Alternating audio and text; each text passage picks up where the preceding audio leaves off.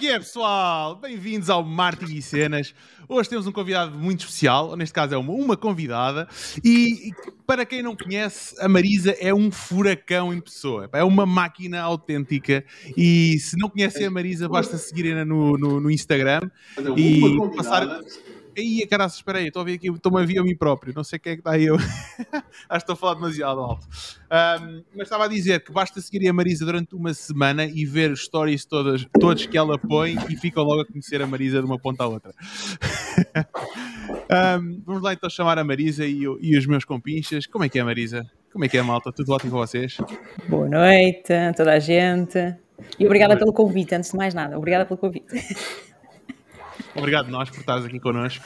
Um, quem é a Marisa? Para quem, não, para quem não te conhece, quem é a Marisa? Sei que pá, tens boa da cena já a acontecer. Um, Dá-nos aqui uma explicação, se faz favor. Olha, explicação sucinta. Eu, se calhar, sou, sou a pessoa que mais se atira para as cenas estranhas, estúpidas, coisa e tal. Pá, sou uma pessoa que, que gosta de experimentar muito as, as coisas, tipo, apresenta-me um desafio, eu acho que aquele desafio é interessante e, e bora nisso e acima de tudo sou a pessoa que gosta de simplificar as coisas ao máximo, Epá, como se estivesse às vezes a explicar as cenas maradas de email marketing ao meu avô, ele sabe lá o que é, é o email marketing, ele sabe o que é, é uma carta de correio, não é? Então, quanto mais uh, eu conseguir simplificar as coisas, uh, melhor. Isso aí é, é, que é o, tipo, a minha missão, entre aspas, digamos assim. Uhum. Então, mas tu... Um, ehm, tu, te, tu tens vários projetos a acontecer. Tu tens Exatamente. várias empresas, não é? Exatamente, sim. Eu, eu, a minha ideia que eu tenho tua é que nem era que estavas tanto investida em email marketing, mas sim em, na parte toda de storytelling e de como construir a tua história de marca e etc, etc, e ajudar as pessoas nesse processo. Mas agora estás-me aqui a falar de email marketing, epá, tiraste-me aqui uma curva. Uma não, não, email marketing, email marketing para, naquela, dar um exemplo só. Um, eu estou mesmo, o, o, meu investimento máximo é em trazer mais consciência às pessoas de como é que elas podem efetivamente usar storytelling. Storytelling, em particular o storytelling marketing, ainda não é uma coisa assim tão recorrente quanto isso. Felizmente já começa a ser cada vez mais. Uhum. Uh, inclusive, desde o final de 2020 tenho visto a notar, tenho vindo, uh, tenho vindo a notar, não é visto a notar, mas vindo a notar o crescimento tipo a nível de pesquisas Google, a nível de Google Trends, etc. Pai, tem sido, tem sido brutal e o meu foco é sempre na questão do storytelling. Para mim, o storytelling é aquilo que simplifica uh, as coisas para as pessoas. É mais fácil para mim, lá está, pegar num tema tão complexo como email marketing e utilizar ferramentas de storytelling para, para explicar isso ao meu avô, ou inclusive a um potencial cliente do, dos meus serviços, não é? Uh, que queira começar a usar aquilo, mas ainda acho que o e-mail está morto e que ninguém usa e essas coisas. Então é mais uhum. fácil usar um, determinados conceitos e tal de, de storytelling para, para fazer isso. Como é que tu chegaste a todo este mundo do storytelling? Olha, foi por um amigo, entre aspas, em comum que nós temos, né, que já falamos um bocado sobre ele. Foi o Donald Miller. estava à procura assim de uns, de uns livros no Book Depository. Não sei se vocês conhecem o Book Depository, uhum. mas é onde eu vou buscar os meus, os meus livros todos em inglês. Pá, aquilo, é, aquilo é baratucho. Demoram às vezes uma eternidade a chegar, mas eles chegam. E se não chegarem, eles reembolsam. Mas andava pois. à procura do. vendem ar, eles vendem ar, não vendem livros. Opa. Não, porque o, o Roberto ofereceu-me um livro e veio daí, não é? E o livro, pronto, chegou cá e eu, olha, tem aqui o livro, já chegou, que a Joana pôs-o aqui em cima da minha secretária. Assim, pá, mas que raio de livro é este? Ele disse, ah, um livro e tal. E aquilo era da fininho, né? O pacote, e eu não tinha aberto aquilo ainda. E, uh, epá, eu cheguei aquilo, abri aquilo e pá, não está cá livro nenhum. Então mandaram ar, estás a ver? Muito bom. Não, ainda não me aconteceu, mas já me aconteceu esperar para aqui três semanas, ou lá o que é que foi yeah, yeah, livro. E não tem tracking. Exatamente. Mas por acaso nessa, nessa altura foi fixe, porque eu entrei em contato com eles, disse-lhes que o livro não chegava, eles disseram, espera mais, sei lá, pai, cinco dias, uma semana. Eu esperei, continua a não chegar. Eles fizeram o reembolso e o livro chegou no dia a seguir. Portanto, eu fiquei com o dinheiro e fiquei com o livro. Também não me queixei, não é? Mas, mas, foi... mas uma curiosidade sobre eles, é, que eu também não sabia e fiquei a saber agora com esta história toda, é que eles uh, são a, a Amazon. Ou seja, aquilo basicamente foi o departamento. A Amazon começou com livros, certo? Uhum. E eles fizeram.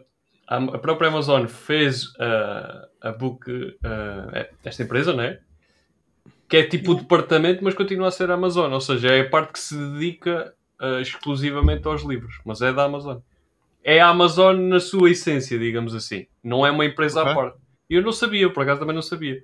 E comentaram isto comigo, foi, foi o meu irmão que, que, comentou comigo, e eu fiquei, pá, realmente não, faz muito sentido. Mas hum, pá, a cena deles é que eles mandam aquilo do UK, sem tracking, sem nada. Eu até estive a conversar um bocado lá com o assistente depois. Uh, e pronto, é a parte mais chata, mas eles também pronto, ficaram-se logo a mandar outro e a resolver a cena. Nesse aspecto foi. foi ah, a Cristina, a Cristina Pena está a dizer que a loja foi fundada por um ex-empregado da Amazon e que depois a Amazon adquiriu. Ok, então. Cuidado, Amazon é, tudo. É, é da Amazon, exato. É tudo Amazon. O funcionário é Amazon, os livros são Amazon, é tudo Amazon. Exato. Foi só para ficar ali um hiato sem isso. Mas voltando Pronto. aqui à pergunta, um, então tu começaste a explorar o, o, pronto, a comprar livros lá, e, mas mais especificamente sobre o Donald Miller, não é? Uh, exato, ou seja, eu estava à procura de alguns livros sobre marketing, mas um bocadinho fora do mainstream. Por exemplo, lá está, toda a gente lê o Seth Godin, uh, toda a gente também já, já tinha comentado, e eu inclusive li esse livro e, e recomendo a toda a gente livros do Simon Sinek, etc. Uh, e entretanto apareceu-me nos recomendados um que se chamava Building a Story Brand. Epá, e aquilo que me chamou a atenção foi a vertente do story.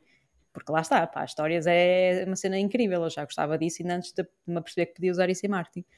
Uh, e entretanto, pá, gostei da premissa do livro e tal, nem fui ver reviews nem nada, foi logo tipo, ok, bora mandar vir, aquilo na altura custou-me pai 13 euros ou o que é que foi.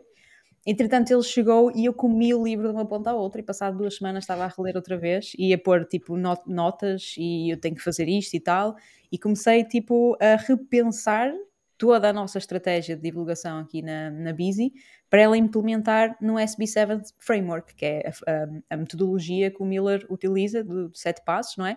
Para construir o branding, da, a, o story brand da, das marcas dele. Opa, facto é que a gente começou a fazer isso e começou a ser muito mais fácil nós começarmos a explicar os nossos serviços às pessoas, começarmos a explicar os benefícios sem necessariamente falar do ah, vai passar a ter mais gostos e essas coisas todas, porque isso é, pronto, sempre foi uma coisa de que eu fugi bastante. Um, opa, e aquilo começou a ajudar-nos imensamente a simplificar uh, as coisas dessa forma. Comecei uhum. uh, no outro projeto, pouco tempo depois de, de, encomendar o livro, comecei também a aplicar certas partes, eu nem estava a aplicar toda a SB7 Framework, mas só algumas partes da, da metodologia, e aquilo também começou a ser muito mais smooth. Na altura foi o lançamento e teve um, teve um impacto incrível. Então, pronto, começamos a, a adotar muito essa, essa metodologia do Donald Miller, comecei a procurar mais sobre uh, storytelling, alguns livros relacionados com storytelling e pronto, foi por aí. Não, excelente. Eu, eu ainda não li o livro, eu devorei foi muito o, podcast que eles, os vários podcasts que eles têm, e então fui, fui consumindo por aí. E acho piada porque eles depois lá, eles, não foi o Donald, é, eu não sei se estou a dizer o nome dele bem, é Donald Miller, não é? É Donald Miller, exato. E depois tens Donald o Peterson, que é o sócio. Sim, mas depois tens outro que é, lançaram agora, acho que é o Marketing Made Simple, um, que o livro foi o Donald Miller, mas acho que foi com outro, outra pessoa, outro autor também.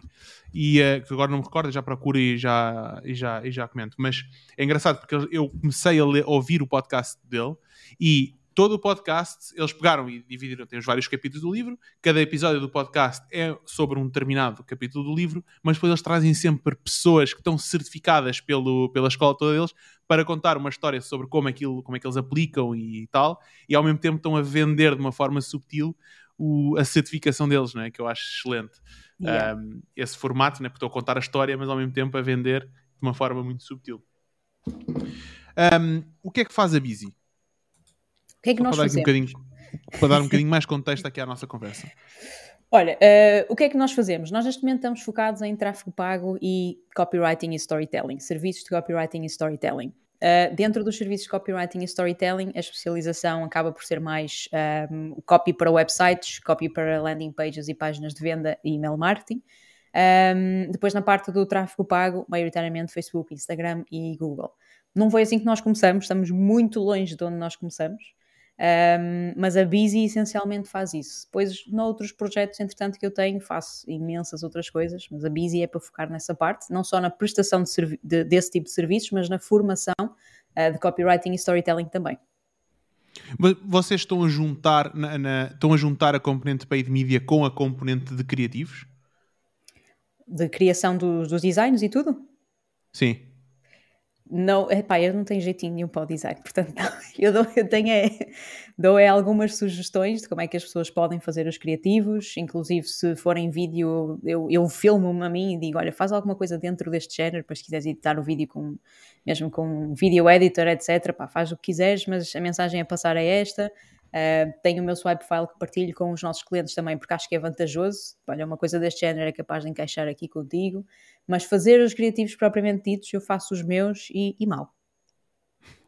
Não, eu digo, eu tô, porque eu estou a imaginar que tu, por um lado, tu, tu não, acho que ainda não fechaste o ciclo. A minha pergunta era mais essa, não é? Porque tudo por um lado, tu tens tudo aquilo que é componente inicial de opa, como é que eu vou, como é que o cliente deve contar a sua história, como é que pode ganhar mais empatia contando a sua história, não é? Como é que se transforma essa história em anúncios, não é? Para o cliente.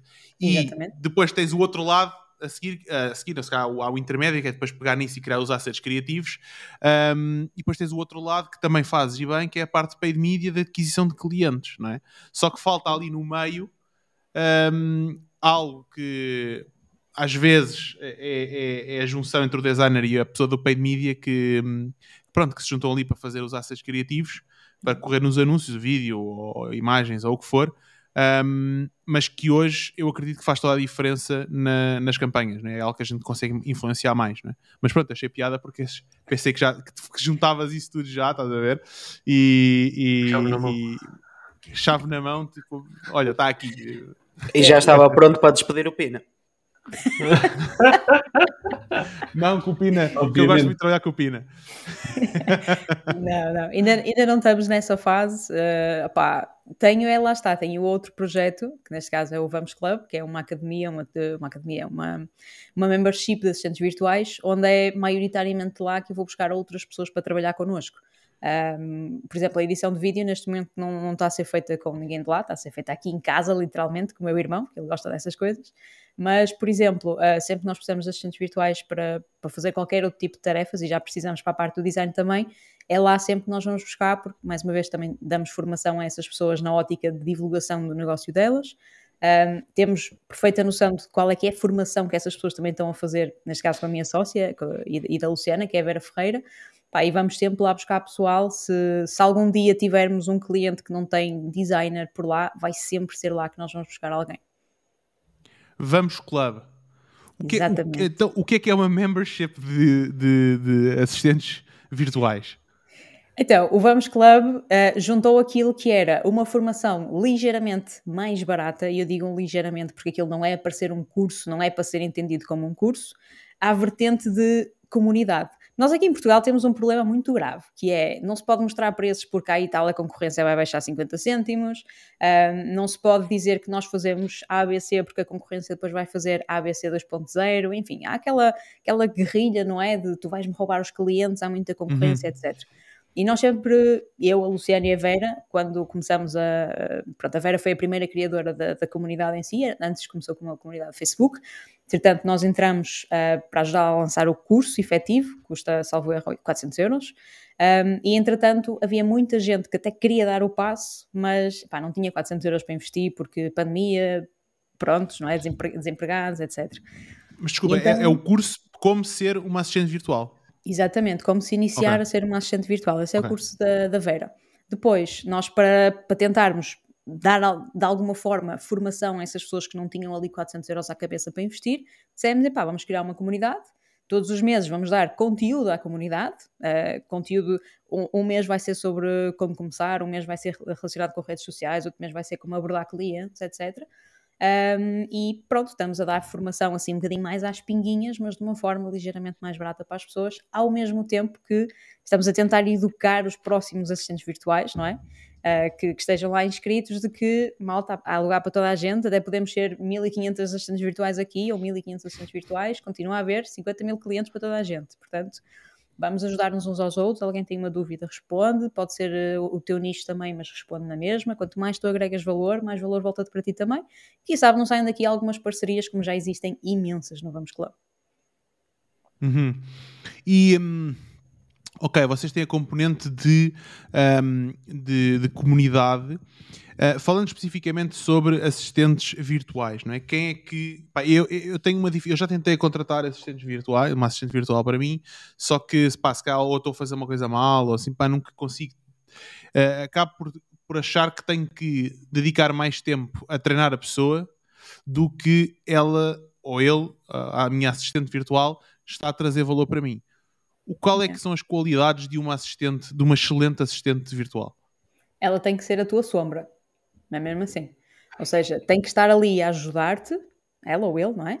Uh, estou a falar muito para o ela porque acaba por ter mais mulheres uh, ainda. Uhum. Já, já começamos a ter homens, mas ainda é mais mulheres. Mas essa pessoa ela tem que ser uma espécie de uma sombra tua. Uh, tem, tem que estar ali a ajudar-te sem que ninguém entenda que tu tens alguém a ajudar-te. Eu não sei se vocês veem Modern Family, ou se já viram Modern Family alguma vez, mas Sim, há um episódio. há um episódio em que a, a Claire, ela, ela, tipo, já é CEO da, da antiga empresa do pai, etc. E uh, há ali um episódio em que o Phil, que é o marido dela, ele não está a compreender como é que ela consegue fazer tudo e mais alguma coisa, tipo o almoço, o jantar, os lanches para os filhos, etc. No final do episódio a gente entende que ela tem um assistente, só que ele é tão, tão sombra, estás a ver, tão ninja, que ninguém entende que ele está lá. Pronto, e então isso é o que um bom assistente virtual faz por ti.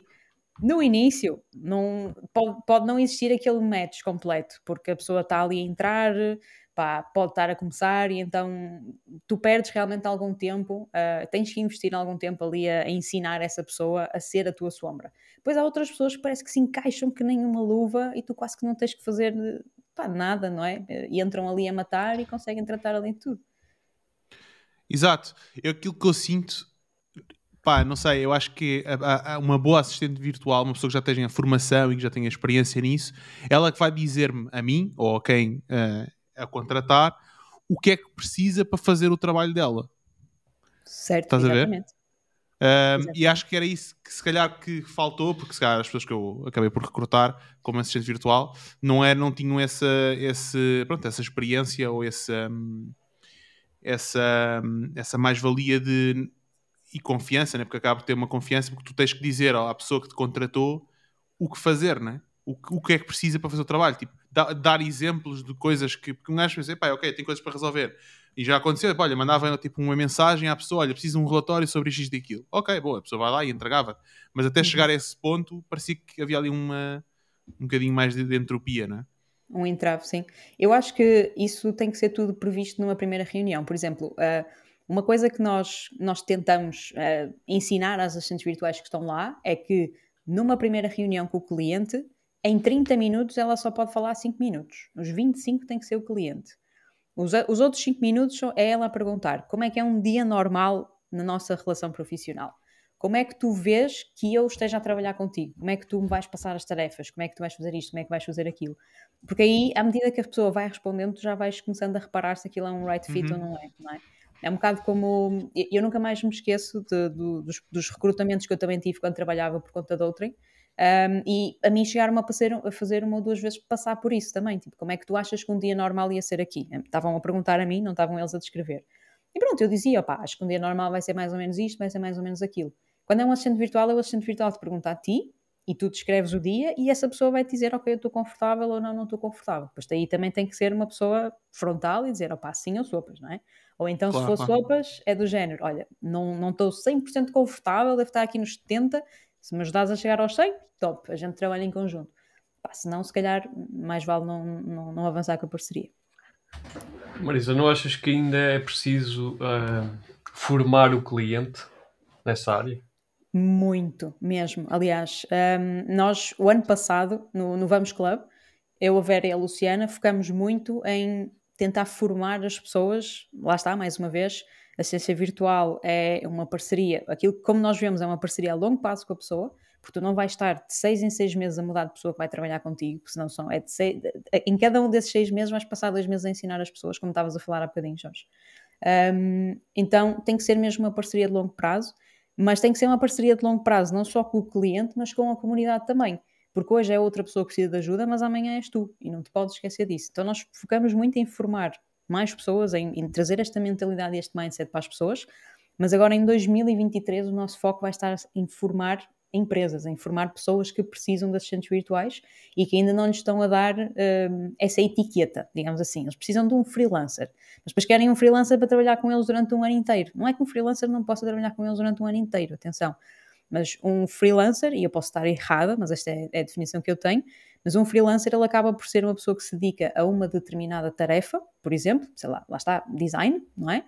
Enquanto que um assistente virtual acaba por ser quase como uma espécie de um polvo que consegue, se não souber design, vai buscar um designer, se não souber fazer email marketing, vai buscar um email marketer, para que o, o contratante desse, da, da, assistente virtual não tenha que estar sempre a amassar-se com essas coisas, porque a ideia é dar mais tempo à pessoa que contrata e não tirar-lhe constantemente tempo, não é?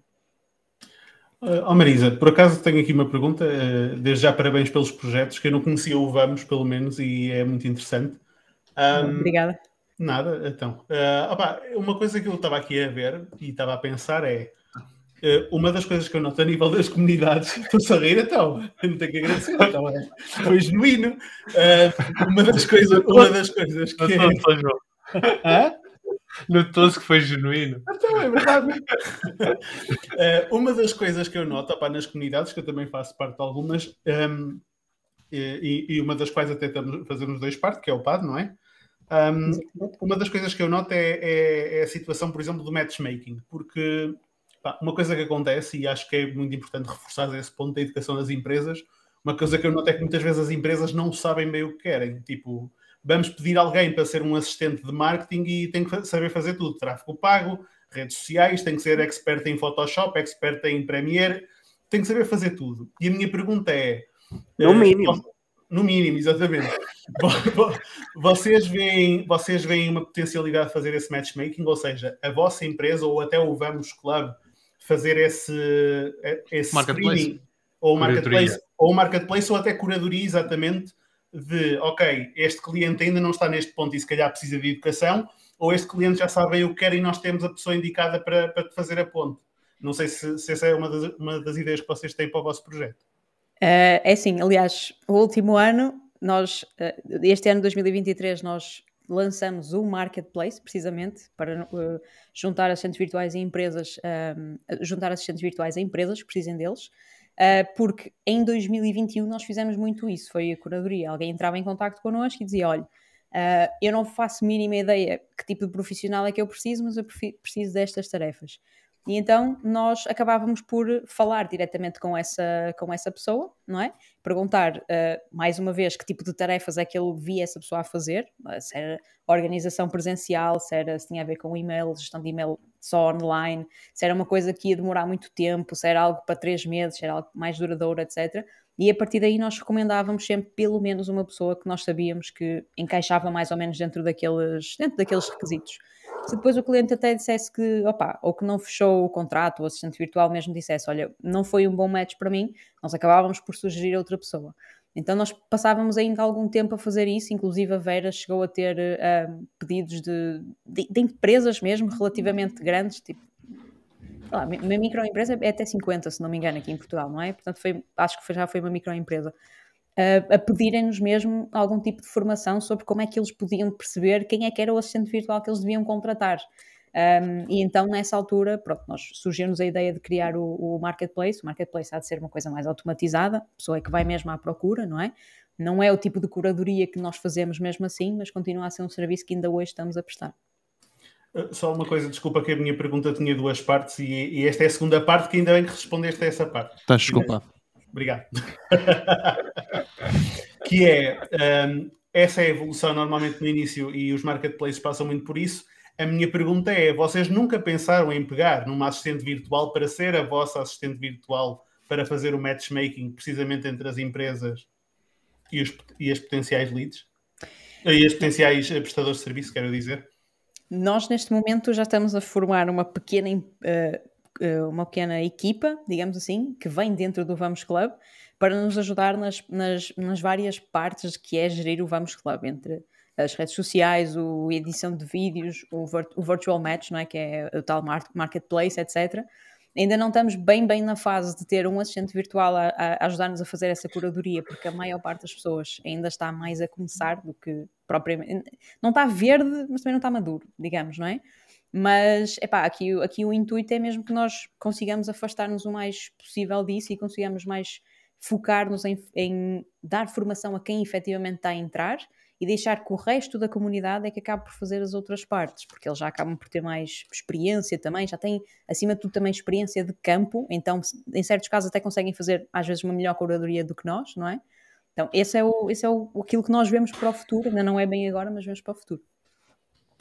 Oh, Marisa, já que estás a falar em futuro, já não é a primeira nem a segunda vez que tu dizes 2023, mas eu acho que tu te queres referir a 2022 ou já estás um ano à frente?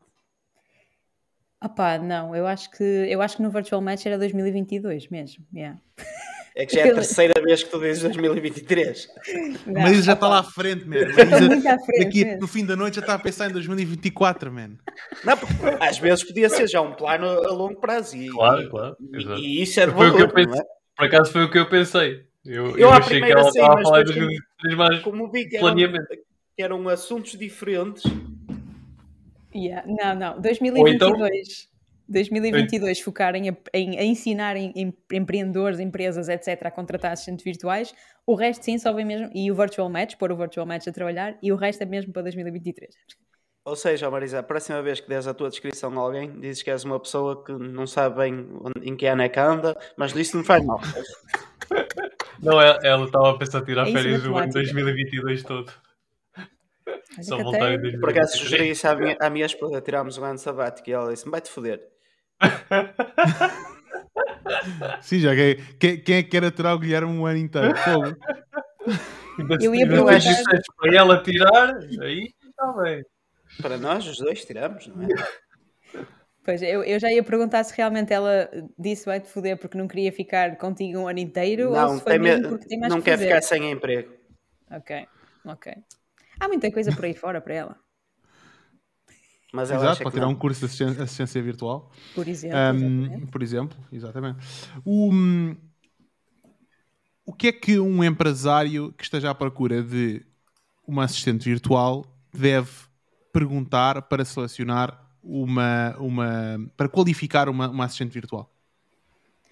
Eu se calhar vou dar a resposta mais xexé do mundo, mas é aquela que eu faço para mim também, que é o que é que te está mesmo a motivar a trabalhar connosco? Nós já fizemos recrutamento pai três vezes também para, para aqui, para, para a Busy, e a pergunta, no, normalmente nós dificultamos sempre a, tarefa às pessoas e isso é o que eu recomendo que todas as empresas e empreendedores façam.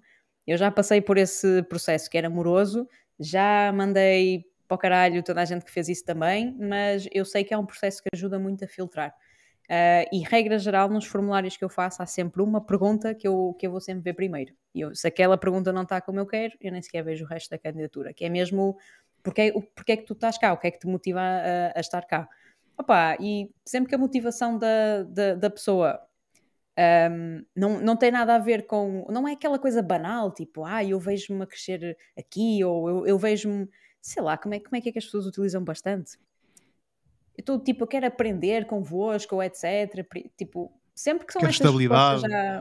A estabilidade, que, que epá, não dá aqui, não, é? não há estabilidade na internet, entre aspas, uh, ou não há estabilidade para todo o sempre. Um, epá, mas sempre que são aquelas respostas pré-feitas, eu, eu chuto para canto.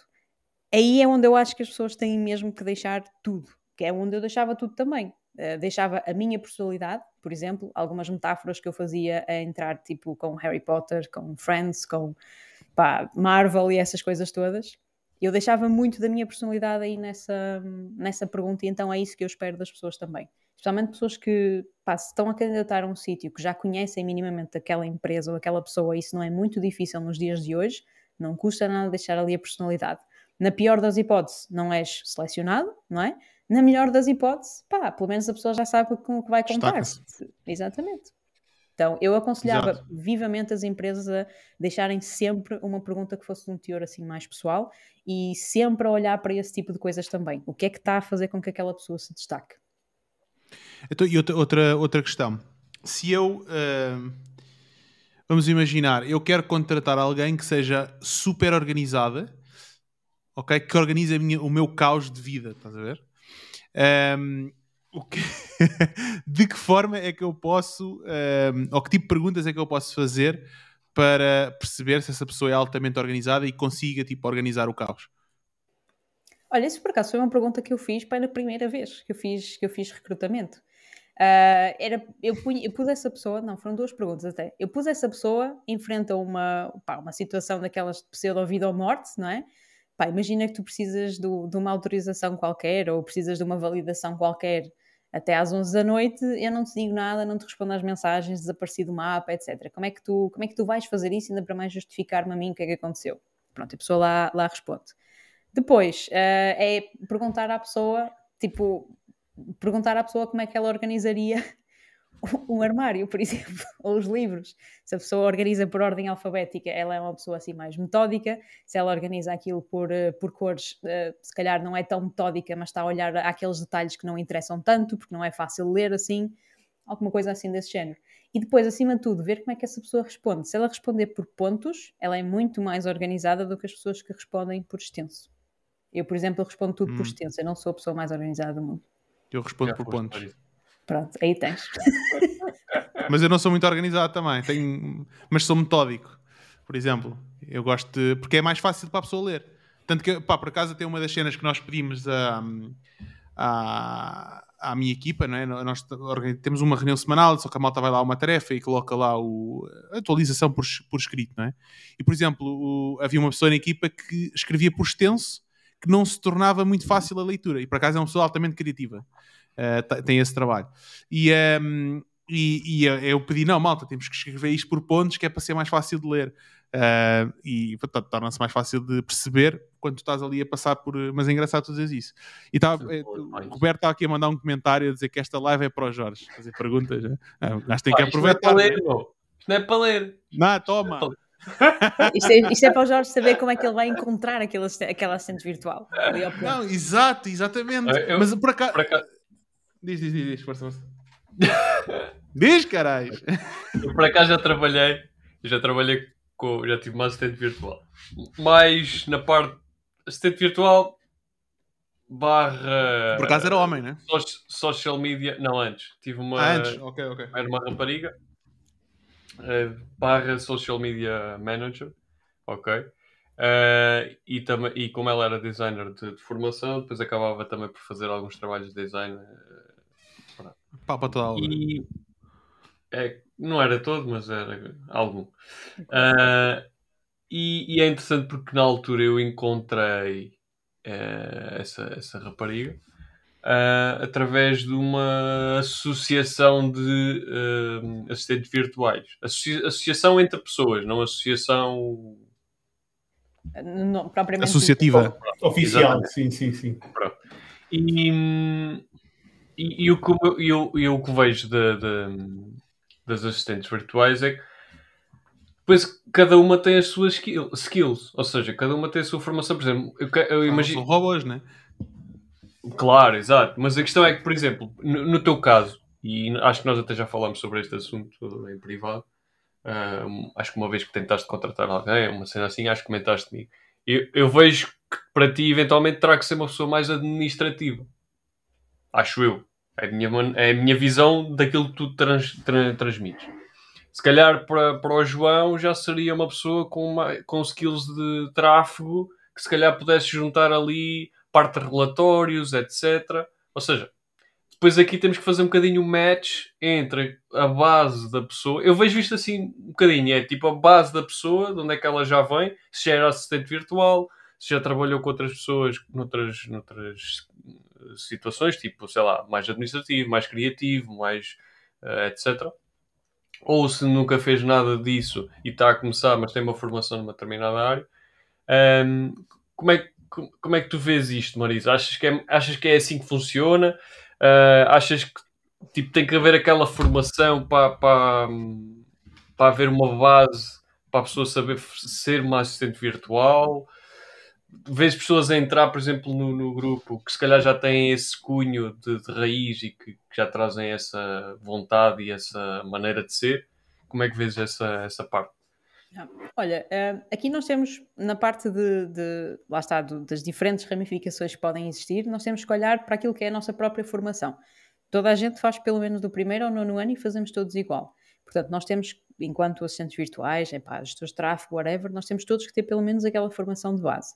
Depois, a partir do chamado nono ano, não é? Cada pessoa decide para o que quer, ou vai para artes, ou vai para CT, ou o que é que seja. Por exemplo, aquilo que, o, que estavas a dizer ainda agora, do, aquilo que o Jorge precisa. O Jorge precisa de uma pessoa que seja um bocadinho mais hands-on e, e, e consiga abraçar ali mais o projeto. O Jorge já não precisa de um assistente virtual. Aquilo que ele precisa é o próximo nível de assistente virtual, que é uma Online Business Manager, é uma OBM. Uma OBM é uma pessoa, regra geral, uh, que não tem muito mais do que dois ou três clientes, porque essa pessoa está quase que inteiramente responsável por gerir toda a parte administrativa do negócio do seu cliente. Por exemplo, eu trabalho atualmente com os clientes do, do Reino Unido. Uh, quem me passou a, parte que eu, que eu estou a fazer foi uma OBM um, que, que, fez o curso da Vera. Então ela fez exatamente o mesmo curso que outros assistentes virtuais, só que, entretanto, ela foi, pegou, lá está, naquilo que era a experiência profissional dela, que era trabalhar numa, numa multinacional, uh, lá está, fazer aquelas tarefas administrativas que eu, pelo menos, detesto, etc. E ela transportou isso para, para o mundo digital e está, basicamente, a coordenar uma equipa, pai de, sei lá, 10 pessoas ou 15 pessoas de forma completamente remota. Ela é que é tipo, a seguir ao Big Boss, ela é que é a second boss, digamos. E aquilo é mega fluido. Portanto, o Jorge, se calhar, já precisa mesmo de uma OBM e não de uma. Precisa de outro Jorge. Precisa de outro Jorge, no fundo. Tu não tinhas um bot, o Jorginho. Eu tenho, tenho o Jorginho. Então agora tens que arranjar o Jorjão. O Jorjão. Mas dá-lhe dá um chapéu em condições, pá, que não pareça que vais roubar putos para o medo. Mas é com inveja, pá, estás com inveja. Espera aí, para roubar putos para o medo tem que ser assim. Ah, não, assim já podes roubar gajos de pasta. À vontade.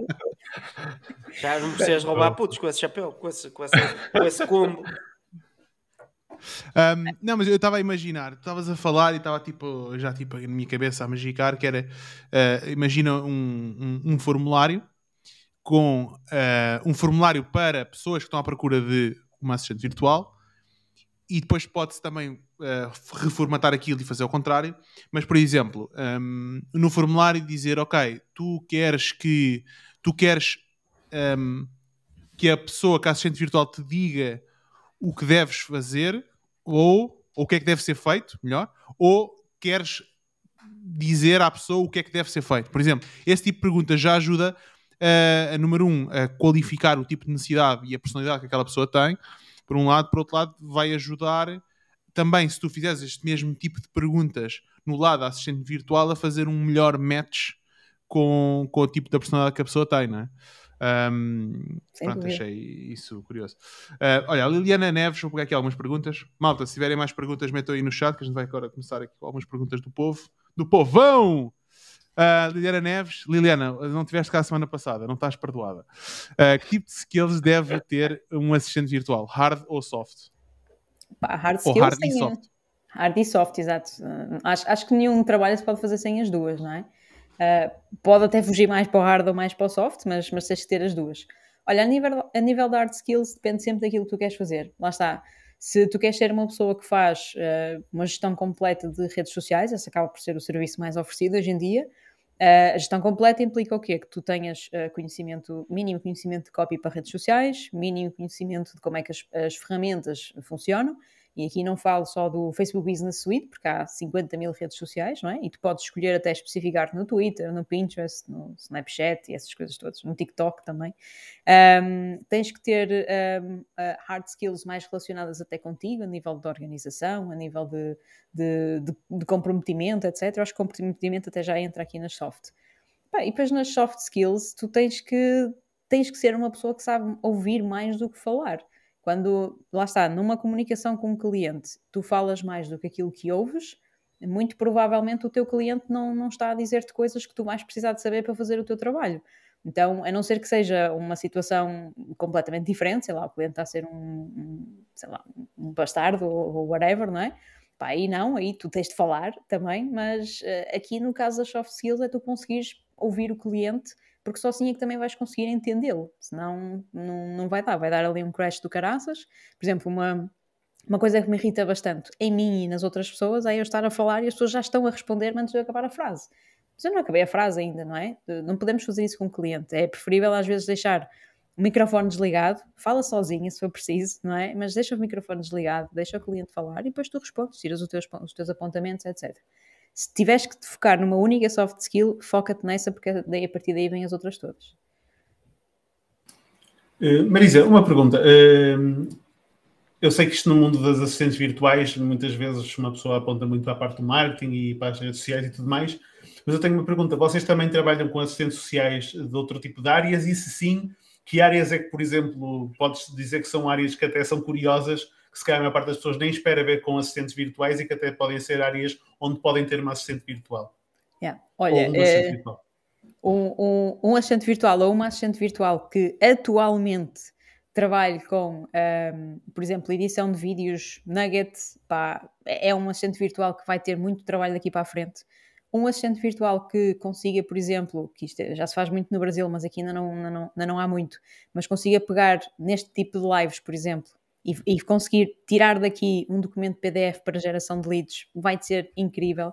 Um assistente virtual que consiga especificamente dar apoio a infoprodutores, mas tipo saber o que está a fazer e não só tipo estar ali no pós-venda, etc. Só estes três aqui são aqueles que em 2022, agora não me engano, 2022 aí para a frente, um, vão começar a ter tipo uma super, pá, super pedidos, estás, estás a perceber? Por exemplo, mesmo de. Eu, eu, ia dizer demanda, mas isto é muito brasileiro. Eu ia dizer super demanda, mas pronto. Ou é, ou não. Também se pode usar em português de Portugal. Agora estou confusa. Não importa. Uh, são, são... Usa, usa, usa. Eu uso também. Pronto, o João é Pina é que é o o, como é que se diz, o, o malta que corrige o cena, o professor, o professor. O, o, grammar nazi, só o grammar nazi, exato. Por, por acaso, essas... existe, existe. Agora até vou confirmar. Existe demanda, então não existe. Claro Procura aí demanda. Eu acho que sim, por acaso, eu acho Pro... que sim. Procura aí demanda. Existe demanda para pessoas que sabem se demanda é usável em português ou não. E usável não é usável em português. e agora dá um nome. São, são quase 11 da noite, eu não consigo, assim. That's the way we roll. Eu gostei da cara do Nunes. Great success. Consegui. Foi mesmo, great success. Foda-se. Então eu entrei no lodo e saí do lodo sozinho. Não, sabia mal ninguém.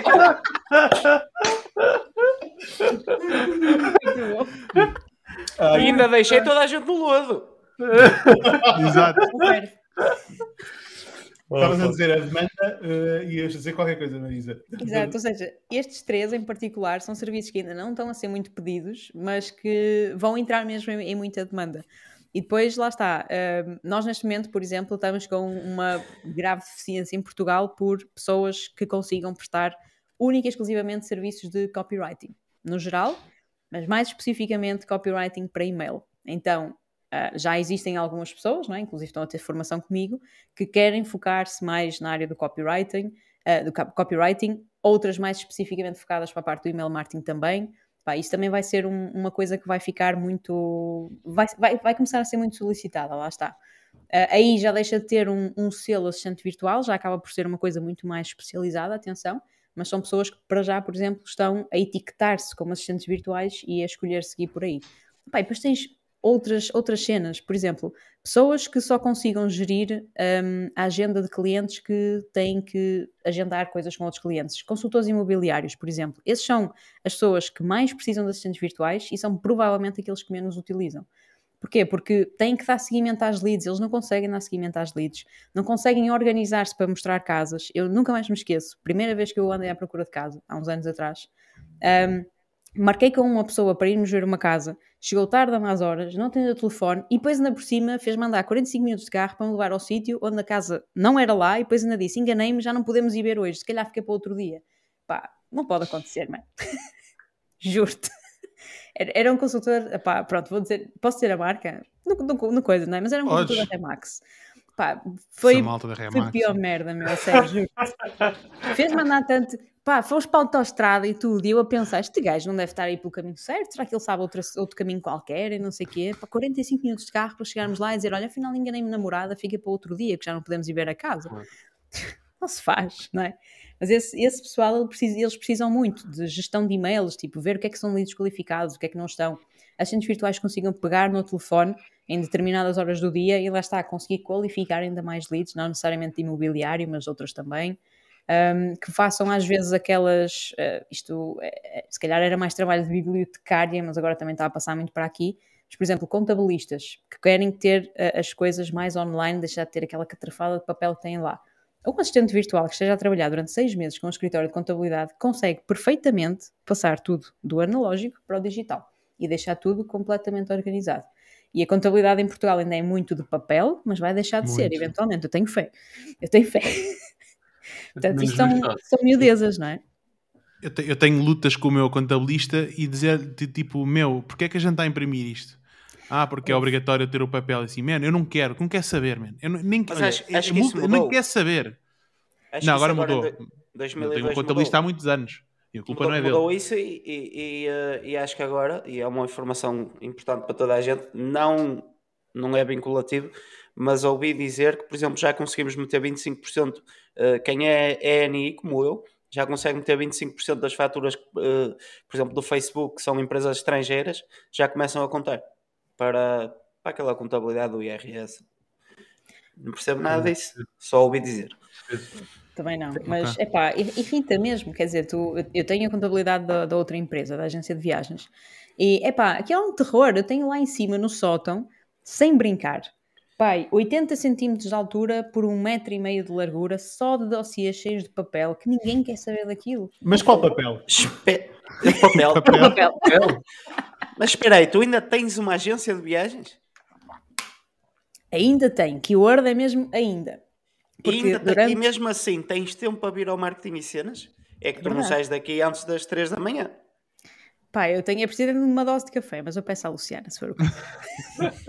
não, mas já, já, lá vamos à, já lá vamos à agência. Eu, pá, eu tenho mais perguntas sobre, sobre esta, esta área. Eu fiquei curioso. Hã? Não te esqueças porque eu fiquei curioso. Não, não te esqueças tu, man. Então faz alguma coisa, meu. Oh, oh Marisa, eh, faz-me um favor, arranja uma assistente virtual para lembrar tanto o Roberto como o Jorge é para falarmos da assistência de viagens. Pode ser partilhada, não tem problema. Aceitam-se candidaturas no chat. Ou mais exatamente. Exato. Por acaso, não, eu ia dizer que, e eu já agora faço o plug, nós para aí mais uma semana ou duas devemos uh, abrir uma posição para um freelancer de uh, copywriting. Uh, porque sentimos é. essa necessidade.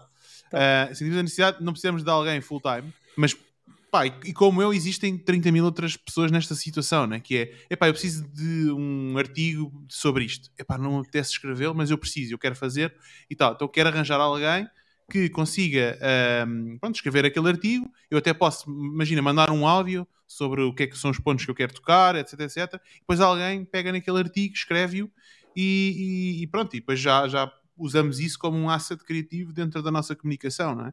é. Um, e, e, pronto, é, olha, quando, quando a gente abrir a posição, depois eu falo contigo, Marisa. É isso. Mas é, uma coisa que eu ia dizer era, era o seguinte, que é... Eu eu acho que daqui, acho que nós estamos aqui a, a, englobar tudo como assistentes virtuais, que acaba por ser uma assistente virtual, mas se a gente for ao, ao, à definição da palavra, não são assistentes virtuais, né? são é, diferentes tipos de, posição, de posições que, na verdade, o que fazem é dar um suporte digitalmente a atividades de negócio. Né? Um copywriter não é um assistente virtual, é um copywriter. Um, mas há assistentes virtuais que fazem também copywriting. É uma coisa que gestão de redes sociais, não é? Epá, são gestores de redes sociais, existem pessoas especializadas em gestão de comunidades e criação de valor por via de, de redes sociais uh, e não alguém que está simplesmente a postar, não é? Mas eu acho que aqui há uma excelente oportunidade de, epá, se a gente conseguir criar aqui um nome à volta deste tipo de trabalho, que, não seja só assistente virtual, não é? Um, mas que defina de alguma forma, epá, porque os problemas vão ser os mesmos. Como é que vais arranjar clientes? Não é? Como é que deves gerir a relação? Como é que deves cobrar? Que valores é que vais cobrar? Um, não é? E, e, e, esses problemas são transversais a assistente virtual, copywriter, video editor, etc, etc, não é? E então, pronto, achei, achei engraçado de estarmos a falar de assistentes virtuais, mas tu trazes todos esses exemplos que são super válidos e reais e que acontecem, mas que são altamente paralelos e os problemas são bastante similares de, de que uma assistente virtual tem, né? porque é tudo digital. Exatamente. É, basicamente, é, é, a melhor definição é mesmo aquela que tu disseste: é uma pessoa que está a dar suporte de forma digital. Uh, o assistente virtual é um termo super guarda-chuva mesmo. É, Não. é só para, para nós conseguirmos encaixar ali dentro de uma categoria mínima, mais das vezes até quando ainda estamos a tentar definir-nos, não é? O que é que vamos fazer, o que é que gostamos de fazer, o que é que não gostamos. E depois a partir daí passamos a fugir, se calhar, um bocadinho do tema, não é? E passamos a focar-nos um bocado na, naquilo que nós queremos. Por exemplo, uh, um excelente exemplo disso é a Janine Pinto. Uh, ela iniciou-se como assistente virtual, ainda hoje tem ali etiquetazita de assistente virtual, mas a cena dela é tipo, ela é especialista em Instagram. Ela é especialista em ajudar pessoas a crescer as contas de Instagram de forma orgânica. Então, ela, apesar de continuar ali com a semi-etiqueta, porque quer continuar, o foco dela é sempre o Instagram. Uhum. Isso não está necessariamente ligado só a uma vertente de assistente virtual, por exemplo. Exatamente. Boa. Uh, a Karina Amaral pergunta se a Marisa é a primeira menina como convidada no MEC. Não é a primeira menina. É a terceira e, e precisamos de mais, por isso. Exatamente. uh, Malta, se tiverem yeah. pessoas que recomendem, mandem para nós que a gente. Bem, já estou farto de convidar mulheres, mas elas não aparecem. Como assim? Estão com medo? Pá, não sei, algumas dizem que não e outras dizem que talvez. E, eu, se calhar tem que, tem, que, tem que ser uma assistente virtual a fazer esse convite. Eu, eu, Ah, eu, Ah, eu Jorge, acho. Jorge, eu tenho uma ideia do porquê disso. É porque normalmente és tu a convidar. Se fosse eu a convidar, É pá, eu sei. Então passas tu, tu a- Então, olha, Não. toda, eu já tenho todo fazer. feminino, Eu já és tenho tu, que vai, és tu que vai, que Jorge, vais tratar. Eu é que sou o gajo do eleitorado feminino. ok? Eu sei, qual é, eu sei qual é o problema. O problema é que o Jorge diz, por ordem do, do MEC, opa, olha, sou eu, é o Nunes, é o Francisco e o Pina. E ele diz o Pina e elas fogem todas. Pronto. Que é isto, meu? É Que isto. podcast é esse? Caralho. Marketing e cenas e tem Pina no fim. Que é isto, meu? Não, esquece, foge. Olha que se calhar se fosse no início tinhas aí um bom selling point. Talvez, não é? Opa, olha, ehm, posso Explica-se dizer melhor, que- Marisa, explica-se melhor. Então, porque depois ia ser Pina Nunes Fonseca, por exemplo. Exato, o Roberto, o Roberto também é Fonseca. Eu não, eu não, eu não, não, não, não. Podem ficar os três, não tem problema. Fonseca, não, Mas eu- agora fora da brincadeira, eu, eu às vezes sinto a necessidade, ou assim, eu não costumo dizer, mas às vezes, sinto- tipo, olha, eu não estou aqui, imagina, mando um DM a uma, a uma, a uma miúda, ou uma mulher, ou seja quem for, né? Olha, eh, pá, tenho aqui, acho bem interessante o teu trabalho, não sei o que, nananã. Eh, eu- mas às vezes sinto pá, que eu tenho que dizer, não, eu não estou tipo, não estou aqui para o engate, estás a ver? É mesmo, tenho um podcast, estás a ver? Não estou aqui para o engate. Porque, pá, não sei, a malta às vezes acha, não sei, Pá, um gajo pode levar para aí, né? São tantos DMs e recebem tantos. Pá, eu vejo por outras amigas minhas que fartam-se receber DMs de merdas de gajos a tentarem recrutar, por exemplo, recrutar, entre aspas, né? a tentarem engatar no LinkedIn, por exemplo. Que... Também é recrutar, né? Também é recrutar, desculpa lá. Jorge, di- diz lá a verdade. Tu, tu, antes de teres a Joana, fizeste um processo de recrutamento da Joana.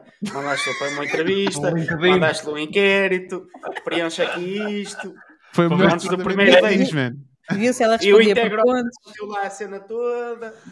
Como é que Não, ela tinha um bot, organizava os dias? porque, ela não conheceu o Jorge, ela conheceu o Jorginho. Para quem não Ainda sabe, eu hoje tenho um conhece. bot chamado Jorginho eh, que manda mensagens e não sei o que no Slack. Bom pessoal. Eh, bom, Mas Olha, olha, o António- aqui- Desculpa estar a interromper, Jorge. Tens aqui Não, não, uma força, força. excelente concorrente a vir cá da próxima vez, que é a Cristina, Cristina Pena.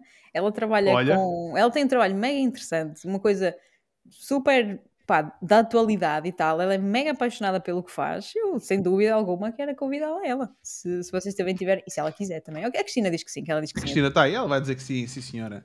Não, eu no outro dia mandei mensagem à Cristina, mas se calhar é para o tipo de mensagens que eu mando, man. Eu vou, eu vou até ler, a Cristina acho que não vai levar a mal. Ó Cristina, Hã? vamos perguntar à Cristina. A Cristina se- eh, sentiu-se assediada pelo Jorge quando ele mandou uma DM para vir ao marketing e cenas. Responda aí, Cristina. Não, eu vou ler a mensagem. Até estou a rir. Porque, assim, eh, porque a Cristina eh, epá, mandou mensagem para eu estar eh, na live que a gente teve no, do, do PAD no outro dia para falar de ferramentas de produtividade e não sei o quê. Pá, e eu, eu acho. Estás-te a rir do quê? Olha, Ela peraí. respondeu. Ah, ela respondeu, a, não vi, não vi. a- a- a rap- a rapariga, a rapariga convida o Jorge, o Jorge vai logo. É Fácil, vai logo. Por acaso eu não era para ir, porque era muito tarde, mas depois mudaram, mudaram a ser e a dizer que foi estranha a mensagem. E, e a verdade, se calhar, até foi estranha. Mas. Ah, isso é que mas as foi- mas- convidadas, pô. calma, calma. Ah, pois, se calhar é isso. Não, mas eu não convidei, eu de não uma convidei, eu não assistente convidei. virtual. Ah, ok. Não, estamos a precisar de uma assistente virtual de copywriting para aprender a escrever a mensagem para convidar pessoas a vir ao Martin Cenas. Eu acho que temos de fazer um bocadinho de storytelling, que é enviar uma dick pic, mas eh, censurada, a dizer marketing e cena. Estás a ver? Que é exatamente o oposto daquilo que se espera, que é as pessoas querem uma dick pic. Não, isto é uma dick pic censurada porque eu quero é que tu venhas ao meu podcast, estás a ver? Olha assim, aí uma, uma ideia fantástica pa- pa- para, para este momento aqui. Já que temos uma pessoa do storytelling, ajuda-nos a criar uma mensagem para convidarmos pessoas para o marketing e cenas. Yeah. Mulheres, mulheres. Pronto, Mulheres, mulheres. Tem que ser mulheres. Porque os homens um gajo consegue, né? Tipo, tranquilo. Mas eu vou, eu vou ler a mensagem que eu mandei a. Eu tenho que dar contexto antes de ler a mensagem, porque. Não, a Cristina, pronto, ela estava aí e tal, e eu, pronto, do que já vi na, da Cristina dentro da comunidade, é uma, pessoa, é uma pessoa que é altamente dinâmica, tipo, é um furacão também, tipo, está ali, é para bora, não sei o quê, e faz, e para organizar, e manda mensagem para as pessoas e tal, e está sempre nos comentários, quase todos os posts do, do, do PAD, vem os comentários da Cristina. Pronto, eu nunca, ainda não tive o, o prazer de a conhecer pessoalmente, nem, nem nunca privei muito com ela, mas pronto, ela mandou a cena e eu- a minha mensagem foi esta. Epá, tenho de confessar uma coisa. Tu és uma pessoa que me desperta curiosidade em conhecer. Tenho suspeita das razão porque uh, tenho suspeitas flag, da razão red flag, red flag. Essa curiosidade. Mas eu diria isso a um homem, como já disse, estás a ver? Para mim é só tipo curiosidade em conhecer porque a pessoa parece ser bem interessante, man. Isso é pronto, eu percebo Jorge. que. Assim, assim afasta toda a gente, meu. Eu espero que tu não, Não, tenhas mostrado a mensagem ao João, ó Cristina. Cuidado. Atira disso, olha, atira disso. Quem é o? João? Ah, o namorado dela. Não, pode mostrar à vontade, porque não é de segundas intenções, é tipo curiosidade em conhecer a pessoa, porque parece ser uma pessoa interessante, né? Eu começo Nem- a, a nem- pensar que o Jorge está no marketing e cenas por segundas intenções. Só põe gato.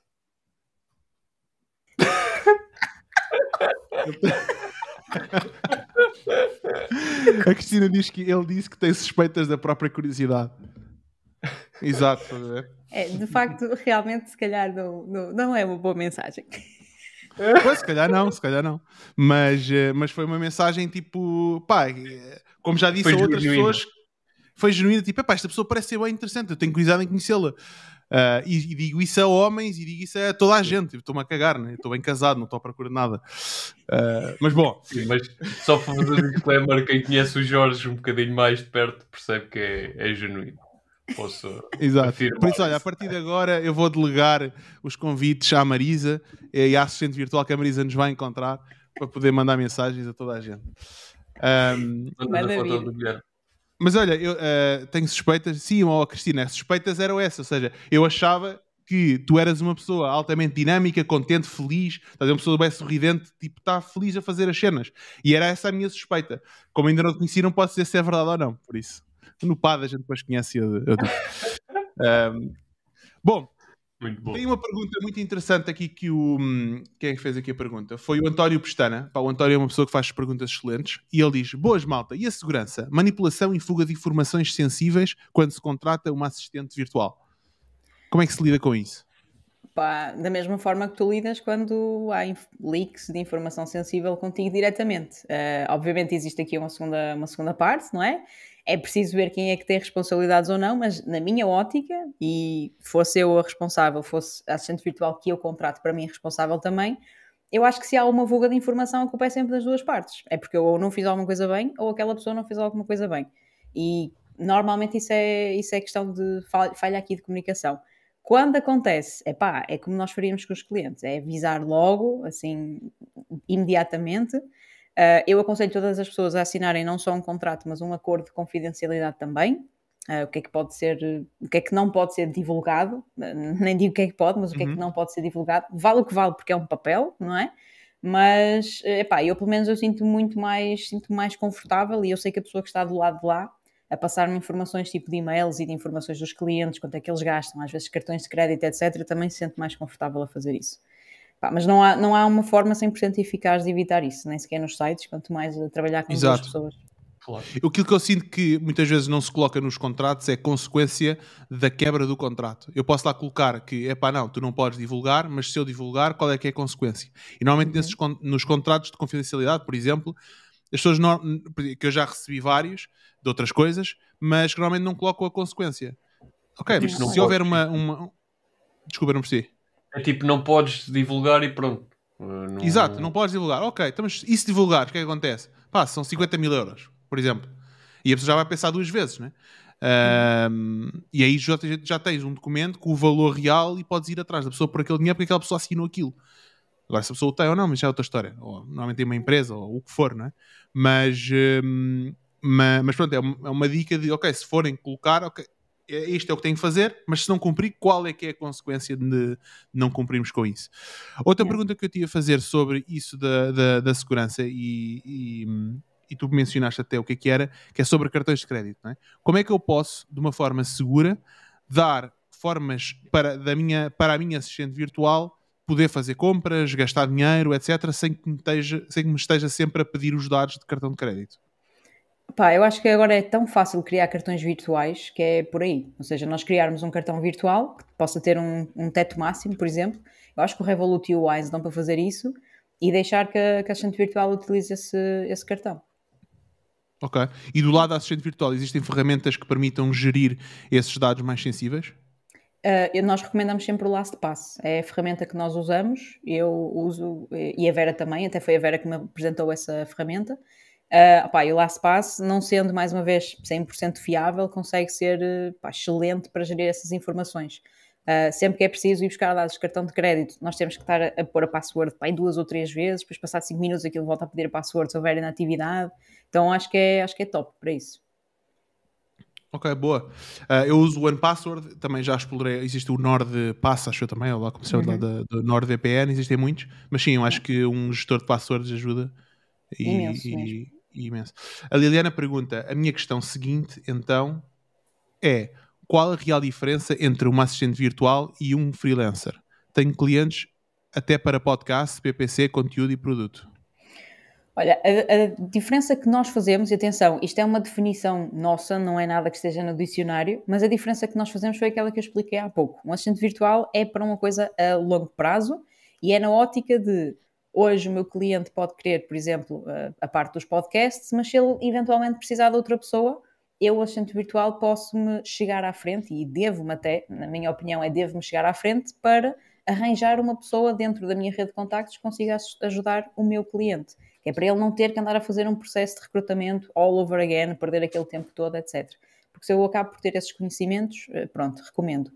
Um freelancer Uh, mais uma vez, dentro da nossa definição, ele pode ser uma pessoa para longo prazo ou só para, uma, para um tipo de tarefas, assim, epá, quero um design é para fazer um design, quero uma edição de vídeo é para fazer uma edição de vídeo, mas dedica-se àquilo e ponto final. O, o, cliente até pode eventualmente perguntar se ele até tem algum conhecimento ou não tem, mas não é o freelancer, na maior parte das vezes, que, me, que, que fica a ser o mediador entre a nova pessoa que trabalha e o cliente final, digamos assim. O assistente virtual já consegue ter mais margem de manobra para fazer isso, ou pelo menos é assim que nós estamos a tentar formar as pessoas. Força Pina. Eh, ou seja, também é importante se calhar fazer essa distinção, eh, e é isso que eu queria perguntar, se achas que existe essa distinção? Por exemplo, um freelancer, e eu falo por mim, eu sou muito dedicado à parte de paid media e não toco praticamente em mais nada, versus um assistente virtual que se calhar acaba por tocar um bocadinho de tudo. A pergunta que eu tenho é, uh, os dois têm um papel ativo ou achas que um pode substituir o outro ou achas que os dois têm que trabalhar de forma concatenada, digamos assim? Eu acho que um não substitui o outro. Eu acho que um assistente virtual pode ser uh, a pessoa certa para, de certa forma, arranhar ali um bocado a superfície, por exemplo, na parte do PPC, uhum. mas um, ser o, o, o elo de comunicação entre o PPC especialista e o cliente, por exemplo. Okay. E a partir daí, por exemplo, até pegando no, naquilo que já estava a falar no início, tu és a pessoa que sobe as campanhas e eu sou a assistente virtual que vai buscar os designs que tu precisas e que te dá aquilo que tu precisas, etc. Pronto, basicamente a ser ali o conector. Ou seja, a assistente virtual neste caso até funciona mais. Não, vá, não quero limitar a tarefa da assistente virtual ou do assistente virtual a isso, mas é um bocado como se fosse o, o gestor de operações, não é? Basicamente, está ali a gerir as operações e a tentar cruzar tudo. Está-me a faltar agora a palavra. Não é gestor sim, projeto, mas é quase por... como se fosse, sim. Exato. Acaba por. O, o assistente virtual, lá está. Ele pode, ele ou ela, desculpem, ele pode ser muito específico em alguma coisa, mas invariavelmente vai, vai acabar por se tornar, tornar um polvo, senão também, lá está. Não é tanto o assistente virtual, não está a assistir propriamente dito, está a prestar o serviço, não é? enquanto especialista, que aí já entra a parte do freelancer.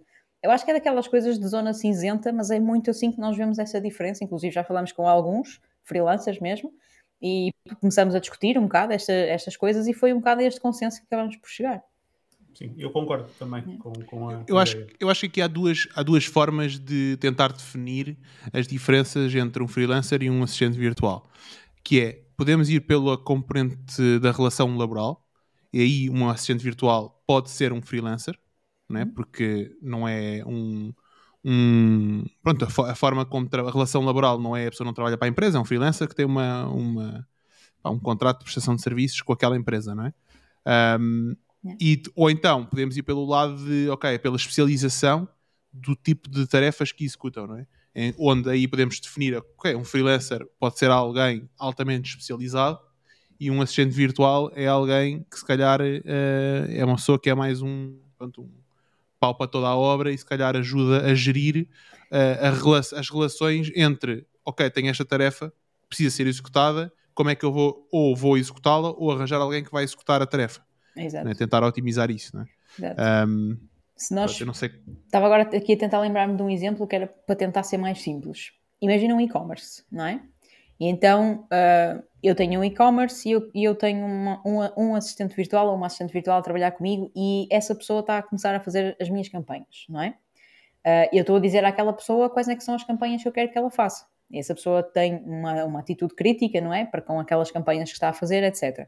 Mas é uma pessoa que, lá está, acaba por arranhar um bocadinho mais a superfície. Eu preciso de uma campanha de tráfego, ela monta uma campanha de tráfego. Eu preciso de uma campanha de remarketing, e eu digo àquela pessoa que tipo de campanha de remarketing é que tem que fazer. Não tem aquela, se calhar aquela estaleca, talvez, não é? E aquela uh, experiência mais a fundo que um PPC Manager especializado em e-commerce teria, por exemplo, para ter mais olho crítico aqui para a coisa. Ou seja, o assistente virtual, apesar de se poder focar um bocadinho mais na tal parte de eu consigo fazer campanhas para e-commerce, não tem, a meu ver, uma, uma componente tão, tão crítica do tipo de trabalho que se possa fazer, não tem uma componente tão estratégica do tipo de trabalho que, que se possa fazer, e aí tem sempre, uh, e lá está, eu também faço isso, né? mas tem sempre que recorrer a uma pessoa que seja mais especialista no assunto. Exato. Sim, e também eu acho que a própria assistente virtual um, deverá ter a noção se tem a capacidade técnica uh, para conseguir executar da melhor forma aquela, aquela tarefa ou, ou não, né? e, e, até mesmo informar a pessoa quem está-lhe a pedir a tarefa de, olha, eu consigo montar isso sem problema nenhum, tenho alguma experiência nisso, mas Exatamente. se precisa de alguém altamente especializado no assunto, pá, já se calhar não sou a melhor pessoa, posso ir procurar alguém. Exatamente. É que é tal coisa, assistente virtual é o termo com que toda a gente começa e invariavelmente depois começa a fugir para outros lugares. Olha, lembrei-me agora também da Vera, a Vera que trabalha comigo no Vamos. Ela começou como assistente virtual também. Eh, fazia sempre um bocadinho de cada coisa, lá está, numa vertente assim mais inicial, a fugir para a intermédia. E agora, neste momento, ela é um, Pinterest Manager. Ela optou mesmo por se focar na parte do, do Pinterest. Ela já não tem a etiqueta do assistente virtual, porque ela disse: Não, eu agora entendo mesmo, é, é, da parte do Pinterest Manager, é nisto que eu me quero focar. Então ela manja do Pinterest Manager e assistente virtual já não é a etiqueta dela.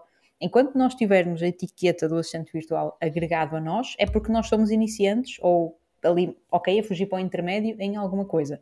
Quando começamos a ser mais focados mesmo num, lá está, em Pinterest, em Facebook, em Instagram, em PPC, etc., nós já devemos fugir para essa, para essa definição. Se quisermos ficar numa componente um bocadinho mais administrativa, o termo assistente virtual vai continuar a sentar que nem uma luva, não é? Porque é um assistente, mesmo, assistente administrativo ou o que quer que seja. Claro. Uh, é, é, um bocado difícil Exato. definir isto, por acaso.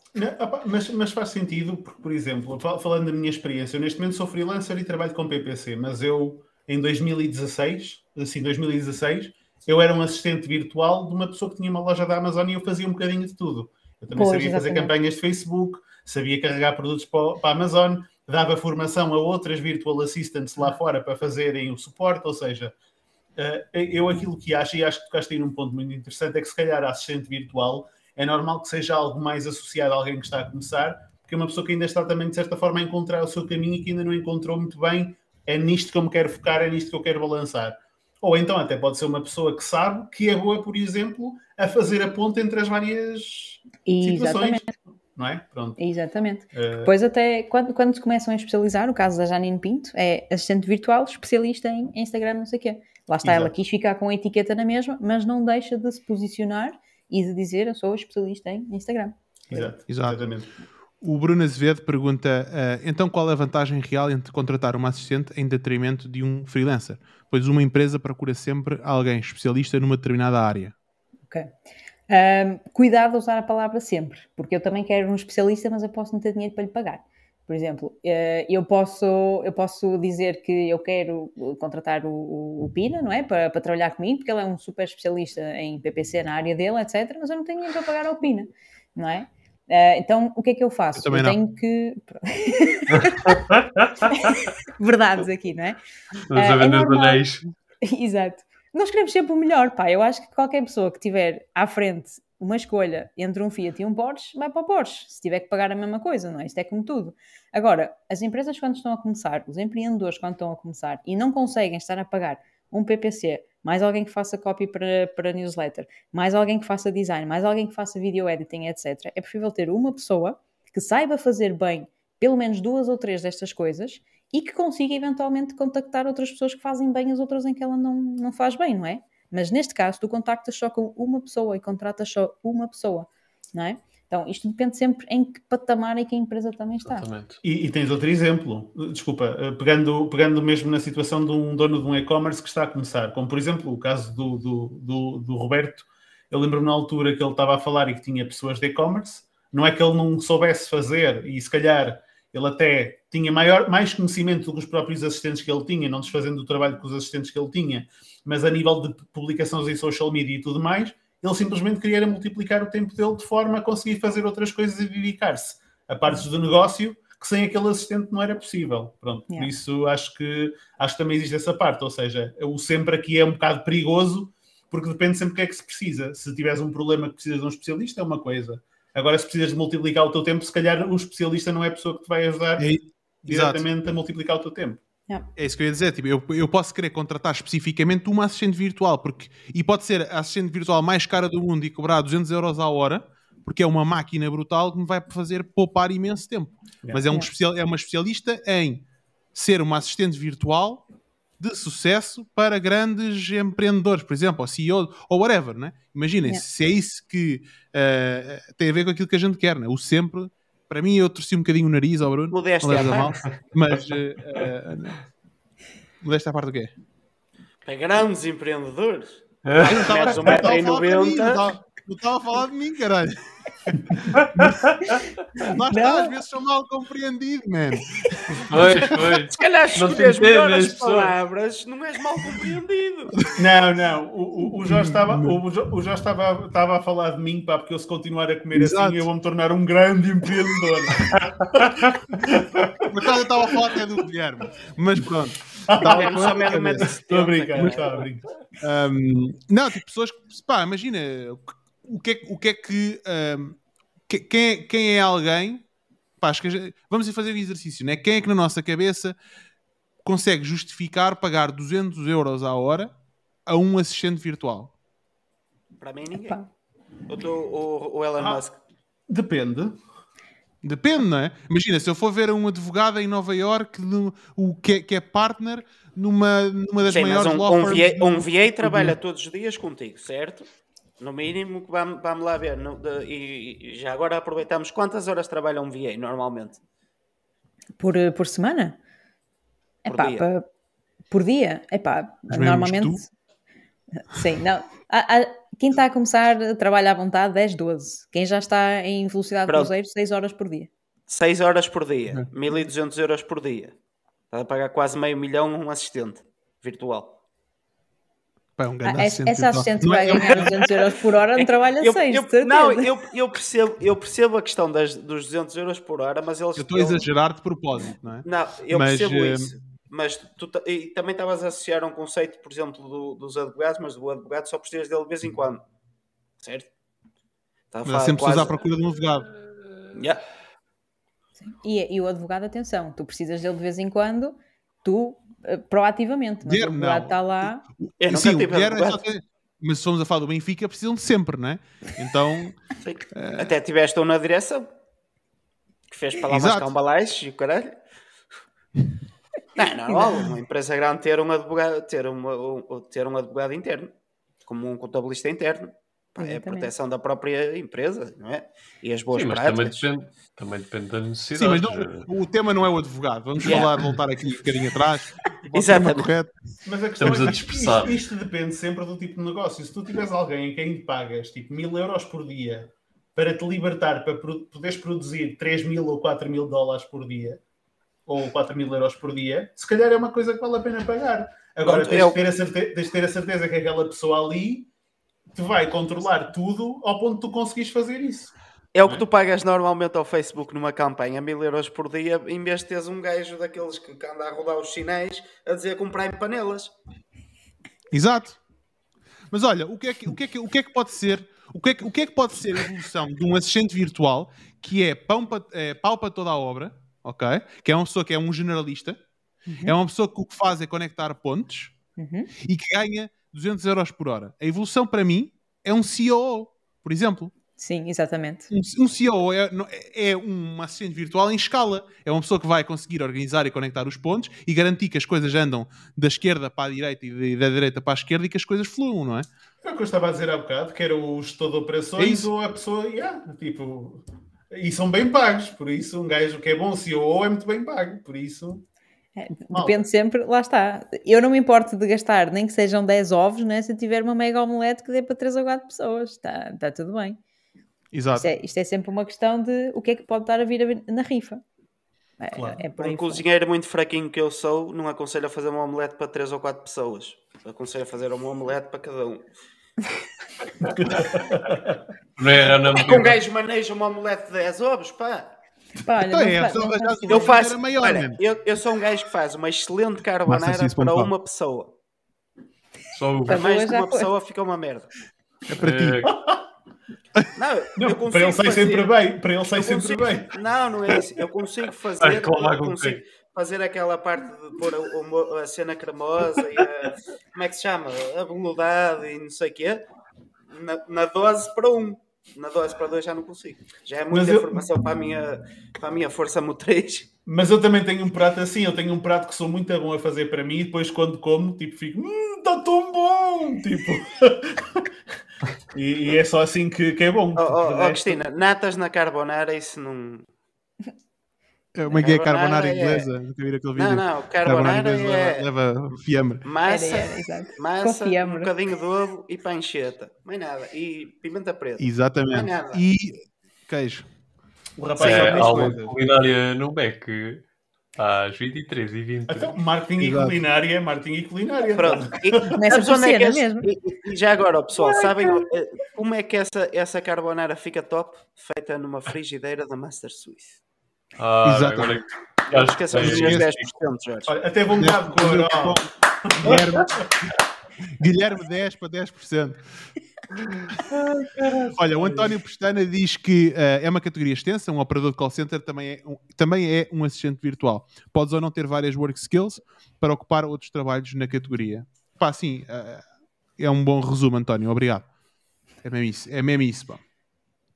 Olha, o José Faria, grande José, tenho uma ideia que é vantajoso contratar um VA até certo nível, mas mais é melhor aumentar a, ah, ma- mas é melhor aumentar a equipe. Estou a pensar mal? É, Eu acho que é, ou seja, até um certo patamar assistente virtual, a partir daí simplesmente contratar pessoas a full, full time ou part time, foi isso que eu entendi. Entendi bem? Acho, acho que é isso que ele está a dizer, sim. Ok, Concordas? bom. Eu acho que depende de caso a caso. Eu preferia sempre ter alguém que me gerisse essa parte, porque epá, lá está. Há bocado o, o- o Guilherme estava a perguntar, mas tu ainda tens uma agência de viagens? Tipo, yeah, eu preciso de alguém que consiga ajudar-me a gerir esta parte. Eu tenho sorte, porque eu já tenho um assistente virtual a quem não pago nada que se chama Luciana. Mas há outras pessoas que precisam, há outras pessoas que precisam sim do, de alguém que consiga Como assim não pagas nada? Pá, não pago nada porque ela vive comigo, não é? A gente vai, ganha, ganha as duas a mesma coisa e tal, Pagas de outra não lhe estou a forma, pagar pronto. mais. Pago de outra forma, exato. Ela não me faz ao almoço e jantar, cuidado, não é? Isso é que é Fogo, assistente também quero assim, man. Já não A é minha não faz isso, man. A minha obriga-me a fazer, caralho. Isso foi abolido em Portugal. Eu tenho- em eu tenho que tirar o curso. Escravatura. Escravatura. Não, a escravatura, Nós escravatura país a não. a abolir a escravatura. Não, mas opá, sim, eu acho que chegas a um determinado patamar e vai-te ser mais vantajoso tu contratares alguém em full time, porque senão o assistente virtual vai ficar muito caro. Ou Tu, quando contratas alguém em full time, pá, eu estou a falar aqui pelo ordenado mínimo, atenção, tu estás a pagar 3 euros e tal por hora. Se quiseres mesmo assim duplicar esse ordenado mínimo, vais-lhe pagar no máximo 10 euros por hora, qualquer coisa assim do género. Isto no- na folha de vencimento, tens de fazer vezes 14, não é?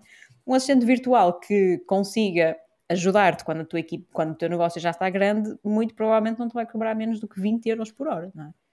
Portanto, é, eu vou, é uma questão eu, de eu fazer vou lançar contas. aqui um contraponto, por acaso, vou lançar aqui um contraponto, que é out- outra visão disto, que é até que ponto é que muitas vezes não será mais fácil o contrário, que é, por exemplo, uma pessoa para contratar outra e para ter alguém no seu payroll e como empregado, Uhum. tem uma data de exigências do ponto de vista legal e do ponto de vista eh, contratual que é obrigado. E muitas vezes o que acontece é que se for preciso, tens uma VA que naquelas poucas horas de trabalho trabalha melhor que muita gente a full time e que tem um É. contrato de trabalho. Yeah, Eh, isso acontece seja, muito. Isso acontece yeah. muito. Porque é tal coisa. Hum, epá, se eu consigo, e, isto é uma questão lógica, não é? As pessoas estão habituadas a ficar 8 horas enfiadas no trabalho. Ninguém consegue ser produtivo durante 8 horas. Mas tu estás ali na mesma a pagar aquelas 8 horas. E pagas vezes 14 eh, salários, não é? Um assistente virtual pagas o que, ele, o que ele trabalha e é o que ele trabalha, ponto. Se ele trabalha 11 meses, é 11 meses que trabalha. Se vai de férias e não recebe, deixa de receber. Não há cá subsídios para lado nenhum não há cá impostos para lado nenhum, pá, obviamente vai ser, vai ser sempre mais vantajoso do que vai ser sempre, lá está, já estou a usar o sempre. Na grande maioria dos casos, se calhar é mais vantajoso manter esse assistente virtual. Ora, isto é sempre uma questão de, de contas, é fazeres a conta com o teu contabilista e ver o que é que vale, o que é que vale a pena. Exatamente. Eu prefiro alguém que esteja 3 horas mega focado a trabalhar para mim do que estar a pagar alguém 8 horas para estar ali a tocar guitarra. não é? Sim, é, mas aí lá está, aí depende muito da realidade de cada um e, e, e um bocadinho a, que- a questão que tu estavas a falar das 8 horas, que é às vezes, às vezes pode, podes não ter o trabalho suficiente para ocupar aquela pessoa 8 horas para lhe estás a pagar um ordenado. Não Não é? tens, não tens. Ah, e, e não justifica. Eu, por exemplo, para mim, um- uma pessoa para gerir redes sociais, essa pessoa não vai ter trabalho para trabalhar 8 horas por dia. Não, não- é, é impensável. Na, na minha estrutura e na minha dimensão é impensável. Ah, obviamente que se quisermos ir para outro patamar, obviamente que sim. Mas hum, eu acho que se calhar um misto funcionaria muito bem. Porque lá está, a assistente virtual até pode ter algumas especializações, mas acaba por ser uma generalista. Uhum.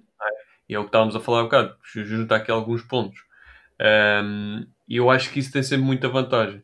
Porque aqui o velho pau para toda a obra às vezes tem vantagens nestes pontos em que tu, como empreendedor ou como dono do negócio, tens necessidades que não consegues atribuir só a especialistas. Isso é, isso é difícil da minha ótica e na minha, na minha realidade, ok? Ah, eu, se quisesse hoje contratar, eh, em vez de contratar um- uma pessoa mais generalista, não digo que tenha que tocar em todos os pontos da, da empresa, mas mais generalista, versus contratar um especialista para cada uma, então era 10 pessoas para, para estar aqui dentro da empresa a trabalhar. Pá, não, para a minha realidade e para, para, para o meu patamar não, não compensa tudo isso. Yeah. Sim, mas tu tinhas. Para tanta Aqui- gente- Eu acho que, lá está, eu acho que, a Ma- eu vou só tirar aqui a coisa do José. Ahm, aquilo que a Marisa estava a falar há pouco é BMO, disseste? OBM, Business, OBM, é Online que é que Business Manager. Ok. Online Business Manager. Pronto, isso já é o patamar acima, é o, patamar, é o next level a nível organizacional e de responsabilização que aquela pessoa e de outputs que aquela pessoa consegue trazer para dentro de um negócio, não é? Um, aquilo que eu vejo é que, por exemplo, o, eu, eu, eu precisava de alguém para fazer apoio ao cliente, fui uh, ao Orkana, neste caso, um, e coloquei lá a dizer, olha, preciso de alguém para fazer... uh, tratar de, de tickets de clientes, ok? E, um, aliás, nem era para isso, mas foi para outra coisa. E contratei uma pessoa. Comecei a trabalhar com essa pessoa. e hoje, essa pessoa tem muito mais responsabilidade dentro da organização. É uma pessoa que vive no Brasil. Eu nunca vivo com ela presencialmente. uh, e trabalho com essa pessoa, se calhar para aí que é há dois, três anos. E essa pessoa só trabalha comigo. Acho eu. Uh, mas sei que pouco pouco me cobra, uh, devia de Sabes que ser. o corno é Mas, eh, mas- Sim, mas também não me importa, estás a ver? Eu pago-lhe a hora, por isso pode ter os clientes todos que quiser. Eu nunca tive. Eu, as pessoas que trabalham comigo podem trabalhar com quem quiserem, desde que cumpram com aquilo que, uh, que se propuseram a cumprir as suas responsabilidades e entregar resultados. Mas, para mim, essa pessoa começou como uh, um administrativo até um homem, é um administrativo que trata de coisas processuais e que essas coisas processuais foram evoluindo ao longo do tempo e que começaram por ser, eh, sei lá, tickets, hoje já, tá, já trata toda a conexão entre a loja e o armazém uh, e trata de mais uma data de coisas administrativas, não é? aquilo que a gente antes chamava, olha, tenho que contratar uma administrativa, eu posso contratar alguém que é freelancer, que cobra a hora, ou posso contratar alguém que é full-time e que tem um contrato com a empresa existem muitas modalidades com que eu posso trabalhar com aquela pessoa, não é? Um, e aquilo que eu não sei, e quero saber a tua opinião, Marisa. Eu tenho, minha, eu tenho uma opinião que no futuro a maior parte dos trabalhos as pessoas vão ter uma relação de prestação de serviço, ok? É. E, e vai cada vez mais quebrar esta relação de contrato de como é que se diz de contrato de uh, efetividade, talvez. Efetivo, exatamente, efetividade. Eu acho que isto vai ser muito mais fluido. Né? Porque hoje posso precisar de alguém, depois não posso. E, e, ou o outro lado também, a pessoa, a pessoa vai querer flexibilidade porque quer trabalhar de casa, quer viver noutro país, quer uh, trabalhar com várias empresas, quer evoluir, não quer estar presa a uma só coisa. Tu concordas com isso? 100%. 100%. Nós, nós estamos a, a ver aqui o shift da geração, por exemplo, dos meus pais, Uh, que a coisa deles era arranjar aquele trabalho para a vida toda e a gente quer é ter uma casa, um carrito, tudo pago, deixar para os filhos e está feito. Esse, esse, é o nosso objetivo de vida. Eu, eu falo bastante disso, inclusive. Tipo, o objetivo de vida dos meus pais sempre foi viver para mim e para o meu irmão, para, me darem, para, para nos dar a nós a melhor vida que nós podíamos ter. O meu objetivo de vida é não trabalhar para, para, não viver para trabalhar, como acabou por ser a cena deles, mas uhum. trabalhar para viver. E no meio disso, conseguir pelo menos dar-lhes uh, algumas oportunidades e algumas experiências que eles não tiveram tempo, não tiveram forma de fazer, não é? Por nossa causa, entre aspas. Estavam tão focados em dar-nos uh, boas-vindas a nós que pá, não viajavam, não faziam nada. Nós já não somos assim. Nós somos, uh, a nossa geração é aquela que aceita o salário mínimo porque simplesmente está-se a cagar se tem que estar ali 8 horas, está-se a cagar se ganha menos, eles querem é curtir, querem saber que chegam às 5 da tarde e vão embora, querem saber que se, se quiserem despedir para ir viajar, despedem-se, vão viajar, não querem saber de nada disso, não é? E nós, nós estamos cada vez mais a fugir mesmo para essa ótica de prestação de serviços. Já pouca gente se quer eh, comprometer em contratar alguém em full-time ou part-time, porque como o pessoal já não quer ficar agarrado, passado seis meses vai-se embora, eles têm mais que fazer que andar sempre a dar formação, e as pessoas em si, pá, também não querem estar sempre no vai para um emprego sai, vai para um emprego sai, vai para um emprego sai. Têm outras mais-valias que conseguem fazer a partir de casa e há cada vez mais oportunidades de fazer isso e ainda para mais ganhar mais por hora, não é? Se forem inteligentes, conseguem, conseguem sacar um salário bem melhor a trabalhar menos. Ah, o pessoal vai, vai todo e por aí, inclusive a Anitta Costa, eu trabalho com ela.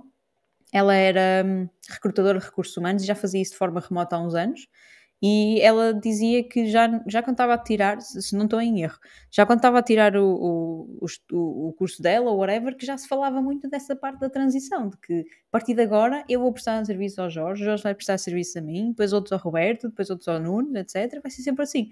Ninguém vai ter um, um vínculo propriamente dito. E isso já se nota porque nós temos faltas de eletricistas, temos faltas de estufadores em certas empresas, o meu pai, ele, trabalha, ele é cutileiro, ele diz que não, ninguém aguenta lá mais do que três meses, porque aquilo é trabalho duro e chegas a casa com as unhas todas pretas e ninguém está para isto, não é? Eu, tenho, eu, conheci, eu conheço uma pessoa que tem uma fábrica de, de, de fazer sapatos e, uh, e pronto, e precisavam de mão de obra de pessoas que sabiam fazer sapatos, só que onde é que se vai encontrar essas pessoas? Não encontravam, então eles criaram o curso lá e davam, deram o curso grátis, tiveram uma primeira turma, não sei quantas pessoas formaram, acho que foram para aí 20 ou 30 pessoas. Dessas 20 ou 30, a concorrência foi buscar uh, eh, 80%, ok? Então, sobraram tipo 5 ou 6, né? E então, um, ehm, qual foi a solução? Então, como é que a gente resolve isto? Então, a solução foi, olha, em vez de fazermos uma, uma turma de 30, vamos fazer uma turma de 50 porque já sabemos que a, que a, concorrência vai buscar metade ou 80%, a gente fica com mais e pronto, já, para nós já resolve, né? E, uh, e foi um bocado por aí que eles resolveram o tema. É aquilo, aquilo epá, eu, eu falo por mim, eu uh, não, não vejo mesmo, aliás, uh, não, eu quando, quando aconteceu a pandemia, pronto, a agência teve para ir com os, com os porcos, não é? Porque ficamos com um bom prejuízo. A agência de viagens. A agência de viagens, sim, desculpa. Teve para ir com os porcos porque teve com um bom prejuízo. Um, epá, e pronto, eu, eu cheguei ainda a, a, procurar alguns trabalhos e tal, porque a visita estava a começar. Isto era suposto dar dinheiro passado um ano, não era suposto dar dinheiro em dois meses. Uh, só que, epá, só de, só de pensar naquela noia de, de ir trabalhar 3 ou 4 horas para fora e depois estar ali, e depois ter que andar a ouvir pessoal a mandar em mim, e depois ter que andar, porque eu já não estava habituada a isso, pá. Eu, eu fiquei a bater mal e eu disse à Luciana: nem pensar, isto vai ter que funcionar e vai ter que funcionar, nem que eu venda o meu carro para nos aguentar mais tempo, mas isto vai ter que funcionar. Porque não dá, já não estava habituada a essas coisas. Exato, exato. Não, eu acho que é isso. Acho que é, é, é, a evolução do mercado é essa. Agora, para que isso aconteça, e lá está, pode haver uma, é uma lacuna no mercado, e quem quiser aproveitar, é como é que a pessoa se pode valorizar, né? como é que a pessoa se pode vender. Acho que é o primeiro ponto, né?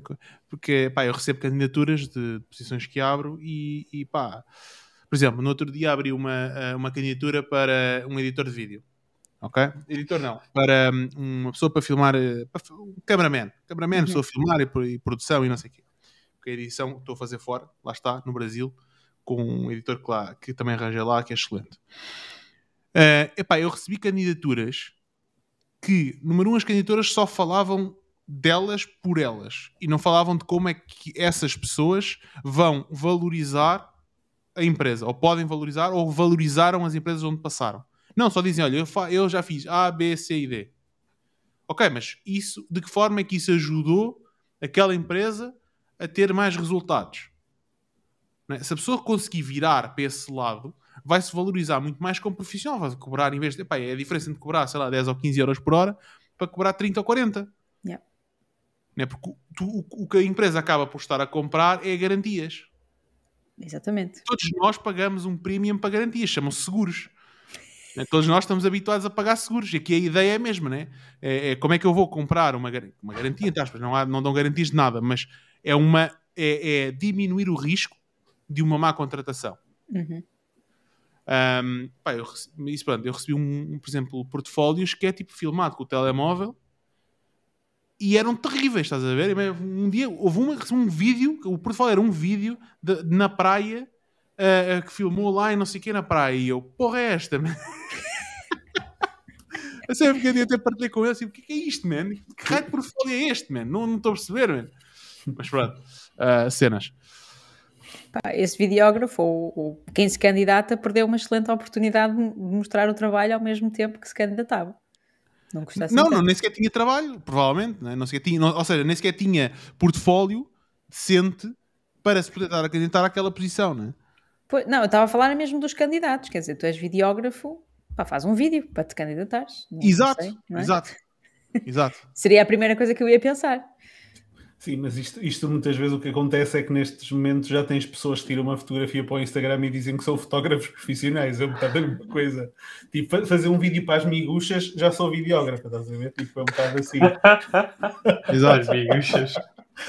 Eu não sei, eu, pá, eu, eh, eu, eu, compreendo por um lado, compreendo, as pessoas estão à procura yeah. de um trabalho, estão à procura claro, de fazer pela claro. vida e não sei o quê. A questão é okay, como é que tu maximizas as tuas probabilidades de conseguir isso. E se não tens tanta experiência, ok, como é que eu vou ganhar experiência? Como é que eu vou fazer um vídeo minimamente decente uh, que mostre que sim senhora, tipo, olha, está lá, estás a ver, estou, olha, não tenho muita experiência, mas estou a esforçar para, para ter. Uhum. E, e, mas não, tipo, pá, não, estou bem motivado, não sei o quê, blá, blá, blá, e depois, tipo, foda-se Lá está. O... Não foi só um ou dois, foram O, o, o bué motivado já é uma frase feita, já é para, pôr, para, para, para puxar para canto. Porque aí nesses casos, a pessoa, mesmo que até não tenha portfólio, é mil vezes preferível dizer: Olha, eu não tenho um portfólio, mas eu fiz este vídeo. Se, se for ok, está ok. Na pior das hipóteses, não é selecionado. É mesmo assim. Exato. Na melhor das hipóteses, lá está, destaca-se. Exato, exato. Um, o que é um desafio, porque como é que tu te consegues destacar quando o mercado é. Pá, eu não sei, eu posso ir ver quantas candidaturas já recebi. Recebi boé candidaturas. Uh, é altamente concorrencial com pessoas que estão muito mais à frente, muito mais à frente a nível de experiência. Tenho 38 candidaturas neste momento. Abri há uma, uma semana. Um, e não estou a pagar publicidade nem nada, e não sei o quê. Um, a pessoa, como é que se destaca, não é? Como é que vai ganhar experiência, como é que vai, Como é, é- eu acho que é isso que se calhar a escola não ensina, mas que as pessoas têm que aprender a fazer quando saem da escola, que é como é que eu vou aprender sozinho, como é que eu vou pôr em prática, como é que eu me vou vender, mesmo não sabendo o que é que vou vender, mas como é que eu tenho que vou vender a mim, e, e se calhar arranjar trabalhos, tipo, pá, delivery, Uber Eats, eh, eh, supermercado ou whatever, nos entretantos, enquanto eu estou a aprender a minha arte que eu quero fazer, não é? Sim. Só que há pessoas que acham que saem da faculdade e que querem começar logo a ganhar este mundo e o outro, e que é, e tem, é uma exigência, como é que é a minha É um palavra? direito. É um, direito, é isso mesmo, obrigado. É um É. direito, não é? Ter um emprego e ganhar X. Eu acho que não há palavra como a inglesa que é entitlement, que é tipo, é Yeah. a Exato. cena. Não há palavra igual a essa. Pá, Havia um acho- canal que se chamava No Comments. Eh, Era nesse canal que dava. Eu conheço. Opa, Aliás, que- Aliás, Eu- eles podiam ser diz. Força, força, força, Marisa. não, eu ia dizer que o o pessoal, para se aprender a destacar, tem que fazer aquilo que nós todos temos que fazer nas nossas várias profissões. Tem que ir buscar inspiração, tem que ter um swipe file. Quantas pessoas é que não partilham no LinkedIn formas diferentes como se candidataram? Houve, um- houve uma pessoa neste santo mundo que resolveu mandar cupcakes e de repente houve centenas de pessoas a mandar cupcakes também e bolachas e não sei o quê, porque encontraram ali uma boa, uma boa experiência. Houve ah, a Rita, na altura, que se candidatou para trabalhar com o Roberto, não é? Na, na empresa Ah, dele sim, sim, sim. fez um vídeo, pá, estava estava tipo caseiro, não é? Mas, mas fez, foi uma forma dela se destacar ali da, da cena, não é? Não, mas a mensagem estava lá. A cena é era um Exatamente. vídeo caseiro, mas a mensagem, tipo, pa- para o que era o Roberto, via-se que ela fez o trabalho de casa. A cena é essa. Exatamente. Exato. Epá, isto é uma questão das Mas pessoas também se darem um bocado ao trabalho. É, é por aí. Olha, dou um exemplo que estávamos a falar há bocado. A Cristina Pena. A Cristina. Ah, Jorge, Não, isso já é fala- fetiche. É fetiche, é fetiche. Não, eh, não, mas o exemplo da Cristina. A Cristina, eu não, eu não sei se ela trabalha para o PAD, mas eu acho que não. Eu não sei se o Roberto lhe paga alguma coisa ou não, mas ela está-se a destacar dentro da comunidade do PAD por organizar estes, aqueles ehm, mesas redondas e estar lá ativa e estar a puxar as pessoas. E alguém que esteja à procura de contratar uma pessoa que, vá, que esteja dentro do PAD, pelo menos vai, ela, como outras pessoas, como tu também, Marisa, destacas-te muito dentro do PAD, são pessoas que, por estarem a dar aos outros e estarem dentro da comunidade, na comunidade e a fomentar e, e acrescentar valor dentro da comunidade, pá, como aquilo tem volume, de alguma forma ou outra, vão se destacar e quando eu precisar de alguém de storytelling, opa, olha, quem é que eu vou, quem é que eu vou contratar, freelancer ou não, whatever, olha, vou falar com a Marisa. Tipo, a Marisa de certeza conhece alguém, ou a Marisa consegue me ajudar, ou olha, vai ser tipo top of mind de aquela pessoa está ali. Porquê? Porque só porque está ali a, a, tipo, a, a acrescentar valor sem receber nada em troca, entre aspas, não é? Yeah, é isso. Epá, há muitos trabalhos, o pessoal eu acho que o pessoal não tem noção, mas há muitos trabalhos que se conseguem arranjar online. Eu, na- nas primeiras, no, no ano 2020, que foi o primeiro da Busy, um, aquilo que, que, que mais me ajudou a crescer aqui online foi precisamente isso. Nas comunidades onde eu estava, eu tinha um, duas a três vezes por semana, no máximo, no mínimo ia sempre pelo menos uma, mas ia aos grupos todos onde eu estava, de malta que estava relacionada com o tema que eu, que eu trabalhava, e eu via as perguntas que eles estavam a fazer, eu estava a dar a minha opinião. E a minha opinião não era assim, eu concordo, nem nada do género, era mesmo naquela de agregar valor, tipo, sim, eu concordo porque X, eu já experimentei Y. Epá, e isso parecendo que não, isso deu mega networking e, e ainda em 2020 eu não procurava clientes, as pessoas é que vinham ter comigo. E é Exato. uma coisa tipo, tu, tu dedicas uma hora, nem que seja por semana, uma hora por semana a fazer isto, vai ver as perguntas todas, não importa se o post foi feito há cinco dias, pode haver alguém que ainda esteja à espreita daquilo. Faz o teu comentário, agrega o teu valor, não te custa assim tanto, é só uma hora por dia. Pá, uma hora por dia não, uma hora por semana. Não, não custa nada e dali vem muita coisa mesmo. No meio de tanto lixo, há muita gente que se destaca. Ó Marisa, então como é que se consegue fazer 30 stories por dia? O teu Instagram Olha. aquilo é uma máquina. Eu já não, eu não consigo acompanhar. Tipo, eu já a Marisa, pá, vejo dois ou três, e pá, next, porque são bués, man. São umas atrás das outras, tá, tá, tá, tá. Acho que eu gostei mais foi aquelas de viagem que tu foste não sei para onde. Acho que foi para a Croácia. Um, Foi para a Croácia e para a Eslovénia. Croácia, sim. foi o que eu mais gostei. Mas, uh, mas como é que se consegue fazer tanta story no, no- por dia? Olha, 30 stories por dia, na verdade, são 2 minutos a filmar. Mais coisa, menos coisa. 2 minutos, não, 2 horas a filmar. Portanto, 2 horas num dia em que eu trabalho 12, trabalho salvo seja, não é? Acordo às 8 e depois vou, vou dormir etc. pá, duas horas só ali está tá ok. Eu até tenho feito menos, que eu às vezes esqueço-me. Uh, agora estou com estou sem as notificações, porque epá, comecei a dar em tola, então tirei as notificações do telemóvel entre as 10 e as 5. E então às vezes até me esqueço. Mas pá, basta uma pessoa conseguir falar, querer desenvolver um bocadinho mais um assunto e tu já tens ali logo, pá, 8 stories, 2 minutos, não é? Depois já fazes ali uma pausa, as pessoas entretanto vão-te respondendo, uh, respondem-te a sondagens, respondem-te a caixas de perguntas, tu depois vais fazendo ali stories também. Outras vezes eu só quero mostrar o meu cão, como ele é super hiperativo, apesar de estar a ficar velho, e ele continua a ter uma energia do caraças. Pá, eu acho que os, os stories foi, foi aquela cena que eu achava que não ia ter paciência para aquilo, inclusive eu detestava aparecer em frente às câmaras. Uh, estamos aqui há dois anos atrás, ou há dois anos, só há dois anos atrás é redundância, era terrível para mim aparecer em frente a uma câmara.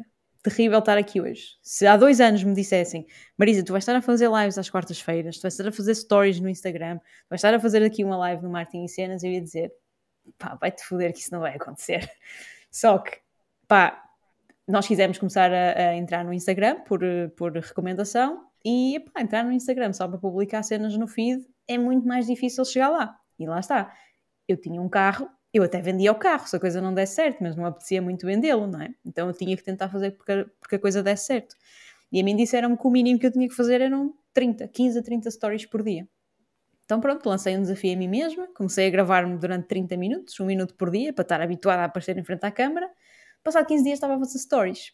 E pronto, opa, aquela cena depois vai surgir naturalmente. Mais das vezes, em 30 stories, 20 sou eu a falar de nada de jeito, 10 sou eu a dar conteúdo e o pessoal gosta na mesma, porque ali é para uma pessoa mesmo estar naquela de entrar na conexão, de ver que lá está que eu gosto de Harry Potter, uh, que eu tenho uma manta do Harry Potter, que eu estou a ler não sei o quê, uh, que o meu computador está tá a deixar-me tola, que estamos a almoçar não sei das quantas, ou a ver Dragon Ball, cenas assim.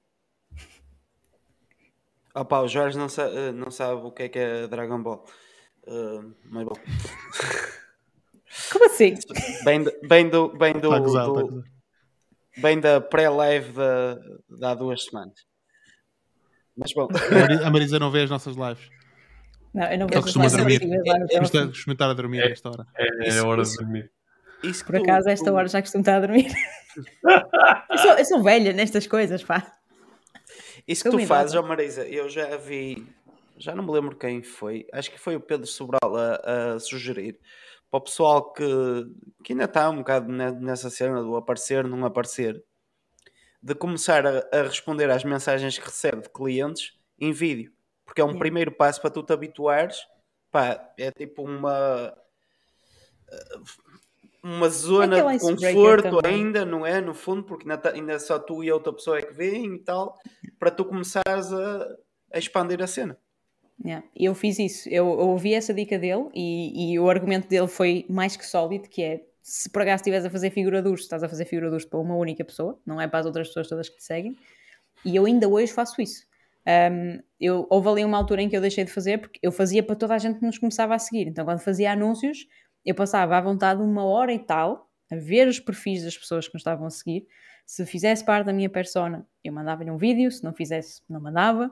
Um, depois não, comecei a não conseguir mandar vídeos porque estava sempre a andar de um lado para o outro e pá, não sei, não me apetecia fazer vídeo e mandava áudios, mas nunca mandei uma mensagem em texto, foi sempre personalizado. Olá Jorge, obrigada por me teres começado a seguir, essas coisas todas do. Mas do olha que eu, eu, por exemplo, eu tenho um, dos meus perfis do Instagram, que eu não tenho nenhum praticamente pessoal, mas é no mais pessoal, que é no Mr. Nunes. Uhum. Eu se que a pessoa não faz match com aquilo que eu quero que seja uma audiência no futuro, eu bloqueio. Sim, eu também fazia, eu ia lá e fazia unfollow das pessoas. Eu agora não consigo. Não, eu não, eu não faço. Por isso é que ele só tem três pessoas a segui-lo. não, eu, eu, não aceito, eu, eu, nesse perfil eu não aceito os meus amigos, por exemplo. Show. Eu não aceito ninguém da minha família. Eu não os vou vender nada. Porquê? Porque não? Não, não, porquê que não a Marisa, desculpa, eu? Guilherme, porquê que não aceitas ninguém da tua família? Porque eles é demasiado drama. É só por causa okay. de ser demasiado drama, não é por mais nada, é só por ser demasiado drama. Ok, ok, ok. A então, Marisa anda na internet a vigarizar pessoas. Vender banho da cobra. Ainda não, ainda não fiz, exato. Opa, é, isso, Mas isso, isso, eles isso eram, é um estás aí a falar, era bem possível que parte da minha família começasse a dizer que eu estava a ser muito influencer e essas coisas e fossem falar com os meus pais. Mas à vontade. não não oh, pensei Marisa, no assunto. Mas Juro, sabes da que- minha- Sabes que é engraçado que eu por acaso no outro dia vi uma publicação de um fulano que é um, é um marketeer chamado Dean Holland e ele estava a queixar-se de exatamente o mesmo. Ele tem uma família, um- eu não estou a dizer que é o teu caso, atenção, mas ele tem uma família que é um bocado disfuncional. Ele já postou um bocado sobre isso e, e, e falou que aquilo não funcionava muito bem. Então o que é que aconteceu? O Dean Holland era aquele gajo que andava, tinha um, um- ele, fatura milhões por ano então ele eh, houve uma altura que disse: estou farto de ter carros meus, vou fazer um lease, que é tipo um, um aluguer de longa duração, então vou andar no Range Rover topo de gama. Pronto. E era o carro dele. Opa, até que o, o lease acabou, ele não viu assim mais nenhum modelo que lhe atraísse. Ele disse: olha, vou experimentar andar sem carro durante uns tempos. Entretanto, a mulher dele tem um e-commerce, comprou um Jaguar e, deixou, e tinha um Mini. Ele disse: Olha, não vendas o Mini, eu fico com ele. Então começou a andar de Mini comentários da família. Epá, o negócio anda mais fraco, não anda? Logo, tipo, estás a ver? Ou seja, e a cena que ele estava a dizer que é, as pessoas associam logo, tipo, o facto de eu ou não ter carro ou simplesmente não querer comprar um carro novo, tipo, para as pessoas o sucesso é eu ter o carro topo de gama, eu gastar dinheiro aqui e ali. Em vez de me perguntarem, tipo, olha, precisas de alguma coisa? Não, começam logo, tipo, parece que até tem ali aquele gosto especial em ver-te ali a, a definhar, estás a ver? Yeah, Tipo, yeah, "Epá, yeah. O negócio está mal, não está? Com aquele sorriso assim, está, não está, é uma merda, estás-te a foder aí à grande. Opa, e é uma tristeza, tipo, há, há malta que é, obviamente, eu não estou dizer mas- é o teu caso, mas a questão é que há muita malta assim, entre família e amigos e por aí Yeah, fora, não é? imenso, Amigos, amigos. mesmo. Eu, eu, uma vez, eu uma vez tive um primo meu da Suíça que veio à minha beira, íamos jantar, eh, tipo, estávamos a jantar na minha casa e tipo, eu saí pa- para vir fumar um cigarro à e ele veio comigo e perguntou-me se eu tinha cenas. E eu, não, porquê? Como assim? O que é que Então tu sempre? estás- Coca? "Hum, Cenas, não, necessariamente Ah, mas- cocaína. E, e ele vira-se Ah, para mim drogas, ok. Pronto. E eu, mas porquê é que me estás a fazer essa pergunta? Eu, ó Guilherme, são sete da tarde, tu estás em pijama, nunca te vi a trabalhar, nunca pediste dinheiro a ninguém. Alguma coisa está mal, não é? Andas a vender cenas, ó. Ó- ó Mas, mas é engraçado que eu acho que os meus vizinhos devem pensar a mesma coisa de mim. Sempre em casa. Estou sempre a entrar e sair pessoas. Pela garagem. Exatamente. Será que era isso que diziam da Apple também? Tipo, estão sempre a entrar e sair pessoas pela garagem. Será que dizia a mesma coisa? Mas eles andavam a fumar naquela altura, portanto. Se calhar foi por isso que eu fiquei sem garagem. Olha, Exato, era muito fumo ali. Não, mas o pessoal por acaso é assim, é assim um bocado baldoso e é sempre a malta que é mais próxima de nós. Existem os haters todos inter- da internet e não sei o quê, ainda, ainda foi ontem, ontem, ontem fiz um post sobre isso. Há, há anúncios a correr, há sempre alguém que vem mandar vir.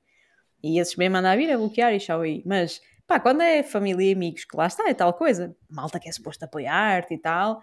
Só te apetece mesmo é ir à beira dele dar um sofanão na cara, porque de resto... Mas eu acho que esse é o erro número um de toda a gente começa alguma coisa na internet. É achar que tu vais vender ou que, que, que as pessoas que, que são do teu inner circle são quem tem que te apoiar. Não. Quem tem que te apoiar são os teus clientes. Quem vai O pagar? resto é mato. Yeah. Por acaso Daí foi, a questão foi- da, da, seleção. Yeah, isso, foi, isso foi um erro, por exemplo, nós acabamos, opá, não, não estávamos assim tão dependentes disso, não é? Mas quando abri a agência como meu sócio, na altura, em 2017, nós pensámos, tipo, opá, família grande e tal, tenho malta que vem muita gente daqui para cá e que até vai fazer umas viagenzitas e não sei o quê, gasta bom dinheiro, pá, de certeza que eles também compram. Conto pelos dedos das mãos. Se calhar de uma mão só. Pronto, mas, Os amigos, mas, eh, Os amigos, alguns isso, deles. isso faz parte do jogo. eh, e eu aprendi isso logo de muito cedo. A, a verdade é uma. Os- o kick-off da Dean Wallets foi com, o- com. Não tanto com os amigos, mas com as pessoas que frequentavam o mesmo bar que eu, que eu frequentava. Os meus amigos chamavam-me Tolinho. E eu aprendi a lidar com isso. Ok? Tanto que tu vês que eh, 13 meses depois eu, eu vou achar que tenho que digo: eu não vendo aos meus amigos. Ponto. Yeah. É o que é. mais vale, às vezes. Exato. A Cristina diz que é a nossa necessidade de validação. Eu, eu não sei se diria que é validação, mas se calhar a nossa necessidade de sentir amados, não é? E, e se formos a ver, entrar dentro da, da, da cena, né? Mas hum, pá, eu não sei, a minha família não é nada assim. Ou então sou eu que sou bem, é tipo, estou-me a cagar, estás a ver? Que é tipo, passa-me tudo ao lado. Que, que não, pá, não. A minha família, a minha mais, mais próxima, os meus irmãos e os meus pais e não sei o quê, é o contrário. É tipo, foda-se, ainda só estás a fazer isso, meu cara, faz mais, man. É. Sim, É mais também isso. tens- Sim, mas Também tens tens uma família ligeiramente backgrounds diferente da nossa. Foda-se, mas é a minha família, não posso falar, Ok, falar da eu- família do vizinho, só estou a falar da minha. eu Não, sei que eu não. tenho um contexto diferente, mas é, o- é o meu contexto. Eu Claro, espero que, por claro, exemplo, claro. esse não seja o, o contexto que eu vivi, espero que não seja o contexto da minha filha. Espero Yeah. educá-la de outra forma. Eu concordo. Espero que a- Claro. a- a- aquilo que é a minha visão, que por exemplo não é a visão da minha esposa, ok? Ela vai adquirindo um bocadinho essa visão com, com o passar do tempo, pela convivência comigo, não é? Pela, pela experiência que ela está a passar em ser minha esposa, mas eu espero que, eh, pelo menos eu, à minha filha, vou-lhe tentar, vou tentar educá-la dessa forma, a não estar Yeah. à espera que lhe deem nada. A não estar à espe- a, a- a- a ter relações com pessoas sem a segunda sem, sem a intenção que não, quando eu fizer isto, tu tens que fazer aquilo. Não, não é assim. A minha relação com os meus amigos é diferente da minha relação com os meus clientes, é diferente da minha relação com os meus amigos da internet, é completamente diferente. Cada, cada pessoa tem um propósito na minha vida. E não pode estar à espera que, que, que a pessoa A, A, que tem o perfil A, ou B ou C, te corresponda, correspondam todas à mesma necessidade que tu tens. Pá, Claro. é o que é. Eu acho que essa cena que tu tocaste, Guilherme, eh, acho. Tu tocaste numa cena que é cada pessoa tem um propósito na tua vida, não é? Ou Hum? Na minha vida. E. e eu, eu, eu sinto mesmo isso, estás a ver? Eu tenho os amigos do, do ciclismo, tenho os amigos da, da bola, tenho os amigos da, da- do, do marketing e cenas, tenho os amigos do- da infância, tenho os amigos. Pronto, temos diferentes amigos, diferentes círculos de amigos, e eu não espero de uns os mesmos que espero de outros. Não é? E, é, e é, é- é- se tu julgares aquela, famo- aquela famosa frase, né? se tu julgares um peixe pela sua habilidade de trepar uma árvore, vão ser sempre inúteis, não é? Yeah. Opa, e- e- eu, quando me explicaram isso, e não foi há muito tempo, e, e- e- tipo, pareceu-me altamente hipócrita a, a cena de tu catalogares as pessoas e o que é o que porque no fundo é egocêntrico. Que é, tu procuras aquela pessoa para te dar aquela parte da dopamina, da dopamina que tu precisas e procuras a outra pessoa para te dar outra coisa, pá, acaba por ser, acaba por ser um, um, um bocado cru quando tu percebes que tens que, entre aspas, catalogar as pessoas mediante aquilo que elas contribuem na tua vida. Mas a verdade é que tu acabas por contribuir a mesma coisa. Porquê? Porque essas pessoas também precisam de ti a mesma coisa que tu precisas delas. Os meus amigos de Mas- marketing por- precisam de falar comigo de marketing, não precisam de falar comigo do, do Benfica. do Mas eu não sou teu do Porto. amigo porque eu preciso de ti. Eu sou Não teu é amigo porque eu não do- preciso de ti. Eu não estou a falar de, de precisar diretamente de alguma coisa, eu estou a falar das- da- daquilo que nos atrai, no fundo. Não é daquilo que, que, que Sim, é o que nos conecta. Se- exatamente, é isso. Se calhar eu tive uma escolha errada de palavras, mas, mas acho que no Ah, fundo afinal não sou o único. Mas, Pelo menos não é não para engate aqui. Pelo menos, exatamente, não me estou a tirar a ninguém. Eu também não, foda-se, olha a merda. Antes fosse. Olha, o melhor é serem como eu, eh, que não vendo a amigos, eu, como não tenho amigos, vendo a toda a gente. Que se for. Boa pina. Rematar logo. Ah, Eu por, eu, Oh, por acaso, hoje- eu por acaso hoje, Diz. desculpa lá, eu por acaso hoje eh, pá, li um fun fact que é nós todos os dias pensamos em temos mais ou menos 70 mil eh, pensamentos, a menos que nos chamemos João Pina, que só temos 4. Exatamente. Quatro, como assim? Não percebi. Também não apanho. Não apanhei a dica. Pronto. Depois revês. Ok. Olha, a Susana Maciel diz que compram, compram, mas não a ti, Marisa. De ti esperam o desconto. Exato. Eu também. Eu também espero o desconto da Marisa. Marisa 10. Marisa Ainda 10, exato. É Mac 10, Mac 10. Como é que 10? Como é que 10? Exato. De vez em quando circula na internet uma ideia que é a cena do chá do bebê, mas o chá do novo negócio. Estás a ver? Cada vez que isso uma pessoa abre um, um, um novo negócio, olha, vamos fazer o chá do novo negócio de como é que a gente pode apoiar esta pessoa com contactos, por exemplo, Isso é com, epá, se é interessante, tipo eu comprar daquela pessoa ou não, do teu amigo, não é? Eu acho que isso era uma cena fixe, por acaso. Brutal mesmo. Ah, Ah, sei não. Há um. ah, ah, desculpa, Marisa, ah, acaba que eu depois falo. Não, era só dizer que eu me inscrevia. Fácil nisso. Inscreveste? Tu sabes quem é que me lançou a Nordso oficialmente? Nordso é a minha nova marca. Foi a minha mulher. Porquê? Eu estou a preparar o feed do Instagram, ainda estou a preparar os anúncios, o site ainda não estava pronto, ia acabar tudo nessa coisa. E mandei-lhe um post a dizer: Olha, o que achas disto? Que era um post meu a dizer: Sou um marido de merda e a explicar a história da marca que começou de um produto que eu fiz porque estava atrasado. Na... A minha esposa acha por bem, sem me dizer nada, de partilhar isso.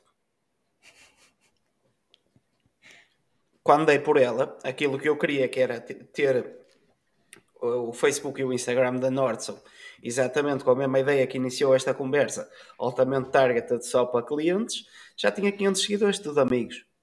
Yeah. Porquê? Opa, queres melhor cena do que a, a minha esposa publicar a foto do marido assim, a dizer só um marido de merda?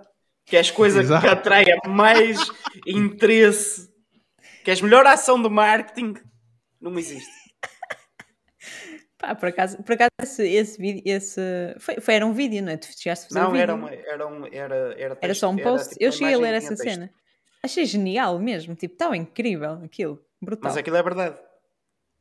Por isso é que era incrível. Ninguém disse que não era verdade. Não, estava brutal Não. mesmo. Por acaso eu, eu vi e aquilo a nível de, lá está, como tu dizes, campanha de marketing, brutal mesmo. Acho, Foi, acho opá, que vai eu- ser difícil. Eu bater quando aquilo. acordei de manhã, tipo, eu, eu en- entrei no, no, me- no Instagram onde tenho os amigos e comecei a ver, tipo, olha a minha cara, olha a minha cara outra vez, olha a minha cara outra vez. Toda a gente partilhou essa cena. meu. Yeah. Por acaso o Guilherme, eh, não é por acaso, é por muito trabalho, mas o Guilherme é uma pessoa que, epá, o, é muito criativo. Eh, saca com cada ideia brutal e que depois, pronto, depois já ao materializar-se, ehm, ehm, as coisas ficam ali muito fixe e depois dá, lá está, este engagement todo, né? E ele está ali a abanar a cabeça. E que sim, tu também tens muitas ideias de merda. Mas é Yeah. nesse- esse é o processo, mas esse é que é o processo, é ter ideias e ter volume e alguma há de sair que há de ser interessante, não é? Eu não, eu não me considero uma, sozinho. eu não me considero uma pessoa extremamente criativa. Eu con- considero que tenho momentos criativos, porque eu não tenho consistência na, na criatividade. Eu tanto hoje sai-me 5 ou 6 merdas, como passo tipo 10 dias sem pensar. Sem pensar, Mas eu acho, salvo seja. acho que a criatividade não é consistente. Ninguém é criativo a, a pôr ovos todos os dias.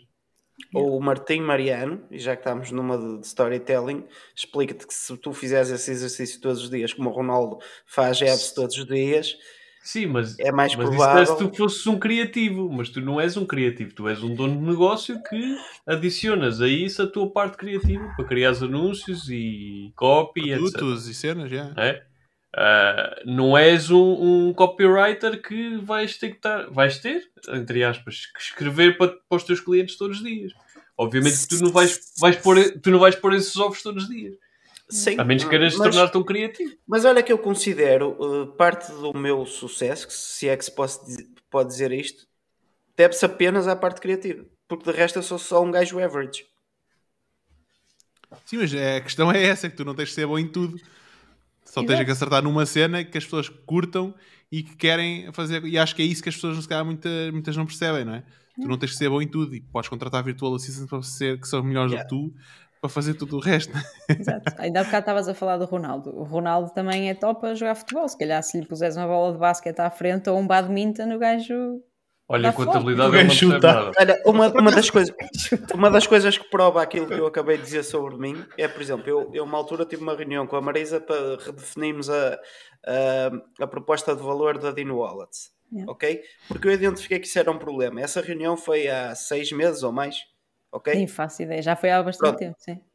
se eu identifico que isso é um problema no, no, no meu negócio, a única coisa que eu tenho que fazer é pensar até chegar a um, a um- a um- um pedaço de texto que não são mais de 20 ou 30 palavras, porque é que eu não me sento todos os dias a pensar nisso até chegar à solução? Porque não é assim. Pois. Tu assim, assim eras um pedreiro. Tu assim eras um Pois. pedreiro. Mete tijolo atrás de tijolo. Não é? Mas É, porque- essa não, parte... mas- Diz. Mas se imagina, mas ó Marisa, mas imagina que é isso que faz a diferença e que acrescenta mais valor no negócio, não é? Exato. Epá, mas aí isso é, isso é como tudo. Ou pelo menos é a minha opinião. Eu não consigo ser criativa aqui sentada em frente ao ecrã. Tenho que escrever. Não consigo. Eu tenho que ir lá fora, eu tenho que ir caminhar, eu tenho que ver coisas diferentes, tenho que responder a umas mensagens e eventualmente a coisa sai. Ora, eu escrevo todos os dias, isso é um facto. Então, a partir daí, começa a interiorizar-se a tal questão da, da, da rotina. Mas como o Roberto estava a dizer e bem, é pá, tu tens mais que fazer também, Guilherme, não é? Tens que ser criativo naquela cena de, lá está, a criar os anúncios e os copy e essas coisas, mas essa não, não é a tua atividade principal, é uma parte da tua atividade. É isso que também faz com que tu continues a ter os teus clientes a voltar. Mas não é o teu foco principal. O teu foco principal está em produzir e garantir satisfação de cliente. Certo? Claro. Mas isso pode ser minimamente automatizável. Tipo, uh, eu, eu, eu, tive uma ideia para a newsletter, por exemplo, do marketing e cenas, que era dizer o cliente nunca tem razão. Uhum. E até pensei em fazer um post na Nordso a dizer na Nordso o cliente nunca tem razão. É, mas é com a lógica inversa. Se tu criares uhum. sistemas bulletproof e se tiveres a certeza que o teu produto é perfeito, que nada falha, que a entrega está tudo dentro dos conformes, o cliente nunca vai ter razão. Mas não vai precisar de ter razão. E eu acho que essa parte operacional, e muito pela convivência com estes três marmanjos, eu aprendi a criar sistemas, ok? Que fazem com que o meu trabalho, quer a nível de produção, quer a nível de toda a operação, seja perfeitamente automatizado. Uhum. Ou seja, nem é isso que me tenho que preocupar. Então, nesse caso, que preocupar é em vender mais. Aí tu mais, tens, vender mais, tens de mais, a tua, mais. a tua tal prioridade. A tua prioridade agora já não é tanto produzir, porque já lá está, produzir, salvo seja, não é? já tens uma parte mais automatizada. Qual é que vai ser a tua próxima prioridade? E nessa próxima prioridade tu focas. É a criatividade, então tu crias um ambiente que Sim, a questão é mais propício a isso. Exatamente, é que criatividade não é propriamente uma coisa que tu consegues automatizar. Não, mas é, também não é uma coisa que tu podes forçar. É, aquilo vai muito, lá está, as ideias surgem normalmente nos mesmos contextos. Ou tu estás, a, por exemplo, no banho, como muita gente tem ideias no banho, ou está a lavar a louça, ou está a fazer carbonara para uma pessoa, aí surgem ideias, estás a perceber? É, quando, quando, quando o cozinho estou 100% concentrado. É, opa, eu, mas... eu é fazer exercício, por acaso. Pronto, uh, por exemplo... Não é quando vou para a cama, Tenho que me levantar a apontar as cenas, não é? Vai oh, isso é uma merda. Eu deixei oh. de fazer isso. Eu deixei oh. de ler, de ver vídeos uh, sobre cenas que, de negócio. Não, etc. não vejo nada. Quando, não, não. Quando me deito. Esquece. Não, mas, mas eu acho que o Jorge, um dia deste, oh Jorge, tens que fazer uma partilha num podcast dos teus áudios de exercício quando tu tens ideias. Marisa, eu vou-te fazer aqui um, um, um, exemplo que é para tu veres como é que é. Imagina o Jorge andar de bicicleta e de repente manda um áudio para o pessoal dizer assim: Pessoal, tive aqui uma ideia de caraças, vai, vai revolucionar esta merda toda. Até cortou. Até cortou o som, meu. Yeah, yeah.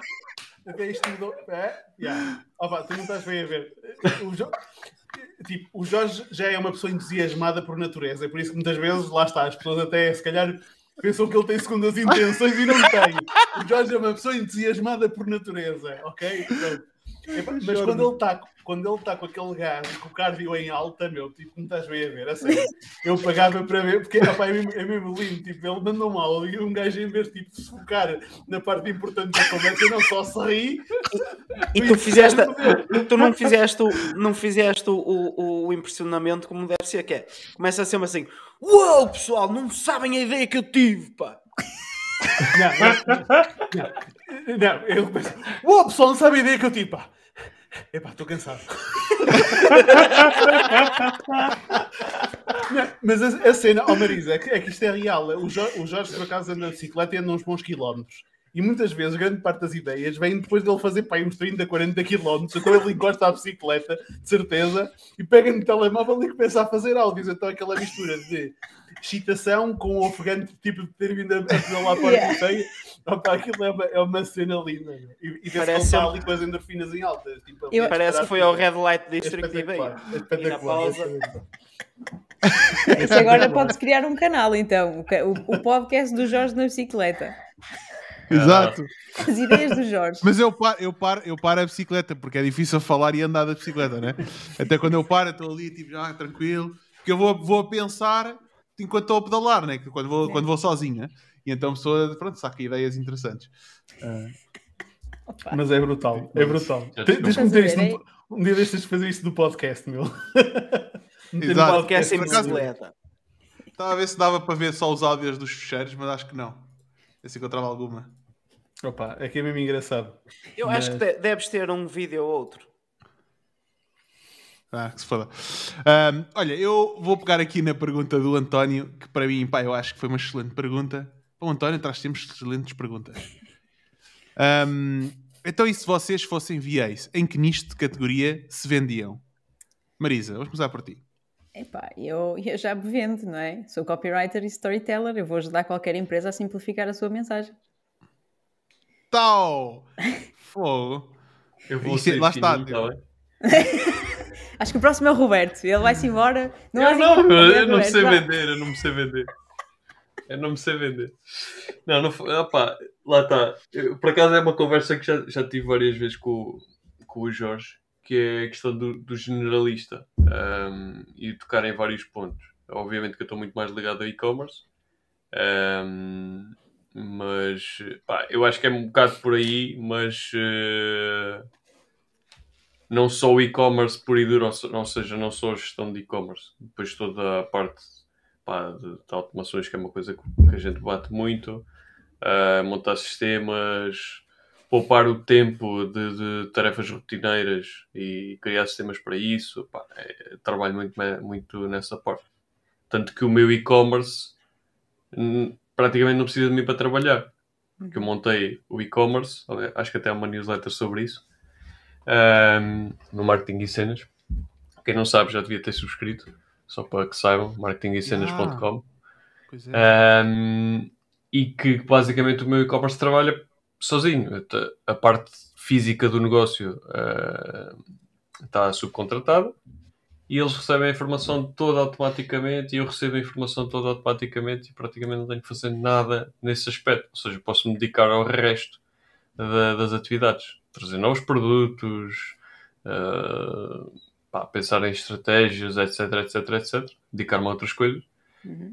Um, e é um bocado onde eu atuo mais é nisso, é, é poupar o tempo dessas coisas que ninguém quer fazer, que, que é um trabalho rotineiro. Eu sou um gajo preguiçoso, por isso. Exato.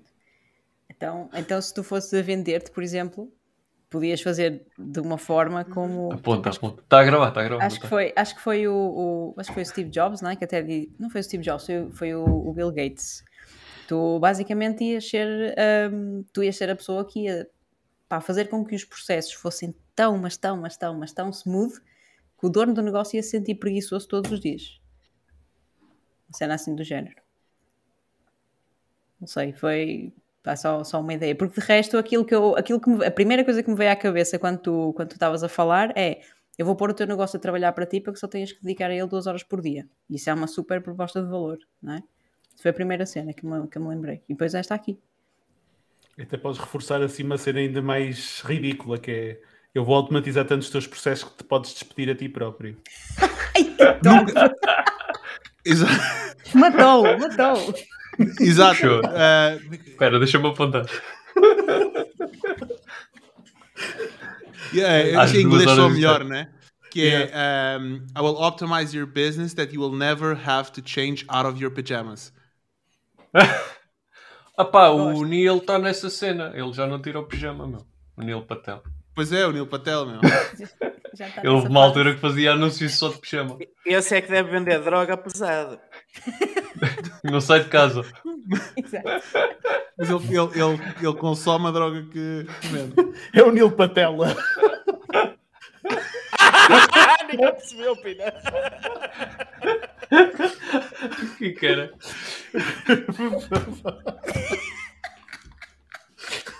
Ninguém percebeu essa. Mano, a Patella, para o pessoal que não sabe, é tipo a cena. Pronto, esqueçam. Vá, não, Ah, é eu ok, não vou- ok. Corta. É, só para quem- eu associei, é eu associei. Olha, eu se me fosse a vender a mim próprio era consultor de, de Gunas, estás a ver? Tipo, ou, ou consultor de OnlyFans ou alguma coisa do género, alguma coisa assim. O João, o João Pina ia ser: eu vou criar Então o foste teu onliner enquanto Guna. Então foste tu que sugeriste o, o chapéu ao Jorge hoje. A tocar Não, ele, ele é meu consultor de imagem, ele é meu consultor de imagem. Olha, vou fa- queres ver eu cons- a fazer consultoria de imagem? Vou melhorar a minha imagem neste momento.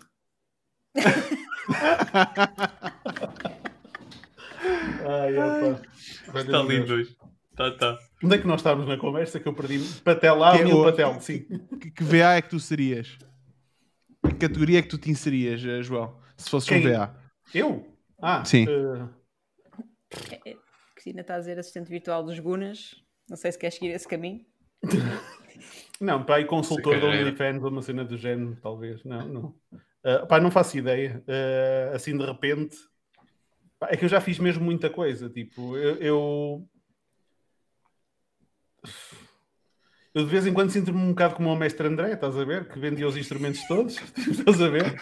Já tocou o tamborim, a flautinha, o, o o pifarinho e o caralho. É- olha, Porquê, porquê que foi só instrumentos de sopro? Hã? Mano, o tamborinho, o tamborinho, meu, o tamborinho. Eu falei do tamborinho, foi o primeiro. Ah, desculpa, desculpa. Ai, o primeiro. Pá. You know I, I, you know I love to blow, man. Tipo. Não, mas agora fora de brincadeiras. Um, Ai, caralho. Eu, já fiz, eu já fiz mesmo muita coisa do ponto de vista de, de serviços. Tanto que eu, neste momento, para mim, é um bocadinho difícil ser um, um VA, porque o VA, lá está, voltando à conversa atrás, parte do pressuposto que eu tinha que ser um bocadinho general- generalista, e neste momento, para mim, já é um bocadinho complicado assumir isso. Mas se fosse, opá, uma das coisas que eu por acaso foi uma, uma coisa que me deu muito gozo foi precisamente dar formação a outras pessoas para fazerem funções. Por exemplo, na altura que fui assistente virtual para um amigo meu que tinha uma loja que vendia um produto na Amazon, um, não, vários produtos na Amazon. Epá, eu gostei muito da parte de dar formação às VAs para fazerem um bom customer service, por exemplo. Uh, tanto que eu depois também acabei por usar isso na altura que fui um marketing assistant, não foi como freelancer ou como VA, mas como funcionário mesmo para uma empresa. Ou seja, uh, se eu te fosse a dizer agora neste momento era um bocadinho difícil. Talvez podia dizer que era uma VA com conhecimento de negócio, uma vez que tenho uma formação de gestão como base, mas mais vocacionado para a parte de paid media e de orquestração, tipo de. uh, business math, business Eu math, vou, digamos eu, assim. eu, vou- eu vou-te arranjar tantos clientes que tu vais ter que construir mais uma fábrica. Oh, oh, yeah. Ah, espera aí, vender-me dessa forma. Yeah. Ah, ok, ok. ok. O, o- no Shark Tank havia aquela esponja com um smile. que Os gajos, Sim, sim, sim, sim, sim. Os gajos eh, atingiram o limite. Eles depois externalizaram para a Alemanha por causa da tecnologia da esponja de ser, do- de ser resistente ou assim uma cena. Que eles tiveram que financiar um o aumento da fábrica de- na Alemanha. Acontece. Eu estava Na para aqui China, a divagar. yeah. Eu não percebi quando- que era para, para- Desculpa, força, Jorge. Desculpa. Não, não, não. Força. Eu não ia dizer nada de jeito. Não, eu Ele não, já se eu, vendeu. eu não Ele já está percebi, vendido. eu não percebi que era para fazer esse tipo de venda, mas. Tipo, olha, já, já viram? Tipo, eu sou tão mau a vender, pá, foquem só em mim para paid media, é nisso que eu sou bom. Pronto, já está. Está vendido. Tipo, Não, mas eh, não, a ideia era não Tu ser. não percebeste eh, minimamente o que se passou, pois não, Pinho? Não, eu estou Não estás completamente mesmo dentro, não. É o Patela. É o Eu Eu estou no. Nilo Chat, Patela, eu estou no Nilo Patela. Mete o zero no chat, não tenhas vergonha. Não, agora, tipo, eu não Não, percebi... ideia era, imagina, se não fosses media buyer, né? Ah, ok, Porque ok. se a gente fosse categoriza- categorizar como e, e ou seja, vou fazer o circle back outra vez para a Marisa, porque se tinhas que dizer uma coisa fora, eh, acho que pronto. se não fosses, se não fosses eh, media buyer, o que é que poderias ser, né? Como, Ah, sim, como assistente, né? Que em categoria é que seria? Eu imagino mais a fazer, tipo, a a concatenar e a organizar tudo, ou seja, fazer a ponte entre as várias situações do negócio e tentar organizar tudo do ponto de vista de operações. Era onde eu me veria mais. Era o, Yeah, o boa. OBM quase. OBM. Boa. Pa- para eu não ser sempre o último e o Guilherme ser o primeiro, eu vou responder eu. Depois já o Guilherme eh, responde. Mas espera aí, ó Jorge, e tu, Jorge, o que é que fazias? Que Alguém tem que Não, insultar, não. Ainda está mesmo fora, meu. Bom segue.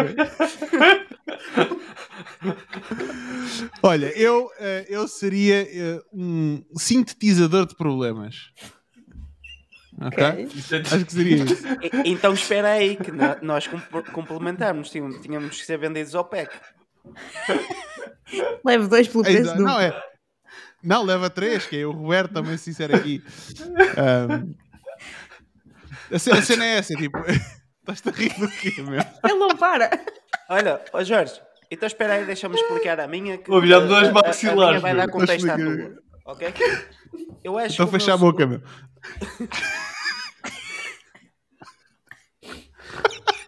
Foi o que ela disse.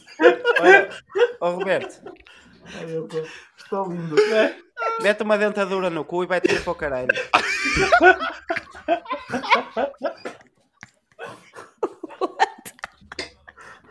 Ai, valha-me Deus. Ensinaram-me essa piada ontem, o que é que é? O que é que é dizer? Oh. Oh, valha-me Deus. Pá, eu já estou como o Não. Roberto, já me dói maxilar. Pô, já estou com umas dores aqui. meu. Sabe o que é que é pior? Desculpa, é que agora eu já percebo porque é que ninguém quer vir cá de mulher. É que, é que todas as lives que nós abacalhamos, olha, foi com a Caribei, com a Vanessa não foi depois tanto. foi, meu. Ah, um, não foi tanto, mas com a Caribei, tipo, nó- nós Não, abacalhamos. mas, Já. mas, mas que a Vanessa não descamou tanto porque ela estava com uma bruta dor de cabeça. Não, não nos Ah, isso tanto não. porque o Guilherme teve de fora. Não, não, ela estava com uma grande dor de cabeça nesse dia. Não, mas não, foi, foi quando eu tive Vanessa sair, também- porque não dava para estarmos 5 gajos em live. Ah, pois foi, que ela estava com problemas, é verdade, é verdade. Yeah, yeah. Bom, eu acho que eu, é- é- é- eu se me tivesse de vender como BA era eh, um idiota profissional que vai ter tantas ideias que você vai se ver fodido a aturar-me todos os dias. Boa, boa. Isso era, isso era bom para aqueles do pessoal do papel, que é sempre. Depois era preciso-. Depois era preciso o Jorge para controlar as ideias. Para filtrar, né? Exato. Yeah. Boa. Sim. Bom, vamos lá voltar aqui para trás, que o José Faria está-nos a pôr aqui na ordem. Ele faz aqui uma pergunta interessante, que é, como, tu como copywriter, na tua, nessa tua área de negócio, qual é o género de trabalhos que a maior parte dos teus clientes se te pede? Uh, landing page, página de vendas e email marketing, essencialmente. Ou seja, email marketing para lançamentos, por exemplo, uh, naquela de levar a pessoa à venda, a pessoa que não comprou. Landing page e página de vendas mais relacionada também com, com lançamentos. Aos websites as pessoas não, acabam por não pedir, não pedir tanto, pedem mais o, que o website esteja pronto, propriamente dito, não é? Pois o que é que está para lá pode ser qualquer merda, não é? Eles querem é ter o site todo bonitinho mas eh, tudo o que está- esteja mais relacionado com página de vendas, email marketing e assim de lançamentos é o que mais me pedem. E, mas normalmente pedem-te a parte mais de produção ou também te pedem a componente de estratégia de definição dos, do, do, do produto, da oferta?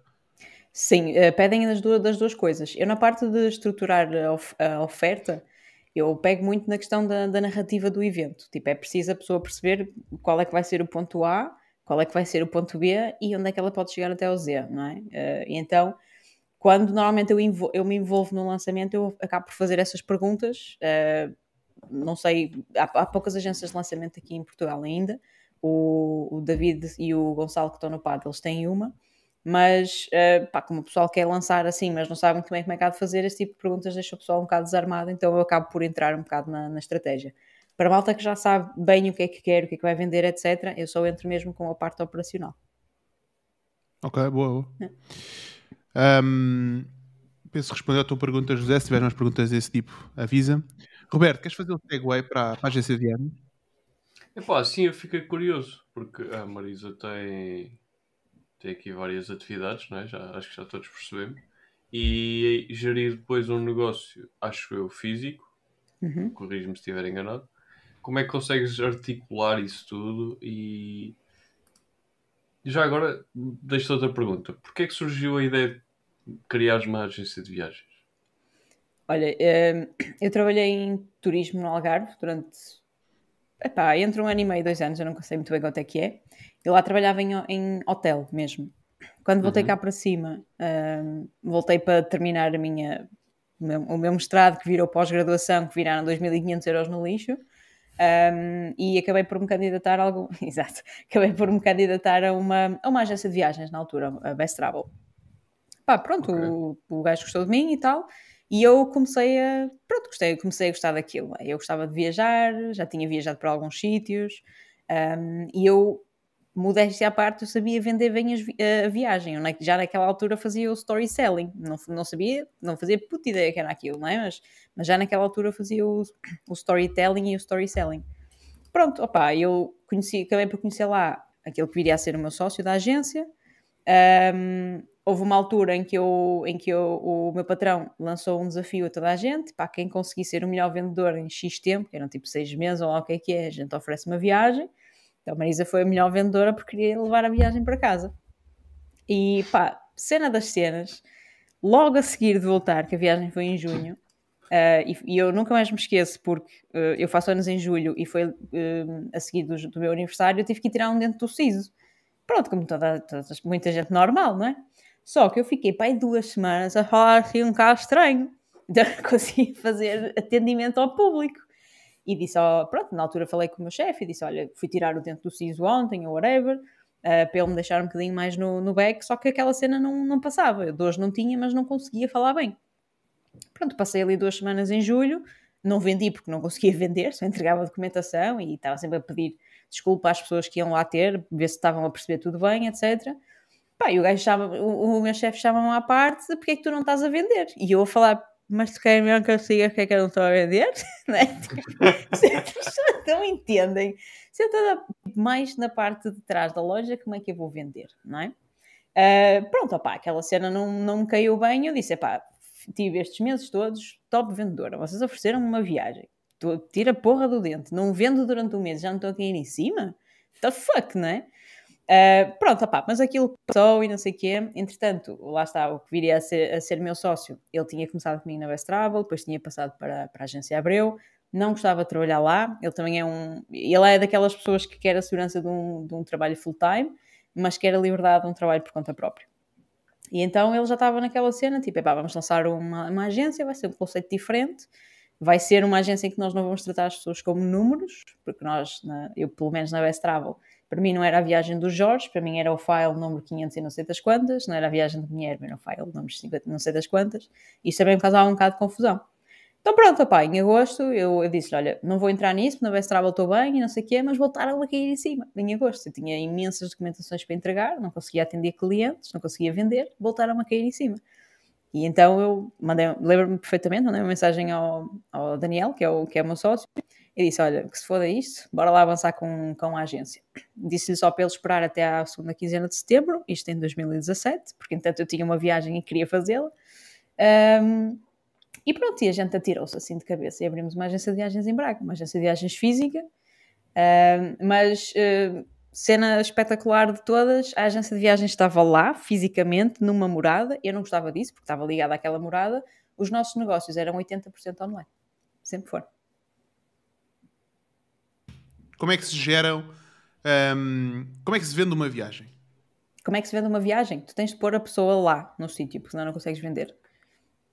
Lá, no, como assim? Ah, no Ou sítio seja, onde ela vai. Exatamente. Como é que tu vendes uma viagem às Maldivas? Tu não vendes via... as Maldivas que é tipo o top destinos para casal, não sei o quê tu vendes tipo o bangalô em cima da praia, com a pessoa a acordar, levar com o sol na cara, consegue dar logo ali um mergulho para, para acordar, depois volta, vai tomar um banho, para ir depois tomar o pequeno almoço. É assim que tu vendes, tu tens que fazer com que a pessoa já esteja lá antes de ela ir. Eu por acaso ouvi uma analogia, desculpa Jorge, eu ouvi uma analogia, já não sei, acho que até foi aqui no Mac, que é tu não vendes a viagem de avião que vai fazer a paragem ah, no, no, país e depois vai, vai apanhar outro voo, não sei o quê. Yeah. Não, tu já vais vender o destino mesmo quando já lá estás.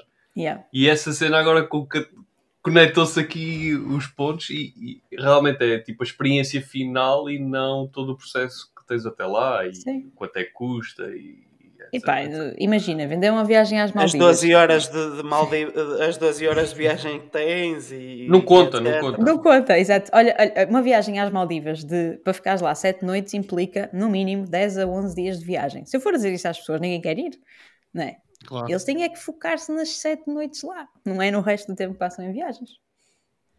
Mas, por exemplo, tu disseste que 80% das vendas que vocês faziam era online. Como é que as pessoas apareciam? Como é que as pessoas sabiam de vocês? Como é que chegavam até vocês a dizer: Olha, eu quero viajar? Um, posts orgânicos do Facebook. Uh, nós um, tínhamos, as, tínhamos alguns dos nossos clientes que nós trouxemos da, da agência e eles vieram atrás de nós também. Eles referenciavam outras pessoas. Outras pessoas viam a nossa agência no Google My Business e vinham ter connosco, lá mesmo na cidade de Braga. Outras pessoas passavam um, e, e, viam ali, tipo, a dizer o nome, que era Home Norte, viam ali Home Norte e não sei o quê, passavam, mas depois quando iam pedir um, orçamentos, mandavam orçamentos para nós também.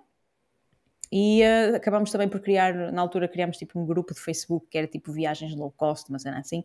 Sempre que saía uma coisa, claro que da velha a gente metia lá e entraram para lá, ah, pá, umas 200 pessoas ou lá o que é que foi.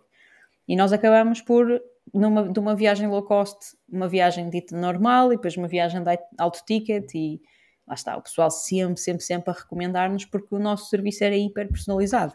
Ao ponto de, até, nós até podemos fazer o, o, o negócio todo online, no dia em que tu eventualmente quiseste levantar a documentação presencial, tu chegavas lá e dizias: Olha, eu sou o Jorge, vim levantar a documentação da minha viagem às Maldivas e não sei o quê.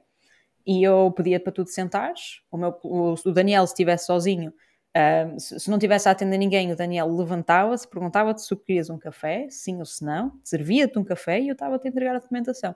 Sempre assim. E depois, à medida que a gente ia falando e tal, não era só a documentação que eu te estava a entregar, é tipo vamos supor que era a lua de mel, está tudo pronto para o casamento, há uma coisa que esteja a dar assim os cabelos brancos, depois a malta começa lá a falar, a falar, a falar, a falar, a falar. 20 minutos, em 5 minutos eu entrego a documentação. E isto, o pessoal gosta dessas cenas. Sim, as pessoas gostam de falar delas próprias. Yeah. Por isso é que eu adoro é fazer perguntas, para as pessoas falarem, nem partilharem, não é?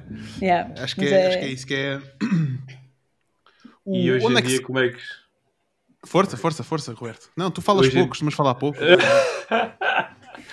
e hoje em dia, como é que geres esse, esse negócio físico? Ou se, se aqui ainda é físico? Já uh, não é físico. Teu... Ok. Não, okay. Já ou não seja, é migraram tudo para online. Exatamente, migramos tudo para online. Um, opá, a pandemia deu cabo de nós mesmo, ao ponto de eu ter uma raiva gigante de ter aquela agência, mas tipo, daquelas do género se eu tivesse que apagar aquilo tudo, apetecia-me apagar, mas, mas pronto, isso é uma consequência de tudo o que se passou. Um, mas o que é que levou a isso? A esse tipo de sentimento? Não, não foi. Opá, foram, foram pessoas a, a, pedir-me constantemente por dinheiro que eu percebo completamente, porque opá, pessoas que tinham reservado viagens, tinham pago sinalizações, outras pessoas tinham pago bilhetes de avião e aí paga-se logo por inteiro, mas essas sinalizações, esse dinheiro não estava do meu lado. E eu tentava claro. explicar isso às pessoas, não é? E as pessoas não entendiam. Eu tive um cliente que ele me ligava toda a santa semana. Uh, chamava-se João. Ele ligava toda a santa semana. Eu sempre oh, que via o número oh. dele, pá, eu já nem era coisa de sentido de barriga nem nada, mas yeah. eu atendia a chamada dele e, uh, e ele perguntava, tipo, e tal, não sei o quê. Houve uma altura que eu me virei para ele e disse: Ó, João, eu vou lhe dizer exatamente a mesma coisa que disse da outra vez. Se você quiser, eu mando-lhe um extrato da conta bancária. Você vê que não tem lá o dinheiro, pá. Quer que eu lhe mande um extrato da conta bancária? E ele a partir daí deixou de me chatear. Passado pá, um mês e tal, ou dois meses, lá chegou o reembolso dele. Mas pá, é este pessoal que, e mais uma vez eu entendo, eles não sabem qual é que é o processo todo, mas quando as pessoas explicam qual é que é o processo, eles continuam sem perceber e depois continuam a chamar-te de ladrão às vezes, ou de ladra. Pá, essa merda é, é fodida mesmo. E depois é o, tu vês tipo apoios para toda a gente, para aqui, para colar e não sei o quê, e uma pessoa fica aqui à espera que chegue alguma coisa e não pinga nada, mano. E nós com 50 mil euros de prejuízo, tentar reembolsar as pessoas, a tirar do nosso bolso para reembolsar as pessoas, para, para levar as merdas todas, ter tudo resolvido, nós chegamos ao final do, do, do, ano passado, supostamente as pessoas podiam pedir reembolso no início deste ano, nós tínhamos, sem brincar, quatro reembolsos pendentes só, mais nada. De tipo 30 e tal viagens, não sei quantos milhares de euros, lá está, nós tínhamos quatro que estavam pendentes. Isso nem sequer chega a 3 mil euros, para teres uma ideia. De resto, não, foi tudo. Nós pegávamos, pegávamos literalmente no nosso dinheiro e era preciso pagar a contabilidade, está aqui. É preciso reembolsar cento e tal euros que é para o cliente deixar de ser chato, está aqui. Sempre assim. A Busy financiou muito a agência de viagens. Então ele dava para a comida e dava para a agência de viagens. Ponto. Não dava para mais nada. E isso pá, dava uma raiva intensa mesmo daquilo. Foi. Depois tinhas ali aquele consumo de, de capital e de energia, da tua própria energia Yeah. uh, para, para alimentares uma coisa que tu, à partida, estavas a ver que eventualmente não era, não era o teu futuro ou não era aquilo que tu querias ter agora naquele momento e querias se calhar estar a abraçar outras coisas e, e a pôr a tua energia na, na, na e eventualmente noutros projetos. Exato. É, Eu, pá, na altura falou-se da, da cena da, da falência, só que. E lá está, isto se calhar era eu e o meu sócio que éramos burros, mas a gente também, se estivesse do outro lado, achávamos a mesma coisa. Que é, se a gente abre falência, aquele pessoal nunca mais vê o dinheiro. Ou vai passar anos para ver o dinheiro.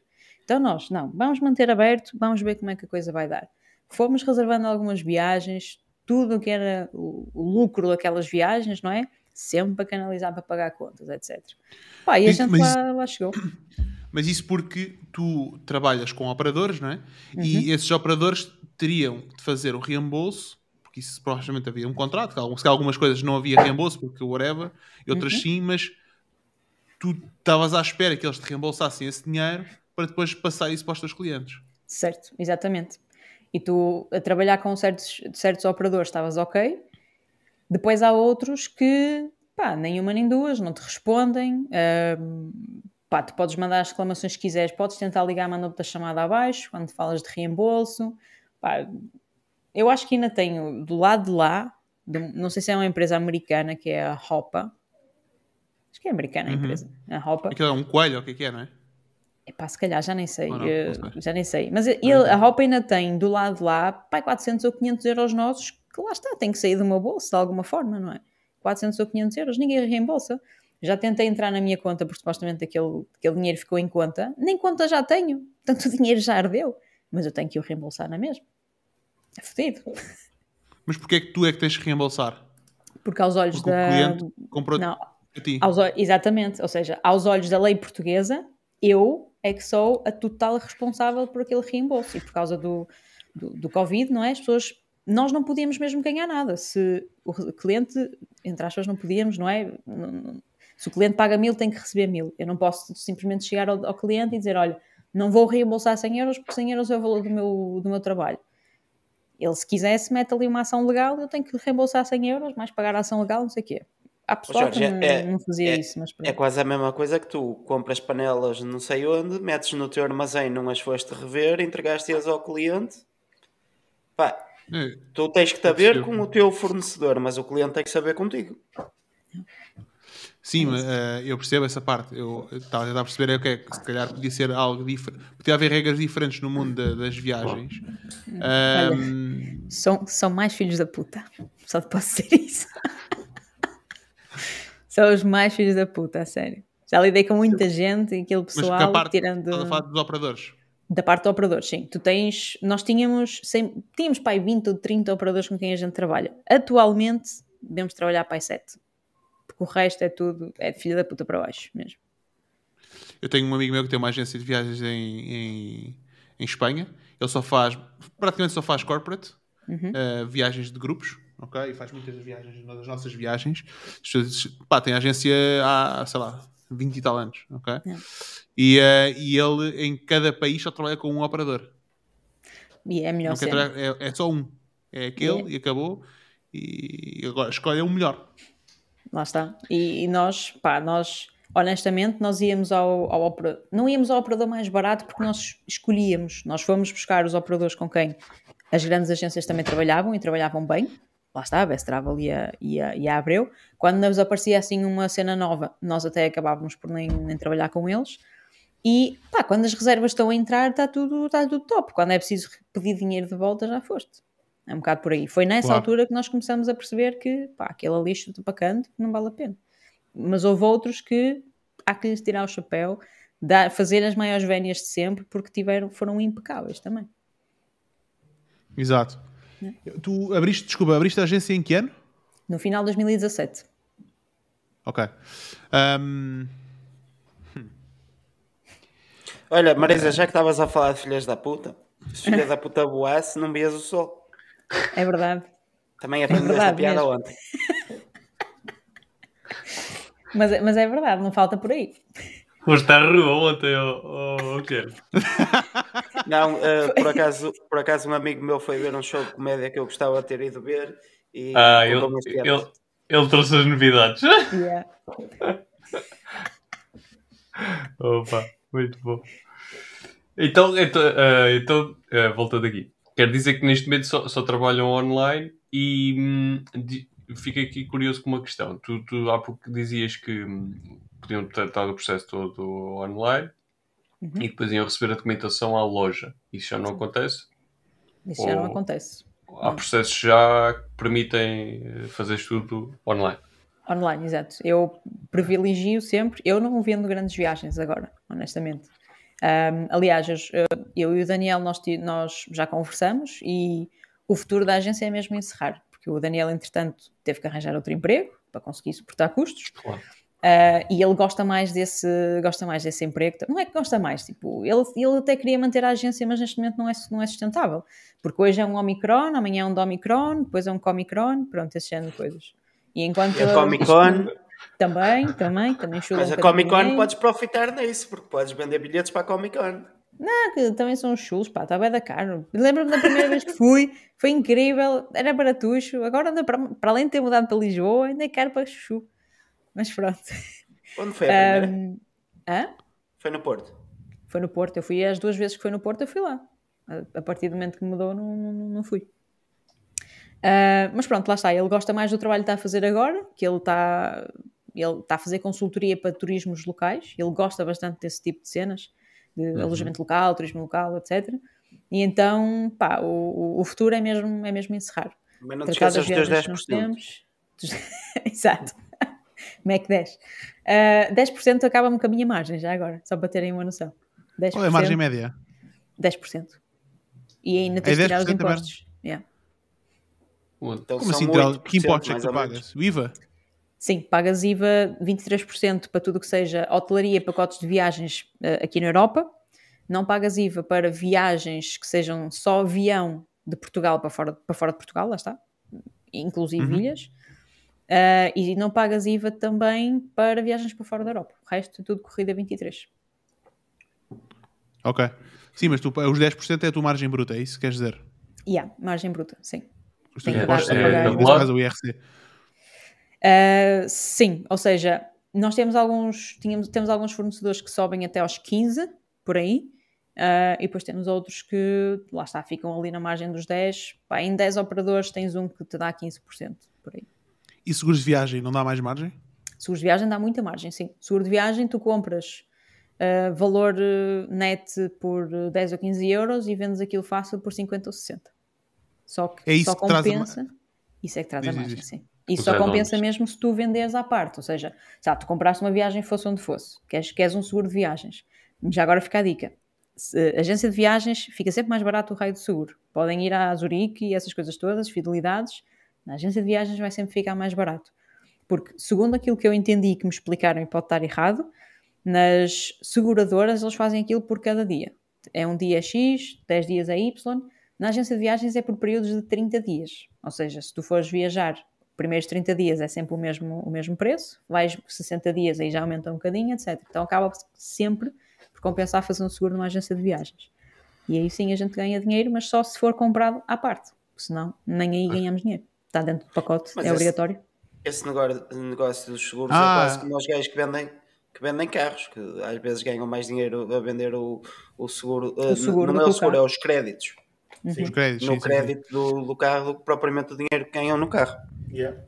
Mas espera, espera, a Marisa disse uma coisa assim em passant que eu não vou deixar escapar. Foi, é obrigatório em passant. Em passagem, caralho. Ah. Sabes falar francês? Toda a gente sabe falar francês, mano. Je parle ah, oui? un petit peu français, mais je sais pas qu'est-ce que qu'il quer dire. Não, isso é mais, isso é mais francês do que eu sei. Não, é, mas, oh, oh Marisa, tu disseste que é obrigatório ter seguro nos pacotes de viagem?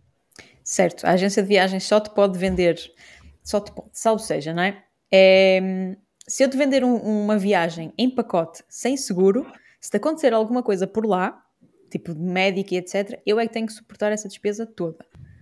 O quê? É verdade.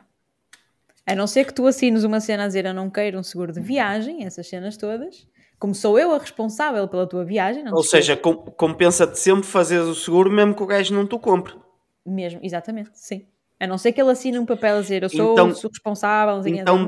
Dica ninja para quem compra uma viagem: é não façam isso porque a agência vai acabar por fazer porque não está a par tá com, com- com as consequências. Mas já não, já, não, já não vai por aí. Porque, por exemplo, olha, eh, tu foste à República, não foi? República Dominicana, da última vez. Já está automaticamente incluído. Não há nem sequer, os, nem sequer os operadores vendem isso sem seguro. Mas Portanto, tentaram vender no já- avião, tentaram vender eh, eh, no, no operador, nem, nem sequer se falou disso, mas Uhum. tentaram vender no avião e tentaram vender no hotel. O que é seguro? Sim, a cena para ir ao médico porque tinhas que te deslocar e, e não sei o quê, blá, e contaram, contavam-te a história de não sei quem que se fodeu. Ah, mas isso é durante o Covid, é isso? Não, não, não, Não, foi é- em 2017.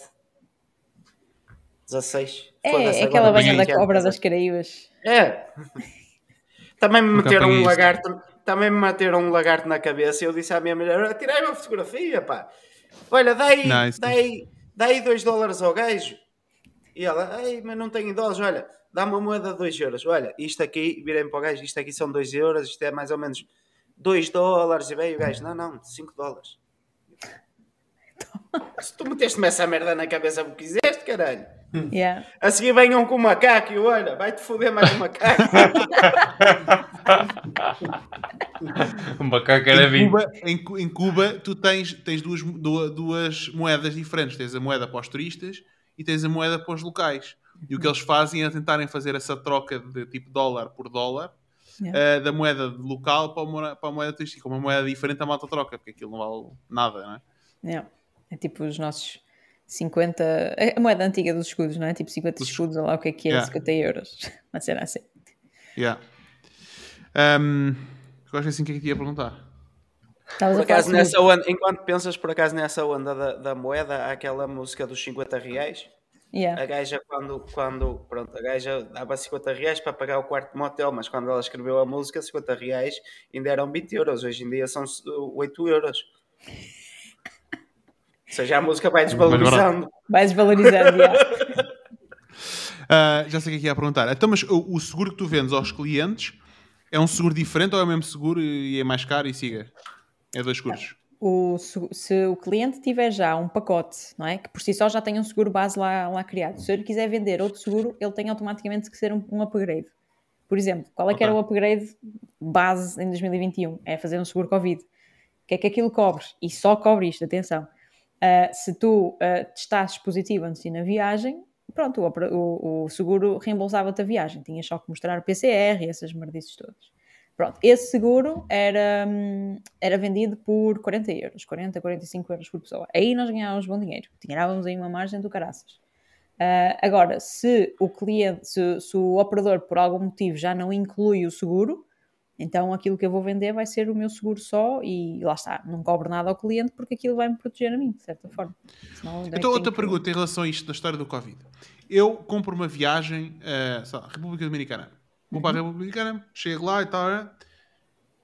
Na altura, para voltar, vou fazer teste de Covid, dá positivo. Quem é que paga a minha estadia lá?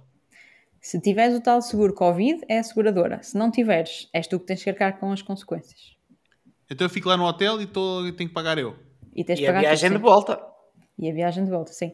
Só, qual é que era o. Um, um, opá, não, até não, se- até não Tão se coisava. não Porque é, é, é, é, é, inter- Não é é interessante. A pergunta, a pergunta se não a fizesse ia fazê-la eu, por acaso. Porque É. tu vias na altura em que isto explodiu, casal que está há 30 dias no, no- no- Exato. não sei onde, retido por causa do Covid. Então esses gajos foderam-se à brava, meu. Quem não tinha o seguro, sim. Aquela, aquele pessoal que tinha reservado viagens em 2019, no final de 2019, e por acaso, opá, tinha viagens entre março, a partir de março de 2020, eles tiveram aquela cena de, lá está, dos, Nem da possibilidade de de, cancelar a viagem sem custos nenhums, etc. Pá, então aí, se tu fosses, estavas mesmo por tua conta em risco. Ou contratavas o tal seguro, ou se não contratasses, tu é que tinhas que, tu é que, tinhas que te ver com a coisa. A maior parte da pessoa, do pessoal acabava por contratar, porque mal por mal, entre pagar 45 euros por um seguro ou 50 e tal euros Pagar por 4 mês, mil ou né? 50 mil, exato. É, quatro aí já era mais puxado. Eu por acaso fui às Palmas em fevereiro de 2020, antes Ah, disto tudo explodir. Yeah. Não, eu fui lá, marquei viagem, Ryanair, não sei o quê, aquilo é, é só alemães lá, até fui direto daqui, porque ficava mais barato ah, marcar voo para ir para Lisboa a ir pelas Palmas. E, e não, não, não, foi Palma, gajos foi Palma de Maiorca. Palma Maiorca. Hã? Eu, na minha cabeça estou a ver o Jorge numa piscina cheia de tipo um cartoon do Jorge e só gajos loiros à volta, assim. Foda-se, aquilo é fevereiro, meu. Estava frio para caraças. Aquilo é o maior deserto que eu já vi na Em história. Palma está-se bem, Não já vi- foi, já foi a Não, Palma, Palma de Maiorca. março. Acho que Sim, foi Palma já de fui. Maiorca. Em março. Eu fui, eu fui em fevereiro, estava um frio do caraças. Por acaso fui à água, mas estava bué de frio e não havia ninguém nas ruas, meu. Toda a cidade, bué, bué cidade, eu É estava noutra fantasma. zona da ilha, é tipo fantasma. Yeah. Ahm, mas come-se lá muito bem. Ah, mas pronto, fui em fevereiro, não vi lá ninguém e, e pronto, este Covid ninguém, ninguém falava disto, ou muito pouco. Era tipo China, epá, não, isto aqui não vai chegar cá, né? Não chega. começou a aparecer e depois fechou tudo e pronto, ficámos todos aqui. Um, e mas, mas já saía mais barato ir, uh, ou seja, acho que paguei tipo mais de 100 euros, uma coisa assim, para ir de, da Alemanha até Palma de Maiorca. Palma de Maiorca ficar lá uns dias e depois apanhar o voo para Lisboa do que ir direto da Alemanha para Lisboa. Ficava de mais, mais barato? Sim. O voo É ficava, que- muito, ficava mais barato, tipo menos 50 ou 60 euros. Yeah. E depois a minha estadia lá e não sei o quê, pois foi só esse gasto, né? Mas um, Yeah. o voo estava, pá, está uma loucura de preços. Pá, vamos fazer o seguinte, não vamos discutir a história da TAP que se descobriu que um voo de Madrid para, para não sei onde a, pa- Ui, a parar ó em tempo. Lisboa era mais barato do que ir de Lisboa direto. Ao tempo que isso já é assim. Eu vou, eu vou te e foi Isso tem lógica, caralho, é, é a lei da, da, da procura e da oferta. não, não, opá, Como não, assim? Não percebi. Explica aí, Marisa. A semana passada instalou uma polémica qualquer, e, e atenção que eu não sou um expert nisso porque eu vi meia dúzia de posts e teci as minhas conclusões. Que ah, houve não sei quem, acho que era. Quando é que era? Qual era o São destino? Francisco. O f- Bar- para São- Barcelona, para São São Francisco. Francisco. De Barcelona para São Francisco a parar em Lisboa era mais barato, muito mais barato do que de Lisboa direto para São Francisco e o voo era o mesmo. Yeah. Só tinhas Eram Mas como é que isso é 180 possível? euros. Hã? Eu vou-te já explicar. Mas espera aí, mas também, também, também, por exemplo, de hum, Barcelona, Lisboa, Bagdade é mais caro, É bombástico. é mais caro do que do estádio, do estádio da Luz para Bagdade, porque o estádio da Luz neste momento parece Bagdade. Ai, caralho. Esta, esta, esta, esta dizer eu aprendi a semana passada, já me esqueci dela. Opa, Já eu estás a fazer essas piadas todas. eu estava- eu cegadinho, eu estava cegadinho aqui a ouvir-vos a falar sobre seguros e ir para fora e eu, pá, vá para fora cá dentro, que se for desta merda. Ai, desculpa. Então, mas, ó Marisa, explica-me lá como é, que, eh, como é que é mais barato eh, essa situação do que ir direto. Ok. Estás a ver como quando tu abres um e-commerce, tu estás literalmente a perder dinheiro porque és primeiro ter os primeiros clientes e não te importa estar a perder dinheiro pela primeira vez, etc. A TAP está a fazer a mesma coisa. Um, a Vueling e a Ibéria, eles têm um voo direto, ou tinham pelo menos um voo direto, Barcelona-São Francisco. Tu ida e volta, e eu cheguei a ver isso, na altura ia ser a minha lua de mel, ia começar em, em- em- São Francisco. Esse voo custava por pessoa cento e poucos euros, tipo 120, 150 euros, só ida, não era ida e volta, só ida, 150 euros direto. Então o que é que acontece? A TAP agora quer ir buscar esse segmento também, não é? Só que a Hum. Vueling é a TAP, a Vueling e a Ibéria são a TAP da Espanha.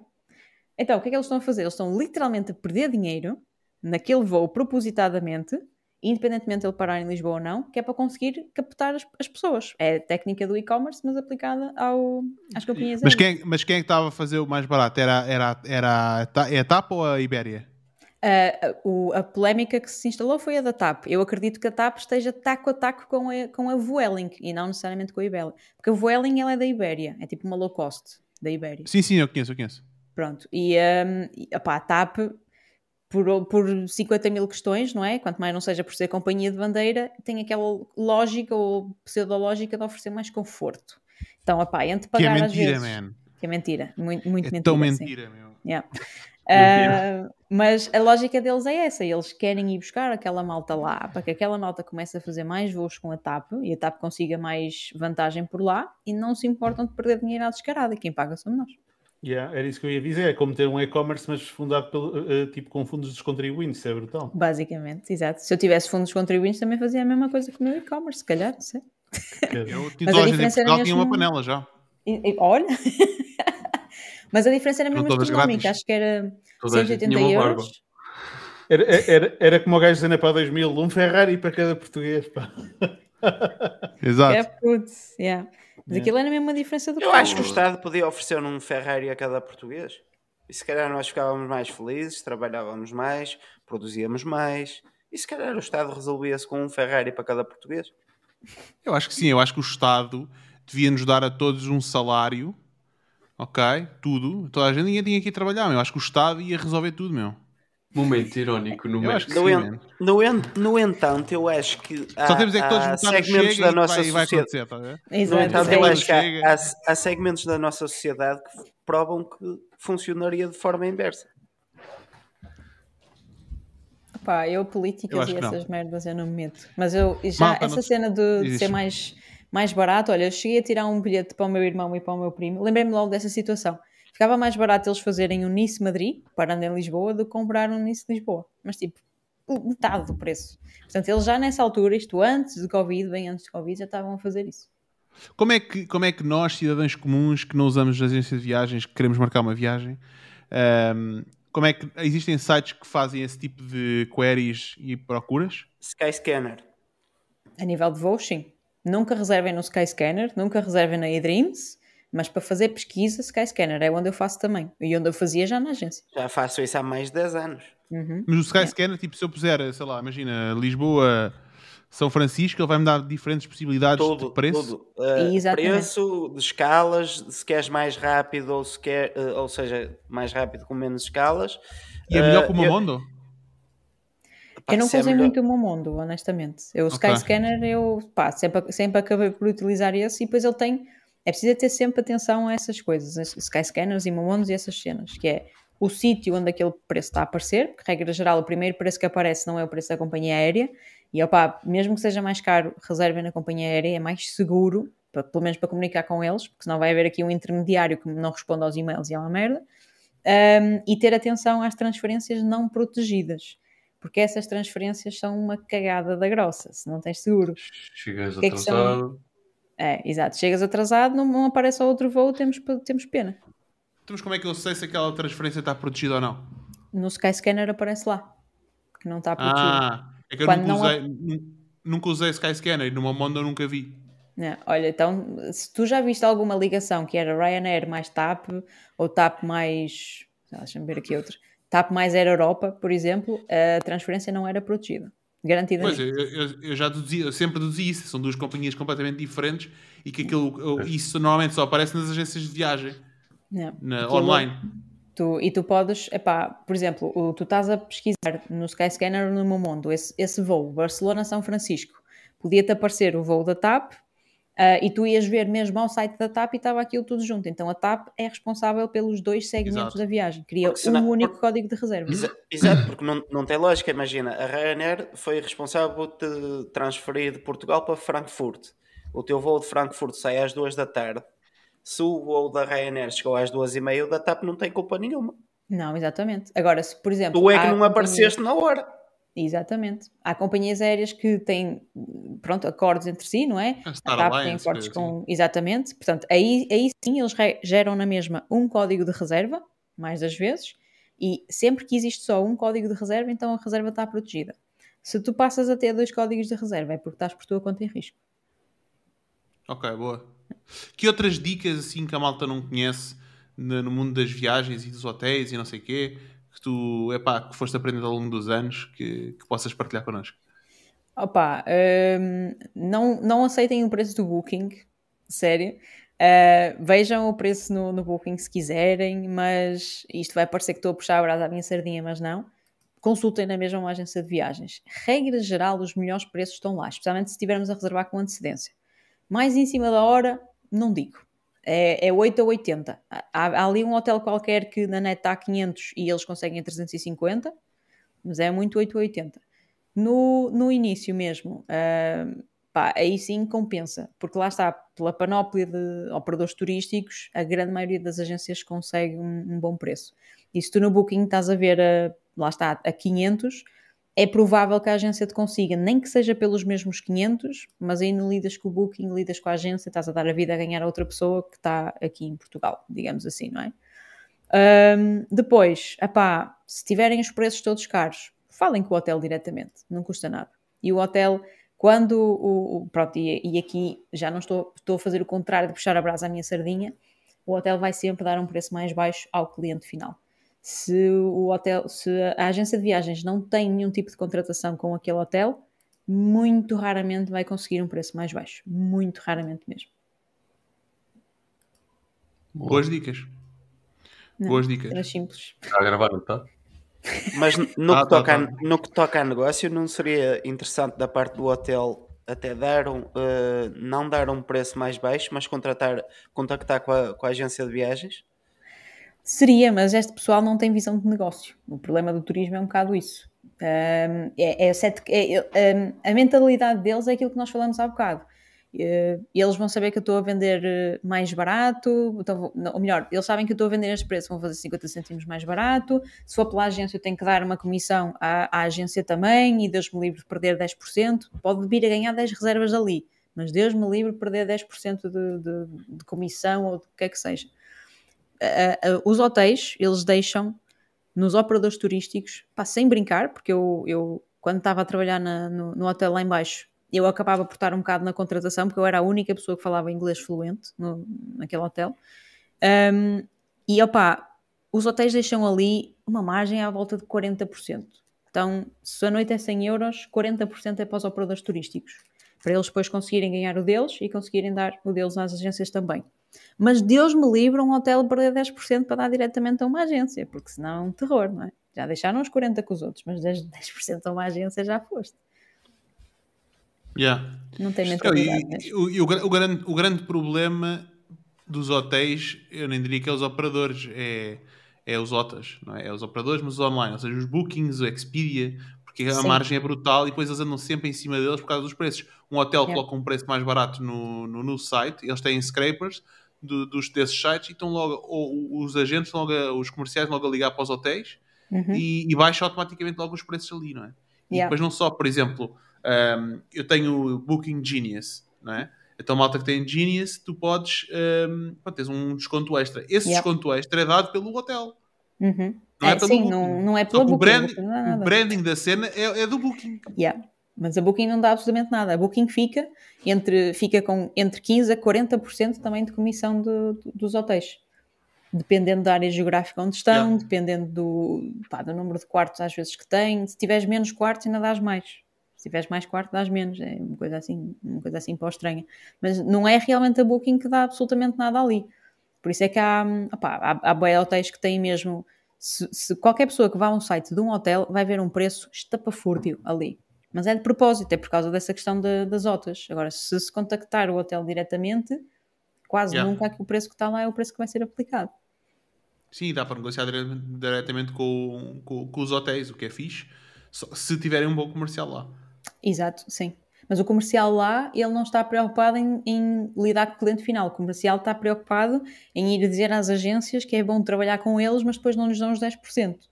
A pessoa que te passa a ti o teu, o teu orçamento, ou é a central de reservas, que o, o trabalho dele é carregar em botões, ou é a recepcionista que tem que estar atendendo o teu telefone, mas está a ver duas pessoas a chegar e tem Yeah. que despachar. Portanto, eles nem sequer sabem vender bem essa parte. Por isso é que, como o Guilherme estava a dizer, fazia mais sentido eles fazerem boas parcerias com agências e Uh, antes de- com a cena da pandemia houve algumas agências, houve alguns hotéis que começaram a fazer isso, começaram a dar 20% às agências e não sei o quê, mas foram mesmo muito poucos, porque eles sabem que nós é que o cliente vem ter muitas vezes connosco, porque vai aos sites deles e vê aqueles preços malucos, não é? Pronto, é Claro. assim estranho. É, mas é engraçado porque o jogo do Booking e do Expedia é criar o máximo de entropia possível para que, ou seja, para a entropia na relação direta entre o hotel e o cliente, para que o cliente não marque diretamente com o hotel e que tenha que passar por eles e o Booking diz, não, olha, está aqui o cliente, está aqui a reserva, está aqui o pagamento, está aqui tudo e entregar a coisa fácil, não é? Ou seja, Yeah. não há nenhum incentivo, acaba por haver piores incentivos para o hotel hum, tentar fazer o jogo de reservas diretas. Pois, então, é, pá. a- aqui a solução é tipo grupos e ir aos operadores, não é? Tentar fazer operadores de Mas, grupos, Jorge, tours eu- diferenci- diferenciadas. Eu tenho um colega meu que por acaso vai eh, está a tentar abrir um hostel no Algarve e a cena dele é mesmo essa, é modelar o negócio já direto com essas comissões todas, mas para não se chatear. Sim, mas tem que Encher uma assim, casa. não é?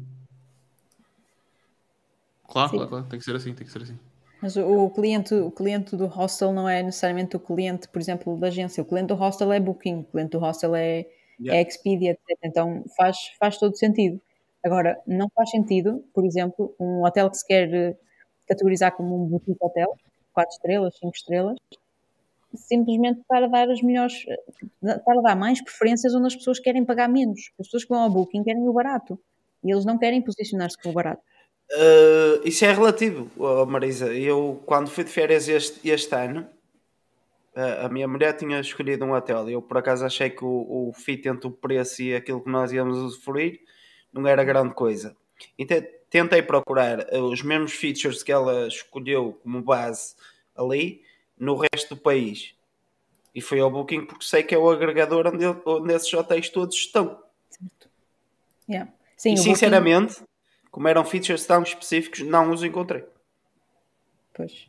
Pá, não, o, o, o Booking, eu ainda, enquanto consultora de viagens, enquanto agente de viagens, eu ia muitas vezes ao Booking ver que tipo de hotéis é que haviam naqueles sítios. Depois não reservava lá. Mas é como estavas a dizer, e bem, é, é o melhor sítio para pesquisar, é o sítio mais intuitivo para pesquisar, porque os operadores É Google das turísticos não viagens. são, basicamente, sim, é isso mesmo. Porque os operadores turísticos é difícil, uh, e pesquisar hotel a hotel é difícil, a grande maioria dos hotéis tem um site de caca mesmo, pá, não tem nada ali feito. Alguns têm literalmente uma imagem. Há um hotel que eu gosto, eh, por acaso eu gostava bastante de o vender, que é o Tempos. Ele é aqui perto, o Tempos Hotel and Spa. Epá, vão ao site dele. Quem- estiver à procura de trabalho, tipo aqui online, façam-nos uma proposta. A sério, eles precisam urgentemente de um site e de tráfego pago, por favor. Porque aquilo é horrível mesmo. Não tem, não tem nada ali. Só que, pronto, para eles não é uma prioridade. Exato, exato. Pois, se tiverem a casa cheia de outras, de outras coisas, para que é que, para que, é que vão estar a, para que é que vão estar a focar nisso, né? Sim, Mas bom. isto aqui é questão de fidelização, não é? Exato, exato. Marisa, estamos a chegar ao fim do nosso, do nosso E uma da manhã, Jesus! Por acaso, Mas eu, mas não a- tenho sono, atenção, vocês entretêm-me. Ahm, mas o Guilherme tem uma pergunta para te fazer. Guilherme, ainda temos mais algumas, mas força. Marisa, eu ouvi dizer que tu ias lançar um e-commerce. Queres falar um bocadinho sobre isso? Não. Ai, caralho. Podes dizer que não. É uma opção válida. Não, opa, Aliás, eu fiz-te uma pergunta de sim ou não. Exato. Pá, posso falar um bocadinho sobre isso sem levantar muito. Vou lançar um e-commerce, ele tem uma data de lançamento, é dia 14 de março. Ahm, ele vai estar não relacionado com. Hã? Já Não, não, tem muito tempo. já, não, não tem muito tempo. Nós idealizamos 14 de março. Se tivermos que atrasar um bocado, atrasamos, mas o foco é 14 de março, sempre. Ahm, opa, mas vai, vai abordar uma cena que eu gosto bastante, que é Harry Potter. Ah, portanto, estou bem entusiasmada com isso. Estou a fritar a pipoca, basicamente, a ver boas cenas ali do, do, do PAD sobre e-commerce e depois tenho perguntas que parecem estúpidas, mas depois eu volto atrás no vídeo e afinal já percebi, não sei o quê. Mas estou bem entusiasmada com isso. Não não estava nos meus planos sequer fazer, fazer algo do género, mas surgiu a oportunidade e opá, está relacionado com Harry Potter, eu digo vamos a isso. E estou muito com aquele mindset de foi como eu, como eu comecei a dizer, eu atiro-me às coisas. Pá, Bucket. vou, vamos ver se dá. É mesmo assim, vamos ver se dá. Se não der paciência, ao menos eu sei que não funciona. Mais ou menos não passo os, os próximos 2, 3, 4, 5 anos a pensar se eu tivesse lançado aquilo. Claro. E depois, quando surgir uma ideia minimamente parecida, vou dizer que me roubaram. Pronto, não, ao menos assim lanço eu. Quando tiveres um, quando tiveres um e-commerce, tu vais perceber que essa cena do what if é uma pergunta que te vai perseguir a vida toda. Então, já agora e não tenho e-commerce, imagina. Eu, por, Não, acaso, e na- eh, por acaso, agora que falaste em, em Harry Potter, eh, eu até teria uma pergunta, mas não te a vou fazer com a promessa que voltas aqui depois de lançar o e-commerce. Lance bem, sim senhor. Vocês entretêm Não, até tem- uma da manhã sem eu ter sono, portanto, vamos. E sem café. E sem café, que eu não tomei, pá, sem café. Somos entertainers, bons entertainers, não é? Yeah. Entre, entre maxilares doridos, de, de tanto Fogo, rir, não cenas digas nada. Os, os comentários mega assertivos ali do Pina também, pá, não falha. A Olha para a Pina. cara dele de matador. Pina, queres ir, queres ir às últimas perguntas? Ah, eu, eu não estava a fazer perguntas, vocês estavam a falar de férias, eu já estava a ver aqui. Onde é que eu ia é? Oh Marisa, diz-me uma coisa, tu que te deitas tão cedo, nunca chegaste a esta fase de um marketing de cenas, pois não? Não, eu normalmente eu fico pelos primeiros Então não 45 sabes, minutos. qual é a não sabes qual é a minha pergunta? Não faço ideia. Não? Não. Eu vou-te a fazer. Qual foi a maior cagada que tu já fizeste na vida? A maior cagada que eu já fiz na vida? Ei, boa. Ih, Foi depois do mexicano, meu. Nunca aconteceu, nunca aconteceu. Sempre foi muito bem, sempre foi muito bem tratado aqui dentro. E a maior cagada? Opá, não estou a ver nenhuma, porque eu já fiz muita borrada mesmo. Só que aquelas borradas, lá está, trouxeram-me até aqui, não é? Eu acho que a cena mais estúpida, estúpida, tipo, eu só, se olhasse para trás, eu se calhar não fazia assim, mas a cena mais estúpida que eu fiz foi, na altura que eu fui para o Algarve, eu fui para o Algarve por causa de uma namorada que eu tinha. E tipo, pá, já estávamos fartos da cena de de relacionamento à distância, não sei o quê, e eu tipo, pá, fuck it, não gosto deste trabalho que eu tenho aqui, vou para aí, pronto. E se eu tivesse que escolher, se calhar, uma maior cagada, foi isso. Foi a forma como em duas semanas eu decidi que ia ser assim e vamos lá. Fui eu de Peugeot 206, parecia um carro dos ciganos completamente, cheio, tipo, eu não conseguia ver nada para trás, e lá fui eu por, por aí fora. Fui a chorar numa parte da trás, viagem. Tu querias ir para a frente. Exatamente, é isso. Eu acho que até, foi, até ajudou, porque eu ainda fui a chorar durante pai, uma hora durante a viagem. Mas, Isso foi, isso foi a tua narrativa, tipo, e eu fui para o Algarve sem olhar para trás, porque não podias, não é? Exatamente, e vai ser, esse, vai ser esse o início do meu filme, quando eventualmente eu tiver um filme. Ou, ou um Ai, livro, cara. também faço. Tu és como eu, pá. Autobiografia. Eu penso, eu penso que anda sempre uma câmara a filmar-me que algum dia vai haver um filme da minha vida. Vai, vai ser o punk, mas edição não sei quantos anos, o Guilherme. Tipo isso. É o, é o Truman Show, mas do Guilherme, exatamente. Exato. É, Opa, eu acho que se esse fosse é o mesmo- filme mais deprimente de sempre, o Truman Show. Não, não é nada. O tô- filme, o filme o fixe. break, o break, não, o break quando tu estás ali a rir, eh, para mim é dos filmes que a condução da história, e já que estamos a falar de storytelling, é, é, e a condução da emoção do, do- de quem está a ver o filme é mais bem conseguida da história. Tu estás ali alegre, alegre, alegre, alegre, até que tu vês, foda-se. A vida deste gajo que me está a fazer rir é uma merda. E, e atenção, o filme é de 99, acho eu. E é a mesma merda que tu vês hoje a acontecer no Instagram. Yeah. 30 anos depois, Hum. ou 20 anos depois. Yeah. Yeah. Na grande maioria das contas. O filme para mim mais deprimente, e desculpa já mando para outra vez, mas agora mandar esta, que é o filme para mim mais deprimente do mundo é o, acho que é, chama-se The Greatest Dad in the World. Nunca vi. Esse sou Ah, eu. vejam. Não, tu, é, é, é deprimente aquele filme. É com o Robbie Então não, Williams. não. E, não, o filme é genial, o filme é muito bom. Só que é, pá, é, é com o Robin Williams e a gaja, pá, excelente. excelente. Man, É para se chorar vocês- forte. Robin. Se, se É para vocês, chorar fora. se vocês querem ver filmes deprimentes, vão tipo a, a um canal que é o Fox Life, em que tem aqueles filmes da treta, que é tipo Aquelas aqueles. comédias românticas. É, daqueles livros tipo Arlequim, estás a ver? Que aquilo é. Acaba, começa sempre da mesma forma, acaba sempre da mesma forma e é sempre Yeah. uma, ga, uma gaja e um gajo que nunca se conheceram, um bem.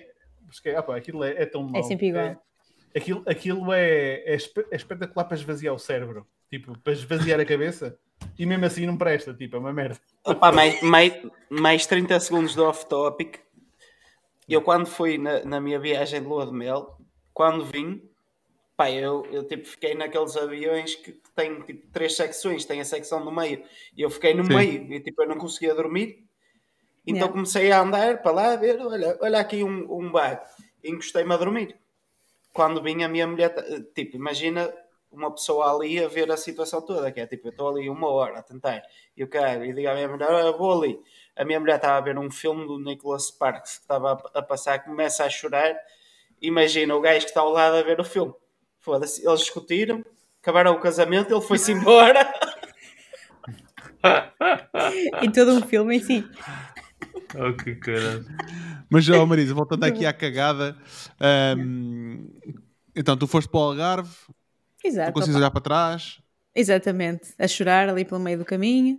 Mas pronto, opá, fui e agora, lá está, se eu tivesse que escolher uma cagada foi a forma como eu tomei essa decisão, mas foi depois tipo dos melhores tempos que eu já, que eu já passei. Tive, aprendi boas cenas mesmo, fiz amizades com pessoas improváveis uh, que, ainda hoje, que ainda hoje tenho. Era esse o filme, Amigos Improváveis.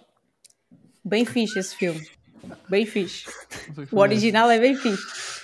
É de um gajo de cadeira de rodas, é Avec o filme, é, é francês. Ah, yeah, yeah, yeah. esse ator, curto bem desse ator, por acaso. Mas era esse o O filme que a minha mulher estava a ver, que chorou. Ah, ok, ok. Ah, Eu pensei Não que isso era o filme que vinha ainda. Não, era esse o filme. Como é que esta con- conversa começou, deu, deu volta e fechou o loop. Era por isso Chegamos eu lá. ali sozinho, tipo. Cena fazia todo o sentido. Oh, que caralho. Ah, pá, sério, foi. Mas é, Já me amizades, amizades improváveis e, e continua, Marisa. Pá, e ap- ap- aprendi boas cenas. Aprendi lá que afinal sabia falar alemão mais ou menos. Quando saí de cá não sabia, mas depois já, já pô, me esqueci falar tudo. mais do que eu. A- a- Por acaso, olha, foi uma cena vai muito estar em engraçada. Uma, uma Diz, senhora diz. alemã foi viajar tipo sozinha para lá, ficou hospedada no hotel onde eu estava e ela não falava inglês. Mas ela vinha à recepção e ela perguntava onde é que ia para as cenas e tal. E eu, eu tipo, pá, primeiro disse-lhe mesmo, pá, não, não, falo, não falo alemão. Mas ela depois lá continuava a falar comigo e eu lá no meu alemão meio descascado disse: Olha, fala mais devagar, que a gente entende-se, fala mais devagar. Sem Google Translate, sem nada. A gente lá se entendia. Eu dei-lhe direções e tudo em alemão. Espero que ela não tenha dado nenhuma volta à rotunda, mas, mas, mas foi fixe. mas, opá, conheci mesmo o pessoal lá. A, a cagada, acho, acho que não tem assim nenhuma cagada wow. Essa se calhar é a melhor e foi a forma como eu tomei a decisão, não foi a decisão em si. Boa. Até não foi muito difícil. Não O, foi difícil. o- o take dela é, é extremamente interessante. Que é tu não fazes cagadas, tu, tu tu andas com a história para a frente. Yeah. É isso mesmo. Sim, não consegues olhar para trás? Como é que consegue. Exato, o carro está cheio. Não dá hipótese. Exato. Nem me quisesse, Nem não dava. conseguia mesmo. Opa, é- esta, esta pergunta eh, é básica e é, é bastante estúpida, mas ao longo dos episódios do Marketing e Cenas, eu acho que as respostas mais simples que me deram a esta pergunta são as que têm muito mais mensagem do que tu propriamente identificares um evento. Não. A tua cena é pá, as cagadas foram que trouxeram até aqui. Yeah. Isso é, é super válido. Tal e qual, é isso mesmo. É, é aquilo que, pronto, que, se fala, que se fala bastante agora, ainda bem, que é pá, tu para conseguires vencer tens que errar. Tu para conseguires fazer alguma coisa bem já tiveste que falhar. Pá, é um bocado assim. E eu felizmente, não sei se isto foi alguma coisa que me foi incutida pelos meus pais ou não, mas sempre tive, muito aquela cena do lá está, vamos lá, vamos experimentar. Se correr mal, correu. Se correr bem, ainda bem. Porrei, não é? Por aí. É isso mesmo. Boa, boa, boa. Pina. Uh, Marisa, uh, a minha pergunta é mais simples, é relativamente, que é na medida em que todos nós seguimos pessoas e de certa forma acabamos por ganhar inspiração de outras pessoas e de outros meios, etc. Quem são as pessoas que te inspiram uh, para a tua vida profissional, para a tua vida pessoal? Que comunidades aconselhas? Que livros aconselhas? Etc. O que é que estás a ler? Fala um bocadinho do, Ok. do que tu estás a consumir neste caso. Vá.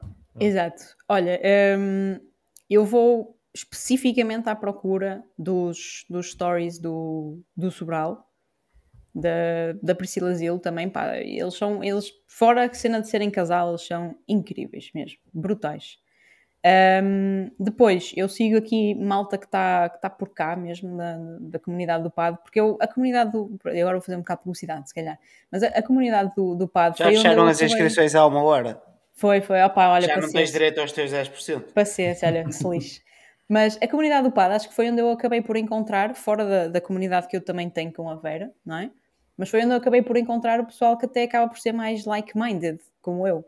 E então, grande parte das pessoas que eu sigo, eles são, são pessoas de lá. Por exemplo, ah, lá está, o próprio Roberto eu sigo, o David também, ele é bastante consistente a nível de stories. Eu quase só vejo stories, já agora.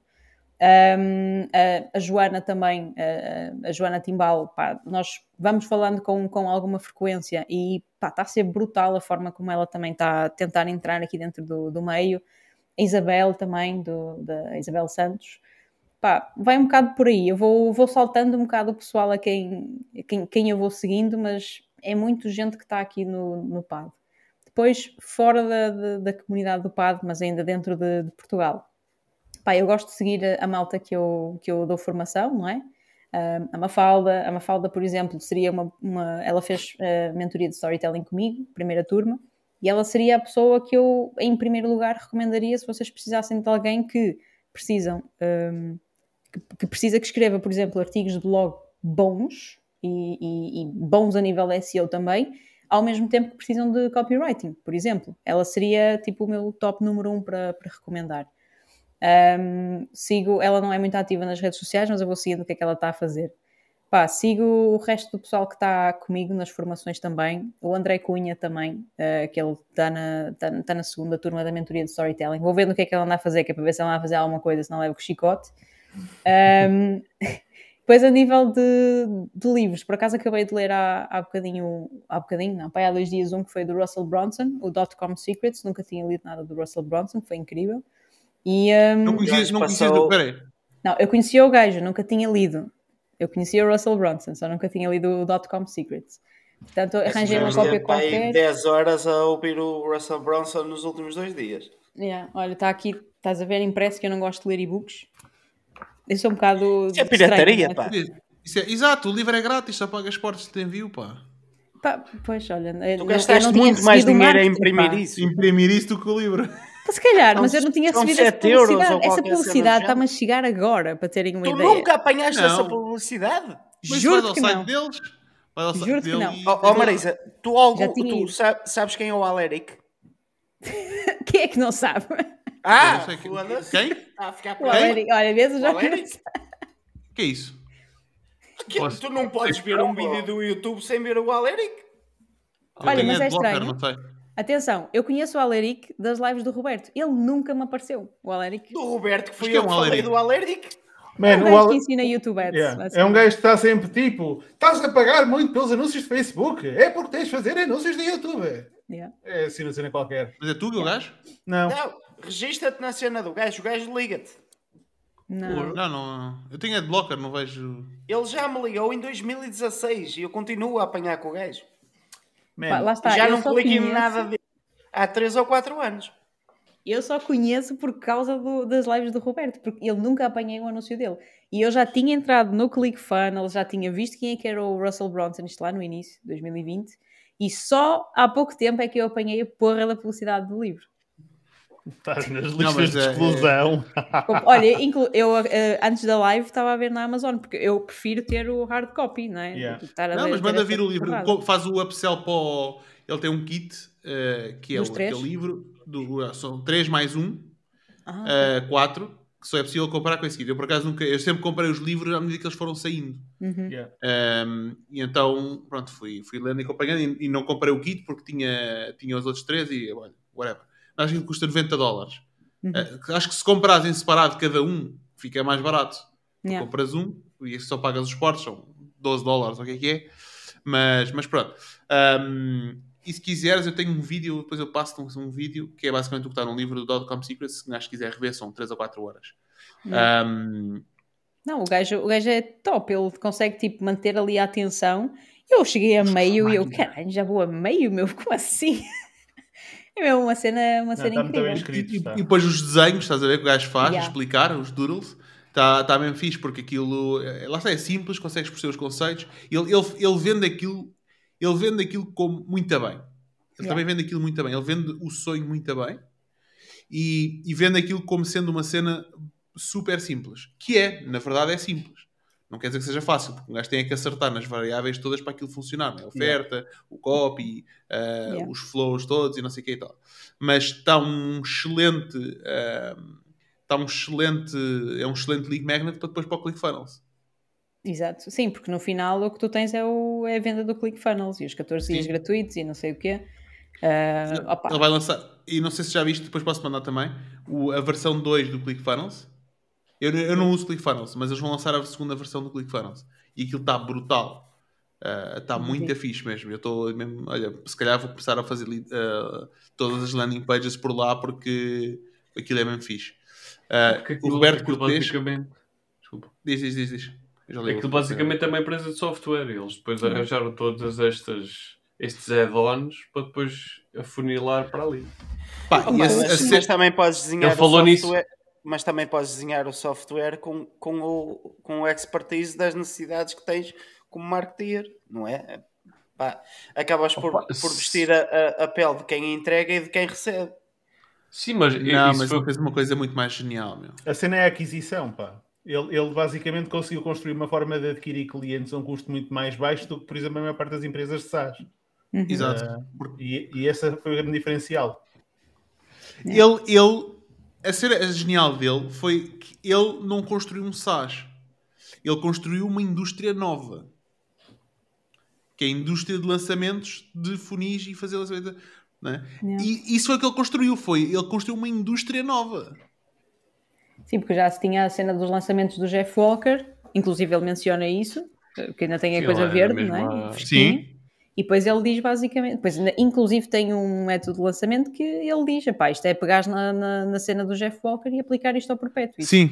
também É que, pá, é, é que a malta é- que a malta que Exato. não quer estar sempre a fazer lançamentos vê aqui tipo uma, uma boa forma, lá está, de estar constantemente a adquirir clientes e depois a levá-los pela, pela escada, não é? por aí fora. Sim, a questão do lançamento é que do Jeff Walker é que é toda uma cena. É? É, todo, é um- todo um conjunto de, de mecanismos não é? Yeah. que levam à venda. é? O que o Russell fez foi, ok, qual é que é uma parte desse mecanismo que é imprescindível ahm, ser feito para poderes fazer esses lançamentos e ahm, essa parte é como é que eu construo as minhas landing pages no fundo. E como é que eu consigo construir esses funis e esses mecanismos? Pronto, então, eu se quiser vender um e-commerce, se eu quiser vender um, fazer um lançamento completo, se eu quiser fazer, fazer um teste, se eu quiser fazer uma data de coisas, eu só preciso daquele software para o fazer, não é? E aquela metodologia de, olha, não, é isto, isto. Depois a lógica toda por trás, sim, epá, isto é tudo batido, é o Jeff Walker, é outros todos que vieram antes do Dan Kennedy, é o a malta toda que veio antes, aquilo lá está, tipo, não é... Sim, a escola é, é um bocado essa. Exato. Olha, só, só pegar aqui nos comentários, por exemplo, o José Faria diz que ClickFunnels tem de se vender um rim. Olha, que até nem, nem, nem por isso. Aquilo mais barato, 57 dólares, se eles Oh, aparecem oh, 57 por José- mês. Isso para oh, mim é José- muito barato. Ó José, mas também é, é a questão do mindset. Tu vendes um rim para ganhar três corpos. Vale a pena. Sim, epá, tu 97, se, tu, se o teu produto de entrada, vamos supor, for até 47 ou até mesmo 97, tu com duas vendas fazes o, pagas o ClickFunnels no mês. E, e um gajo com, tudo o resto, não é? um gajo com, um gajo com rim sobrevive na mesma. Sim, é... Posso usar essa piada amanhã, ó Pino? Podes- claro, claro. não tem copyright. Não. Exato.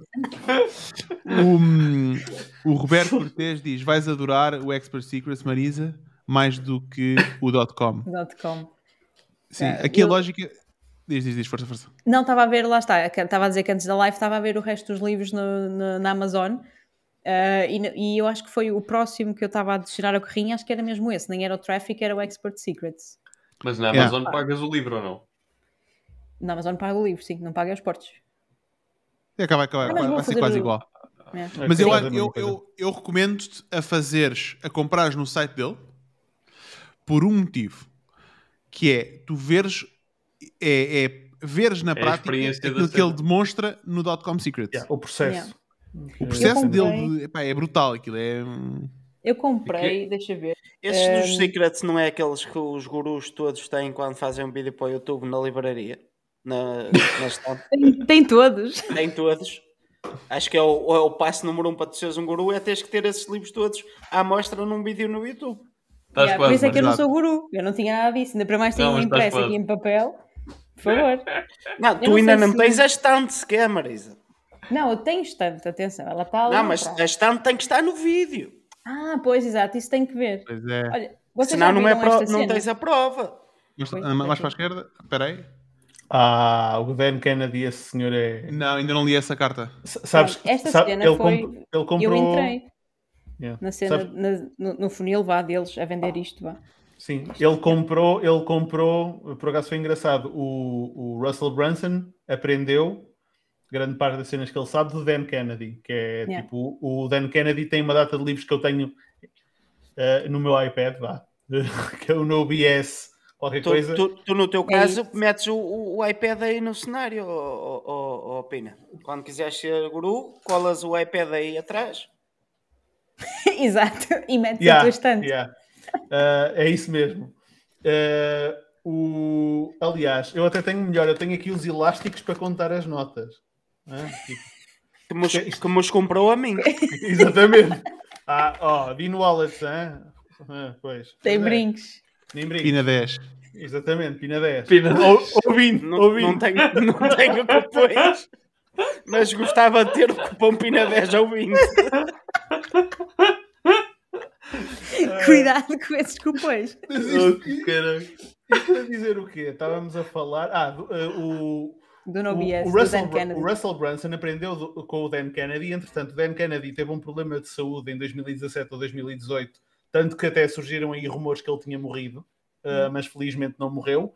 E entretanto, ele está a vender toda a empresa dele, ou melhor, ele vendeu a empresa dele toda O Russell. ao, ao Russell Brunson. É por isso que eles Yeah. estão a relançar, porque o Russell Brunson vai, basicamente vai prolongar o legado do Dan Kennedy, que é brutal. Yeah. Sim, eles têm. Lá está, eu entrei no funil deles da apresentação desta cena e supostamente vêm estas duas. Yeah. Vêm sempre duas cenas aqui diferente, pelo correio. E eh, aí já deu, já deu para ver minimamente como é, que é, como é que é a cena dele. Acho que eram dois upsells na altura. Já não me lembro muito bem. Mas eu sei, eu sei que tenho isso no meu swipe file, alguns, que eu guardo logo essas cenas todas. Quando eu Yeah. faço compras, eu guardo sempre o swipe file, porque se me levou a comprar é porque das duas uma. Eu quero ver o que é que se passa ali, ou então é porque eu gostei. Yeah. Yeah, isso é fixe, isso é fixe. Um, essa outra cena que fiz que eles fizeram é a cena do, do Two Comma Club uh, Award. Né? Two Comma Club é, é. hum, Sabes o que é? Não. Não? Eles, eles dão uns discos, basicamente é um, é um prémio para quem consegue faturar hum, duas Mais vírgulas, ou seja, mais de um milhão. Uhum. Sim, eu sei, porque já lá vou, Guilherme. Ah, tem calma, caralho. Ah, é, um, é um disco, basicamente, ok? Que, que significa que tu faturaste mais de um milhão de dólares com aquele funil. Ok. Pronto, Então, Ah. a malta toda tem aqueles discos. Não sei se já viste, por exemplo, os vídeos do Ricardo Teixeira, o gajo está sempre a mostrar os discos. Sim, sim, Ele yeah. tem dois. Ah, acho que, segundo ele, é o único em Portugal e eu acredito. Pronto. Ahm, mas ah, aquilo torna-se uma, uma, uma forma de clout, de validação. Não é? Tipo, não, malta, tu não precisas dizer nada, mostras aqueles discos, a malta da indústria sabe, não, este gajo Não. tipo, já faturou um milhão de euros com aquele funil. É?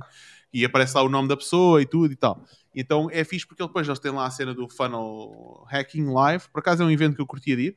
Um, estão há 5 mil pessoas, é um bocado assim ridículo, tipo, é gigante. E hum, a malta vai lá e recebe em palco, Yeah. o- qu- quando, vai, quando dizes vai ao evento, recebe em palco o disco, tens é, mas tens é, que, tens é que usar o software, por um lado, Exato. mas depois é toda a cena, tipo, não, tipo, este software, quantos, quantos softwares podem dizer e mostrar eh, em todo o mundo quanto é que aquela malta faturou com o software deles? Yeah. É, É muito o- poucos, né? Ou nenhum, Yeah. só eles. Pá, um que- imagina tu com os teus estudantes, imagina que querias um prémiozinho da malta que ganhou, sei lá, mais 10 mil euros ah, a fazer aqueles serviços e não sei o quê. E és tu que manda. Aliás, as pessoas até pagam. Acho que pagam-se para inscrever e não sei o quê, 200 e tal dólares para receber aquilo, né? Mas imagina, a malta receber um, um, um prémiozinho, imagina assim, com a caneta, e tipo, olha, esta malta ganhou, tipo, ou ah, na, na- pode ser com o teu curso, pode ser com a malta das VAs, Yeah. quando te atingirem certo patamar, porque aquilo depois aquilo propaga-se, né? Pois a malta quer celebrar e quer mostrar dentro da comunidade e dizer, não, eu já recebi esta cena, estás a ver? E Yeah. então, é tipo, o... ah, isto é validação. Exato. É o efeito canudo, mas aplicado ao digital e, ao- e às Exato. indústrias específicas. yeah. E o pessoal Olha, gosta dessa cena, aí- gosta de show off. Já- Estou mesmo a ver o Roberto já a criar isso para o PAD. Foda-se, mais uma ideia para o PAD, caralho. Yeah. Opa, Mais eu, eu, eu, eu não, eu, eu, não faturei, eu não faturei um milhão de dólares, mas tenho este disco aqui que. Pá, pronto, que. Que é onde está o milhão de Ah, dólares, foda-se, basicamente. já percebi a piada. Não estava a perceber assim, foda-se. o disco. O disco. Opa, sério. Não, eu, hoje, eu hoje só estou para, para armar confusão, não está. Não tá. Ó Faria, eu disse faturou, man. Vai lá ver a gravação. Mas sim, acho que é faturou. É faturação, é. É, faturação, sim. O Hotmart também tem, também tem essa cena. É, Yeah. é. Criaram essa estrutura. Dos blacks e essas cenas todas. Eu não É. estou muito por dentro disso, mas eu sei que eles têm essa. Aliás, o, o próprio, o próprio tem- YouTube faz isso.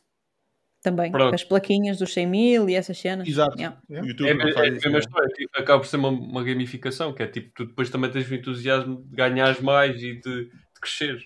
Acaba Yeah. por dar esse entusiasmo também um bocado Olha, o José Faria diz que já foi atrás e diz que ganhaste. Que, que diz que ganha. Foda-te, eu acho, que- eu acho que isso faturei. Faturou. A primeira Não. palavra eu acho que isso faturou. Não Mas obstante, se foda. Sim, Não obstante, exato. faria. não obstante, eh, é uma merda que eu, se algum dia quiser ser guru, eu não quero essa merda, mas vou fazer essa merda. Vou imprimir um póster do, do, do quadro e vou pegar aí nos livros que eu tenho do Harry Potter em casa, que já li há não sei quantos anos, e colo só na lombada, .com Secrets, sem... Mas já leste os livros. Mas já leste os livros. o Harry Potter já. Boa escolha. Bem metida. Mas olha, o Roberto Cortês diz que o .com Secrets devia ser obrigatório para trabalhar com digital. Eu concordo. Yeah. Nem que mais, acho- mais que não seja para ver tipo o melhor a trabalhar, ou dos melhores a trabalhar, estás a ver? Yeah. Yeah. E para tu entenderes o, o comportamento, porque aquilo, aquilo, ok, está aplicado a funis, é a cena dele, mas aquilo é o comportamento básico de qualquer pessoa que compra. Tu, quando estás no supermercado, tens as chicletes ali à beira do, da, da, ai, da caixa, é para fazer o quê? Não é? Quando a- a- a- os supermercados é que acho que começaram a fazer isso, as lojas começaram a fazer isto, as primarcas da vida começaram a pôr carteiras e essas cenas. Pá, é- Carteiras? é carteiras e sementes. Eu cheguei a comprar sementes na Primark. O que é que Também sementes eu, e Primark eu. têm a ver? E são mais baratos que no Pingo Doce, que é ao lado. Verdade, verdade, era um euro e meio na altura que eu comprei. Eu comprei um pack de 3, ou lá o que é que foi. E, e, Ah, repara Pack que 3 agora, por um euro e meio, no Pingo Doce dás um euro por cada um. Yeah. E agora até as experiências das caixas, has de reparar, pelo, men- pelo menos aqui no continente já é assim, em que tu tens uma fila em que te metem tipo uma fila para aí Yeah. de 30 metros, em que tens produtos ao longo dos 30 metros e estás ali à espera Yeah. de ir para a caixa. Yeah. Yeah. Yeah. É, é, Tens um- e vais, um- para- vais para um lado, de- vês de um lado, e quando voltas, vês do outro. Yeah, yeah. Yeah. Tens um pre-framing da caixa. Yeah. Aquilo para- Enquanto é- chegas já à caixa já tanto tens tempo. ou- outro Yeah. tipo de, de, de, de downsell.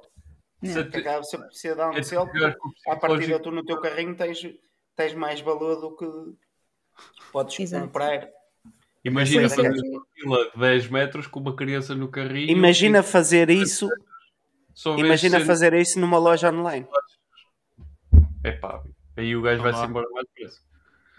Hum, ou se calhar Não nós não, para estamos fazer- a fazer da maneira certa. No- nós estamos a fazer, eu estou a fazer isso. Não é que não consigo meter a mesma quantidade de produtos que tu consegues quando estás ali a passear e não tem a atenção do cliente como tens numa caixa, porque o cliente não pode sair dali. Isto, Vai isto ter a dava atenção do to- cliente ali sempre. Tá, tá, tá, Isto- tá, tá, tá. isto dava toda uma conversa, mas eu acho que nós temos touch points com o cliente desde que ele adicionou ao carrinho até ele receber o produto suficientes para fazer vários uh, upsells e downsells. Sim, isso sim, e podes. E o ClickFunnels, Podes fazer o no Cloud podes Consumer fala fazer- disso. Yeah. Podes fazer no minicart, podes fazer no checkout, podes fazer no, no, no- na thank you page, podes fazer nos três primeiros e-mails que a partir do pessoal vai ler. E ainda podes fazer no pós-purchase. Aí já vais perder o shipping, mas Funciona, mas não tem o mesmo impulso do que tu estás ali na fila de su- supermercado, que Sim, és obrigado claro. a estar ali, não é? Tipo, não E já que estás, já estás com- ansioso para te ir embora. Mas a oferta estás- pode ser melhor, porque ali Isso é pode. random. E po- pode ser, pode, ser, pode ser eh, orientado ao produto que tu adicionaste ao carrinho. também. Exatamente, exatamente. Essa é, é a ideia. É claro. a vantagem. Olha, eh, nós tínhamos quatro marketing e cenas os quatro, que não tínhamos tema. Um deles podemos fazer isso. Eu voto nisso. Aliás, já, quem vai, já que vai lançar e-commerce, né, eu voto nisso. E esse aí eu bebo café, eu prometo. Ficas até às 4. Fica até às quatro. E, e, faz, e tiro uma foto depois. A dizer, eu fiquei Boa. aqui. E olha, e vamos ter um outro também, aquele do Integromat. Também vamos fazer um Ah, sobre yeah. isso. E vamos O fazer Nunes- junção com o culpado. O Nunes ainda me vai dar uma aula de Integromat. Eu é que nunca mais falei com ele, mas ele vai Tens dar aí dois aula. melhores. Tem- Tens os meus dois professores aqui. Eu, nesse- Pá, eu essa eu no Integromat também- também vou beber café. Também vou beber café no do Integromat. Estamos, estamos aqui. Fazer um ciclo. Eu aponto para o Pina, o Pina aponta para o, para o Nunes, o Nunes para o Jorge e o Jorge para o não... Opa, olha, eu, eu posso dar, mas eu, eu dou-te só o, o inicial, que eu também só percebo o inicial. Mas tu Pá, também é- para, tu pareces-me ser uma naquela pessoa de- desenrascada. A, a mim também der- deram-me os primeiros pointers e um gajo depois. Claro. Vai ver, exato. Opa, é. eu acho que a cena com o Integromat é mesmo a gente perceber como é que aquilo funciona, honestamente. Tipo, como é que tu Integromat. crias os primeiros webhooks? Foi daí, é daí que eu não consigo desempancar, percebes? Não, isso vai that. ser em 5 minutos ou 10 minutos. Pô, Vais ficar a perceber e, e vai, tipo, a cena, a cena do Integromat, e não é tanto, é a filosofia do Integromat, ok? E vai ser tipo, tu vais ver, vais ver aquilo e vais ficar tipo, isto, ah, vai, vai, vai abrir um conjunto de, de possibilidades na tua cabeça A imaginação. que, que vai fazer, vai fazer, eh, vai, vai, vai te ajudar imenso a poupar tempo e a despedir algumas viagens que tu se cá tens. Opa, também não vais por aí, não. A ideia é mesmo, epá, eu, eu, o Nuno chegou a mostrar como é que tinha a cena dele automatizada e eu na altura cheguei-lhe a dizer, tipo, que mundo que isto é. não é? Era o E- CRM. Do, CRM, opa, mesmo do a, pró- a próprio, próprio path que tu mostraste do Integromat, que aquilo se calhar para ti é uma cena mega simples, mas eu fiquei a olhar para aquilo e comecei logo a magicar algumas cenas. Ainda nem tinha pensado no e-commerce, não é? Portanto, agora que eu já tenho mais ou menos tipo o buyer's journey pensado e não só a experiência do antes, mas o, o durante e o depois, o bem depois. Faz-me sentido ter ali algumas cenas que realmente sejam uma ferramenta de automação a fazer, porque eu não vou estar sempre em cima daquilo, não faz sentido, não é? Eu, eu sou muito sincero, pá. Eu, eu acho que no e-commerce eu sou muito bom no depois. Apesar de eu não ter um depois.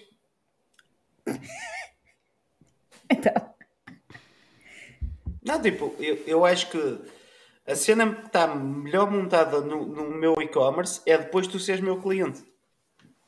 A parte toda de montar a carteira, de todos os processos e não sei o que, as comunicações. É depois já Pronto. seres cliente. Mas tu agora vais ter a oportunidade de o fazer com a tua nova marca. E já, o- já o E faço. tens Já, o faço. Já o fazes. Sim. A cena, a cena do Integromat, para não nos alongarmos muito, muito sobre isso, é que eh, tu vais conseguir perceber que há certas coisas que tu. me- Mesmo, eu uso às vezes o Integromat para uma cena que, que eu não quero automatizar recorrente- recorrentemente. Vamos imaginar, epá, tenho que importar uma lista de e-mails e fazer uma limpeza nessa lista de e-mails e passar de Excel para Klaviyo, por exemplo. Ok, vou usar Integromat. Por e exemplo. programas aquilo. E programa ou aquilo e pronto, e carrega num botão e aquilo importa tudo. Imagina, são Yeah. 10 mil contactos, por exemplo.